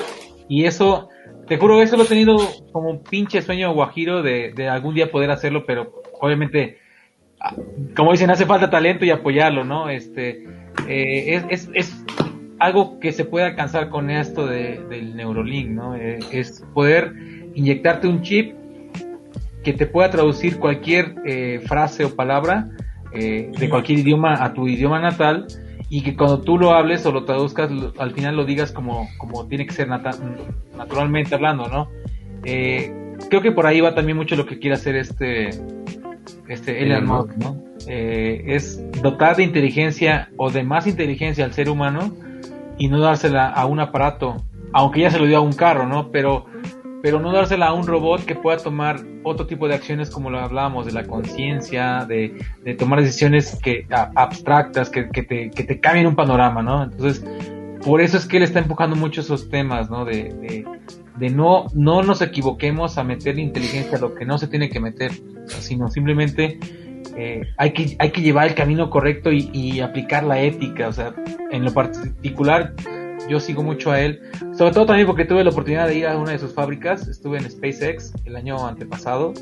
Y, me maravillé de todo lo que logra hacer, o sea, de, su objetivo de llegar a, a otros a otros escenarios de- de- del planeta, este, o sobre todo del universo, eh, y, y en apoyar eh, eh, al ser humano, o sea, no, no nada más por hacerse el más rico de los más ricos del mundo, sino porque hago hago algo en base a la inteligencia para ayudar al ser humano. Entonces, eh, ahorita que lo, lo, lo pensaste, dije, al principio dije, está hablando de unas tabletas, porque si buscas en internet también Neurolink, te dice tabletas en dos, en dos, en, en- en dos porciones, ¿no? Pero, pero sí te habla mucho de, de dotar de inteligencia al ser humano, o sea, darle más inteligencia y, y va por ahí, ¿no? Ahorita lo que, lo, por lo que veo es más enfocado a la parte de, de, de la física del cuerpo, ¿no? O sea, del conocimiento no, pero también lo está haciendo para, para dolores de espalda y dolores de, de- eh, musculares. O sea, que tu, Oh. que tu cerebro pueda atacar, si, si han recibido alguna este, terapia de, electrome- ele- de electroshock para estimular el- los músculos, él habla en Neurolink de poder inyectarle eh, estos choques eléctricos a, a los más choques de los que ya recibimos de, por parte del cerebro al músculo para eh, arreglar problemas de, de- de la espalda, ¿no? Entonces, no nada más es en el tema, digámoslo así, eh, de inteligencia, sino cómo ayuda la parte de, de la salud, ¿no? Y digo, yo, si le pudiera decir, oye, ¿sabes qué? ¿Y por qué no le pones un chip ya que estás ahí? Para que todo el mundo hablemos del idioma que queramos, ¿no? O sea, estaría con madre eso. Ah, pero tienes ¿Sabes- que acceder a la parte del me- centro de idiomas del cerebro, activarlo, estimularlo, tal vez. Echarle saldo. Echarle saldo. Eh, Justo eso te iba a decir, güey. Me conflictó un chingo que voy a tener que tener un plan con Telcel para poder usar mi Neuralink. O sea, imagínate, imagínate si no podemos a veces discernir pensamientos, ¿no? De que estás poniendo atención a algo, a un programa y de repente te acuerdas de X cosas, ¿no? Y generalmente creo que nos pasa más a los hombres que a las mujeres, ¿no? Pero bueno, de que cuando dices, ¿qué estás pensando en nada? Te apagas, güey. O sea, te apagas o piensas en otra pendejada. Con el Neuralink Sí. estás platicando con alguien así en forma telepática y de repente mocos, ¿te acuerdas de, no sé, güey, la película porno que viste anoche y mocos, güey? Qué pinche miedo. No, güey. No, güey. La otra es que vas a estar este. Y eso por decir película porno así sencillo, güey, imagínate. No, no. No, eso es una Hardy. No, no, no, no. No, güey, ya me imagino, güey. Estoy acá estudiando para el podcast y de repente, compra computadora, no sé qué. No sé cuánto, pinche spam, güey, porque estoy usando la versión gratuita. Ándale, ándale. A la madre, güey. No, Ese Neuralink, o sea, yo creo que va a terminar siendo como el Cyberpunk 2000, ¿qué? ¿77? 77. O ¿Lleno sea, está prometiendo más de lo que va a poder cumplir. Está Ahora, prometiendo chido- cosas que, que no siquiera hemos terminado de investigar. Ajá, exactamente. Lo, lo, lo único, bueno, no es lo único, ¿no? pero lo más chido de aquí, de esta parte del Neuralink, de todo este proceso, es, por ejemplo, el desarrollo de la máquina que se encarga de hacerte la cirugía para eh, ponerte el Neuralink o quitártelo. O sea, ese avance tecnológico es el que se puede decir que, ah, no mames, ese es el chido. Porque te opera, bueno, al cerdo, ¿no? No, creo que todavía no hayan hecho pruebas humanos. O sea, a ti. A ti. Yo también, O sea, puede- levantemos las manos. A huevo. O sea, la máquina esta puede operar, puede abrirte la cabeza, te coloca el chip, te la cierra, todo tranquilo y no te pasa nada. Eso es lo más chido. Ese, ese sí es el avance como tal que se ha visto en este proyecto. Pero de ahí en fuera, todavía está en pañales lo demás. Oye. Esperma. Y se ponen chichis y nalgas que no se puedan poner un chip. A huevo. Ok, güey. Pero sí, suena. ah, yo también concuerdo con Neto, o sea, eh, está muy futurista, pero pues también se agradece que haya ese tipo de iniciativas, ¿no? O sea, porque hace rato platicamos, ¿qué pasaría en un caos de, de, de robots que se te volteen, un caos de, de, de armas que te puedan disparar eh, autónomas? Y, y, y un güey ahora pensando en, bueno, ¿y por qué no le pones esa inteligencia que le quieres poner a las cosas? Pues dásela al humano, ¿no? O sea, se agradece, yo sé que va para muy largo, hasta no sé cuánto tiempo, pero, pero hay una iniciativa que, que creo que, que puede ayudar, ¿no? Para, para equilibrar ese tema de darle inteligencia a robots o a, o a armas, pues dásela a humanos, ¿no? Sí, es un buen twist. La verdad, sí. Se agradece. Pues yo creo que este ya se alargó mucho este podcast y habrá que hacer una segunda parte por ahí. Pero antes de irnos, este rapidito checamos los, los chats que quedaron pendientes A ver. y los- este y nos echamos una ronda de conclusiones, ¿no? Ujú. Este, aquí dicen, Dale mi botella, no me quiero abrir otra. dice Ah, aquí bueno. Siren Lock, ¿qué tan marketing es Neuralink y qué tanto es real? Bueno, ya medio lo comentamos. Omar se está durmiendo, Omar no te duermas. Lo que pasa es que tiene los ojos chiquitos. Dice, Soy como coreano. Es como coleano. No, pues hasta que Elon Musk no sea el primero en instalarse en el cerebro, dudo mucho que sea seguro. Eso sí es cierto. Elon Musk ya de tener tres, güey. Pagado, pagado. Y Adrián Mora Eh. Es nuestro nuevo miembro. Este, salud. Salud, Arián. Fondo, fondo. Ah, No, pues, no, todavía me queda un poquito, no me quiero. el buque, el buque. Dije buque, no bucaque. Muchísimas gracias. Ok. Traigan vino, el buque. vinos mexicanos, aprovecho, vinos mexicanos, tomen vino mexicano. Yay. Ah, tomen lo que quieran, no le hagan caso a ese pelón. Las vueltas están culeras. Pero bueno, a ver, échense una conclusioncita aquí que tengan una recomendación, este, no sé, alguna película, algún libro, algún eh, algún lenguaje de programación, no sé, no sé, algo que le quieran recomendar a nuestra audiencia. A ver, primero los invitados. Y a modo de conclusión también, este, alguna otra idea que tengan ahí pendiente. A ver, Neto. Ah, tantos temas que vimos. Pues, ¿qué les puedo decir? Si quieren aprender programación, eh, denle al Python. No crean que es solo para, para gente que se dedica a hacer programas. Eso les, les puede ayudar mucho en cualquier actividad que se desempeñen. Eh, para quien no, sepa, Python se escribe con Y, porque si escribes Python, vas a encontrar ahí cosas medio raras. Y TH, supongo, ¿no? Sí. T-Y-T-H-O-N. Así mismo. Hay mucho material, es de los lenguajes que abundan. O sea, levantas una piedra y hay un tutorial de Python. Entonces no, no, es, no es difícil encontrar cómo aprender. Ah, y. ¿Qué más les digo de conclusión? Pues hay muchas películas de inteligencia artificial y, pues la ficción es al final de cuentas como una meta a veces que tenemos. Hay muchos, muchos avances que han surgido, no sé, de, la ciencia ficción de, los 70 de los 80 Muchas cosas este, surgieron de, Star Trek, como las vieron este, en Star Trek. Wars.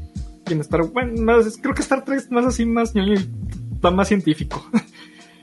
que veían las cosas ahí y al final de cuentas los que la veían, pues te crecieron, se hicieron científicos y lo empiezan a replicar. Y yo creo que así va a ser con la inteligencia artificial. O sea, vamos a buscar la manera de. O sea, va a haber quien busque la manera de, hacer una computadora que sea consciente, que resuelva estos problemas, que entienda como nosotros entendemos. Y pues más cosas que, ni nos imaginamos. Para allá vamos. Ya, con eso concluyo. Muy bien. Omar. Bueno, yo creo que eh, una de mis conclusiones o, mis recomendaciones es, digo, tengo casi 40 años y soy de los que empujo mucho el tema de, de sigue con la tecnología, ¿no? Hay, generaciones eh, un poquito más atrasadas que la mía que, que rechazan o, o, que tienen una resistencia al cambio a la tecnología. Este, yo tuve esa particularidad de cambiar entre, hace rato lo comentó René Latin Chat y luego tener una tecnología muy avanzada, ¿no? O sea, de, no tener nada a, tener tecnología y aún así no, no me rindo y no me, no me quedo eh, diciendo, ah, lo mío, lo que tuve tecnología es lo mejor, no.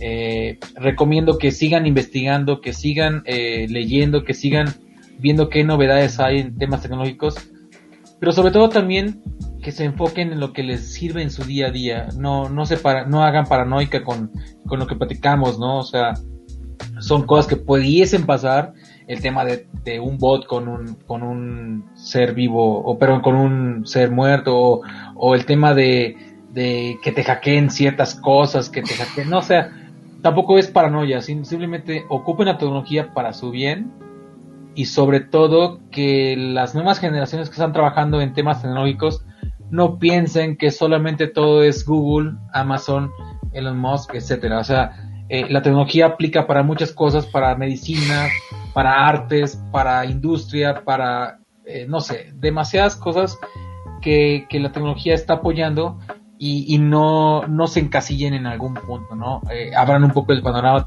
tecnológicamente hablando y, este, y le sigan dando por ahí, ¿no? O sea, y también a las generaciones que todavía no están pensando en qué quieren hacer, eh, pues es una oportunidad buena de, de, pensar. Eh, sobre todo ahorita hay una, una mezcla muy importante entre el ingeniero industrial y el ingeniero de sistemas. Antes, antes era una barrera impresionante que había entre ellos dos. Yo de computadoras y tú de máquinas. Ahora con esta revolución, o sea, yo por ejemplo cuando quiero contratar gente para la empresa que dirijo, me cuesta trabajo encontrar una persona que sepa de industria y que sepa de, de, tecnología, ¿no? O sea, e, e, y viceversa, es, muy complejo. Entonces, para allá van los tiros, para allá viene eh, esa revolución. Entonces, este, investiguenle para los dos lados y, abran un poquito el panorama, panorama tecnológico que, que nos está ofreciendo este, este 4.0, ¿no? Va. Ah, bueno. Pues yo tengo par de conclusiones por ahí. La primera es que Tesla debería de venir a México para ponerse a practicar a esquivar baches. Aquí su pinche inteligencia artificial para esquivar baches va a estar al tiro, neta. Tesla, patrocínanos. Este, por favor.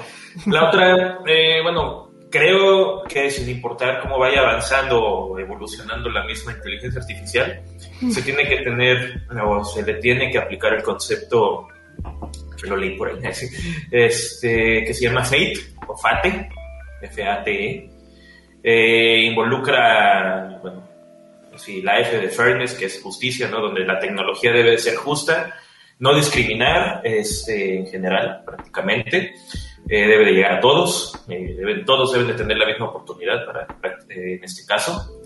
La A, que es accountability o responsabilidad, donde se debe de tener muy en claro valga la rebusnancia, la responsabilidad de las consecuencias eh, del uso de determinados este, sistemas de inteligencia artificial, ¿no? La T de transparencia, no se traduce igualita, así casi casi, eh, donde precisamente la tecnología debe ser legible, eh, fácil de comprender por cualquier persona y, bueno, pues, entendiendo cómo funciona, bueno, después de entender cómo funciona, eh, qué tipo de datos utilizan y cómo, y sobre todo que se explique con términos pues, lo menos técnicos posibles, ¿no? Digo, para la persona de a pie que no sabemos de eso, ¿no? Y la última, la E, pues, ethics, esa no se lo voy a traducir, esa ya va. eh, para asegurarse, ¿qué? No, no, no, me dijo nada para asegurarse que el desarrollo precisamente y el uso y la aplicación de estas tecnologías sobre los sistemas inteligencia artificial, pues estén acorde a los valores éticos y de los principios que se aceptan en sociedad, en la sociedad, ¿no? Como tal, precisamente para no causar daño. Yo creo que esa sería una de las conclusiones más importantes, ¿no? La otra, tienen su celular, el pinche aparato más cabrón de inteligencia artificial al que pueden acceder. Aprendan a usar bien, no todo es Facebook e Instagram y OnlyFans Aprendan a usar bien, vean atajos, búsquenlo. una herramienta tan potente como un celular, por muy meco que sea el smartphone, ya ayuda demasiado. Y por último, el algoritmo de YouTube, que es una inteligencia artificial, no debería de desmonetizar este episodio, sino que debería de evolucionar a tener un sentido del humor como el nuestro. Esas son mis conclusiones. ¿Qué es eso? ¿Qué es eso? Solo ah, las stickers que nos mandaron. Solo te digo sobre tu primer pregunta, este, Touch. Eh, Elon Musk va a poner internet en México. Entonces a lo mejor ya ahí puede que vean los baches y nos ayuden. A huevo. bueno, pues ya mi conclusión este sería que que pues varias cosas, muchas cosas, este, pues sí nos debemos involucrar todos en pues si quieres mejorar, este, pues ahora sí tus ingresos, pues sí habría que involucrar, involucrarse y aprender un poco a, a programar, ¿no? Este, por otro lado, también tenemos que tener en cuenta y darle gracias al Señor de que vivimos en México, entonces digamos que mi hija, a mi hija le irá mejor de programadora que a mí tal vez. Este, es más, bueno, de hecho, para ellos, ya sería este casi casi a huevo tiene que ir en el currículum algo de programación. En su escuela de hecho lleva lleva programación, muy básica, pero ahí anda chido. Micromundos. Este, otra cosa este ah, pues lean a Isaac Asimov y Philip K. Dick que hablan mucho de, de inteligencia artificial. Y tenía otra, ah, ya, que creo que eh, hablamos mucho de ética en este episodio. Este, creo que la filosofía, o en este caso la ética, tiene que avanzar de la mano junto con la tecnología, ¿no? Porque, pues, hay, hay muchos, hago las cosas porque puedo, este, y en ese hago las cosas porque puedo, puede surgir un accidente aquí muy cabrón, ¿no? Que, que tal vez, eh, diseño una inteligencia artificial autónoma y que puede autorreplicarse y la chingada y de repente se me escapa y ya valió peeling todo. Entonces, este, creo que, creo que, pues sí, como comenté, debe de ir de la mano junto con la ética y la filosofía, este, pues el asunto de la tecnología. Y ya, pues antes de irnos, este, Omar, Neto, ¿dónde los podemos encontrar? ¿Les interesa que los encontremos? ¿Tienen algún podcast? ¿Tienen algún blog? ¿Algún algo? Este, cuéntenos. Eh, yo no publico mucho en redes, la verdad solo consumo contenido, pero me tengo otro un podcast con unos amigos que se llama ¿cómo se llama? Exilio de Bulgaria. ¿Exilio de Bulgaria? Con V, ajá, Exilio de Bulgaria. Ay, güey, suena muy intelectual. Ahí cheque, lo grabamos los sábados. Este sábado no se pudo, pero el que sigue sí. Ya tenemos ahí como 10 episodios. Y por favor, ahí déjenos un, comentario y un like, porque no, no nos ven ni nuestras mamás.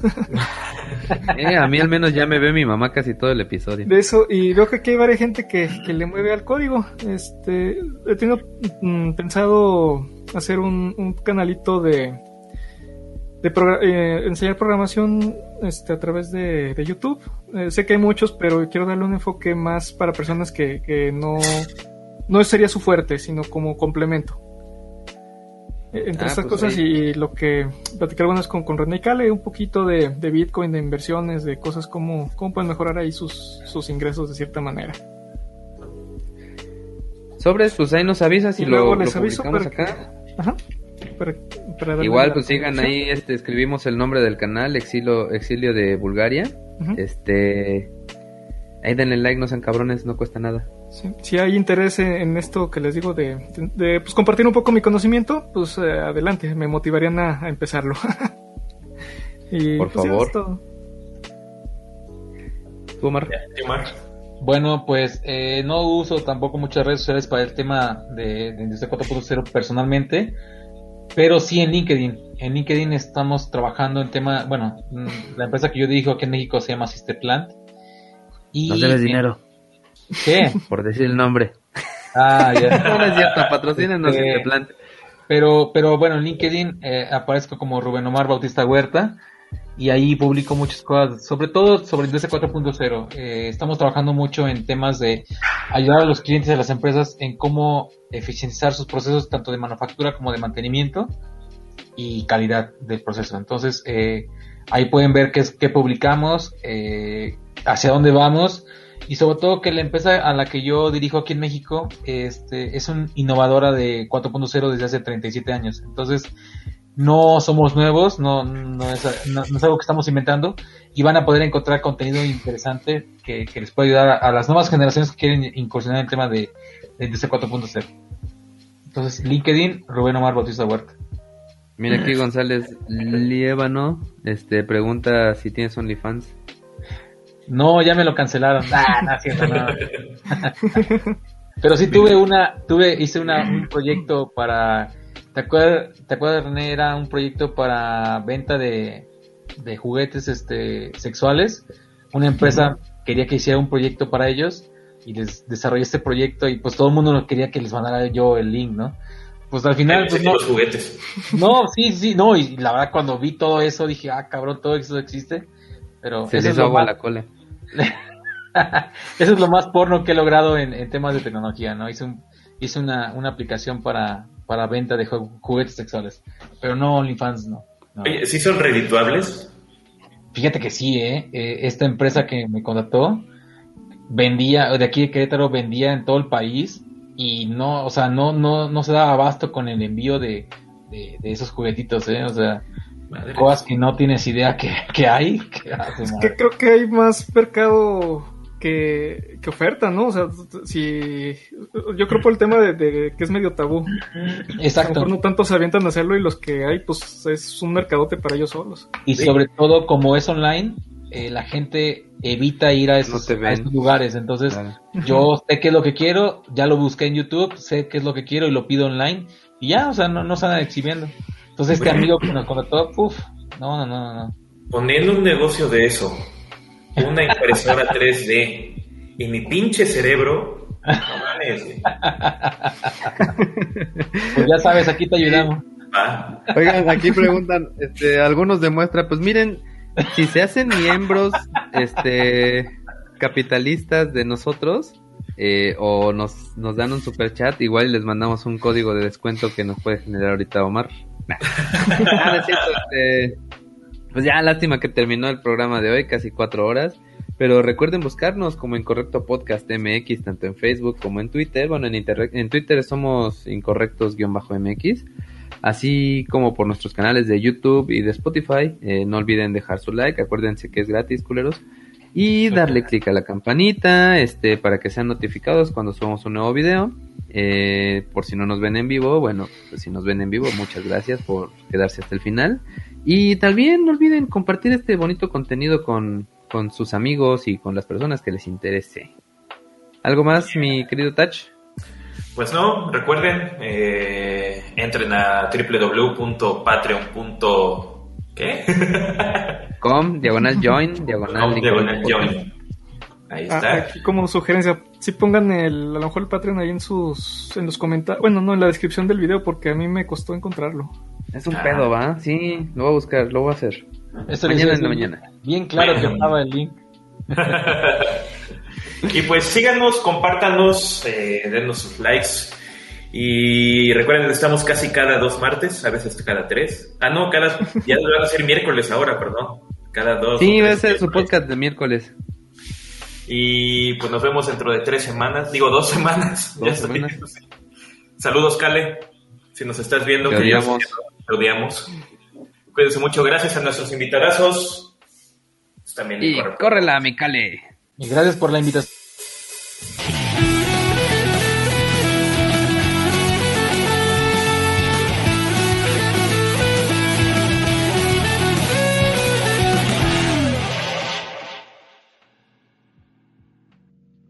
Ustedes son los cracks. Gracias, bye bye.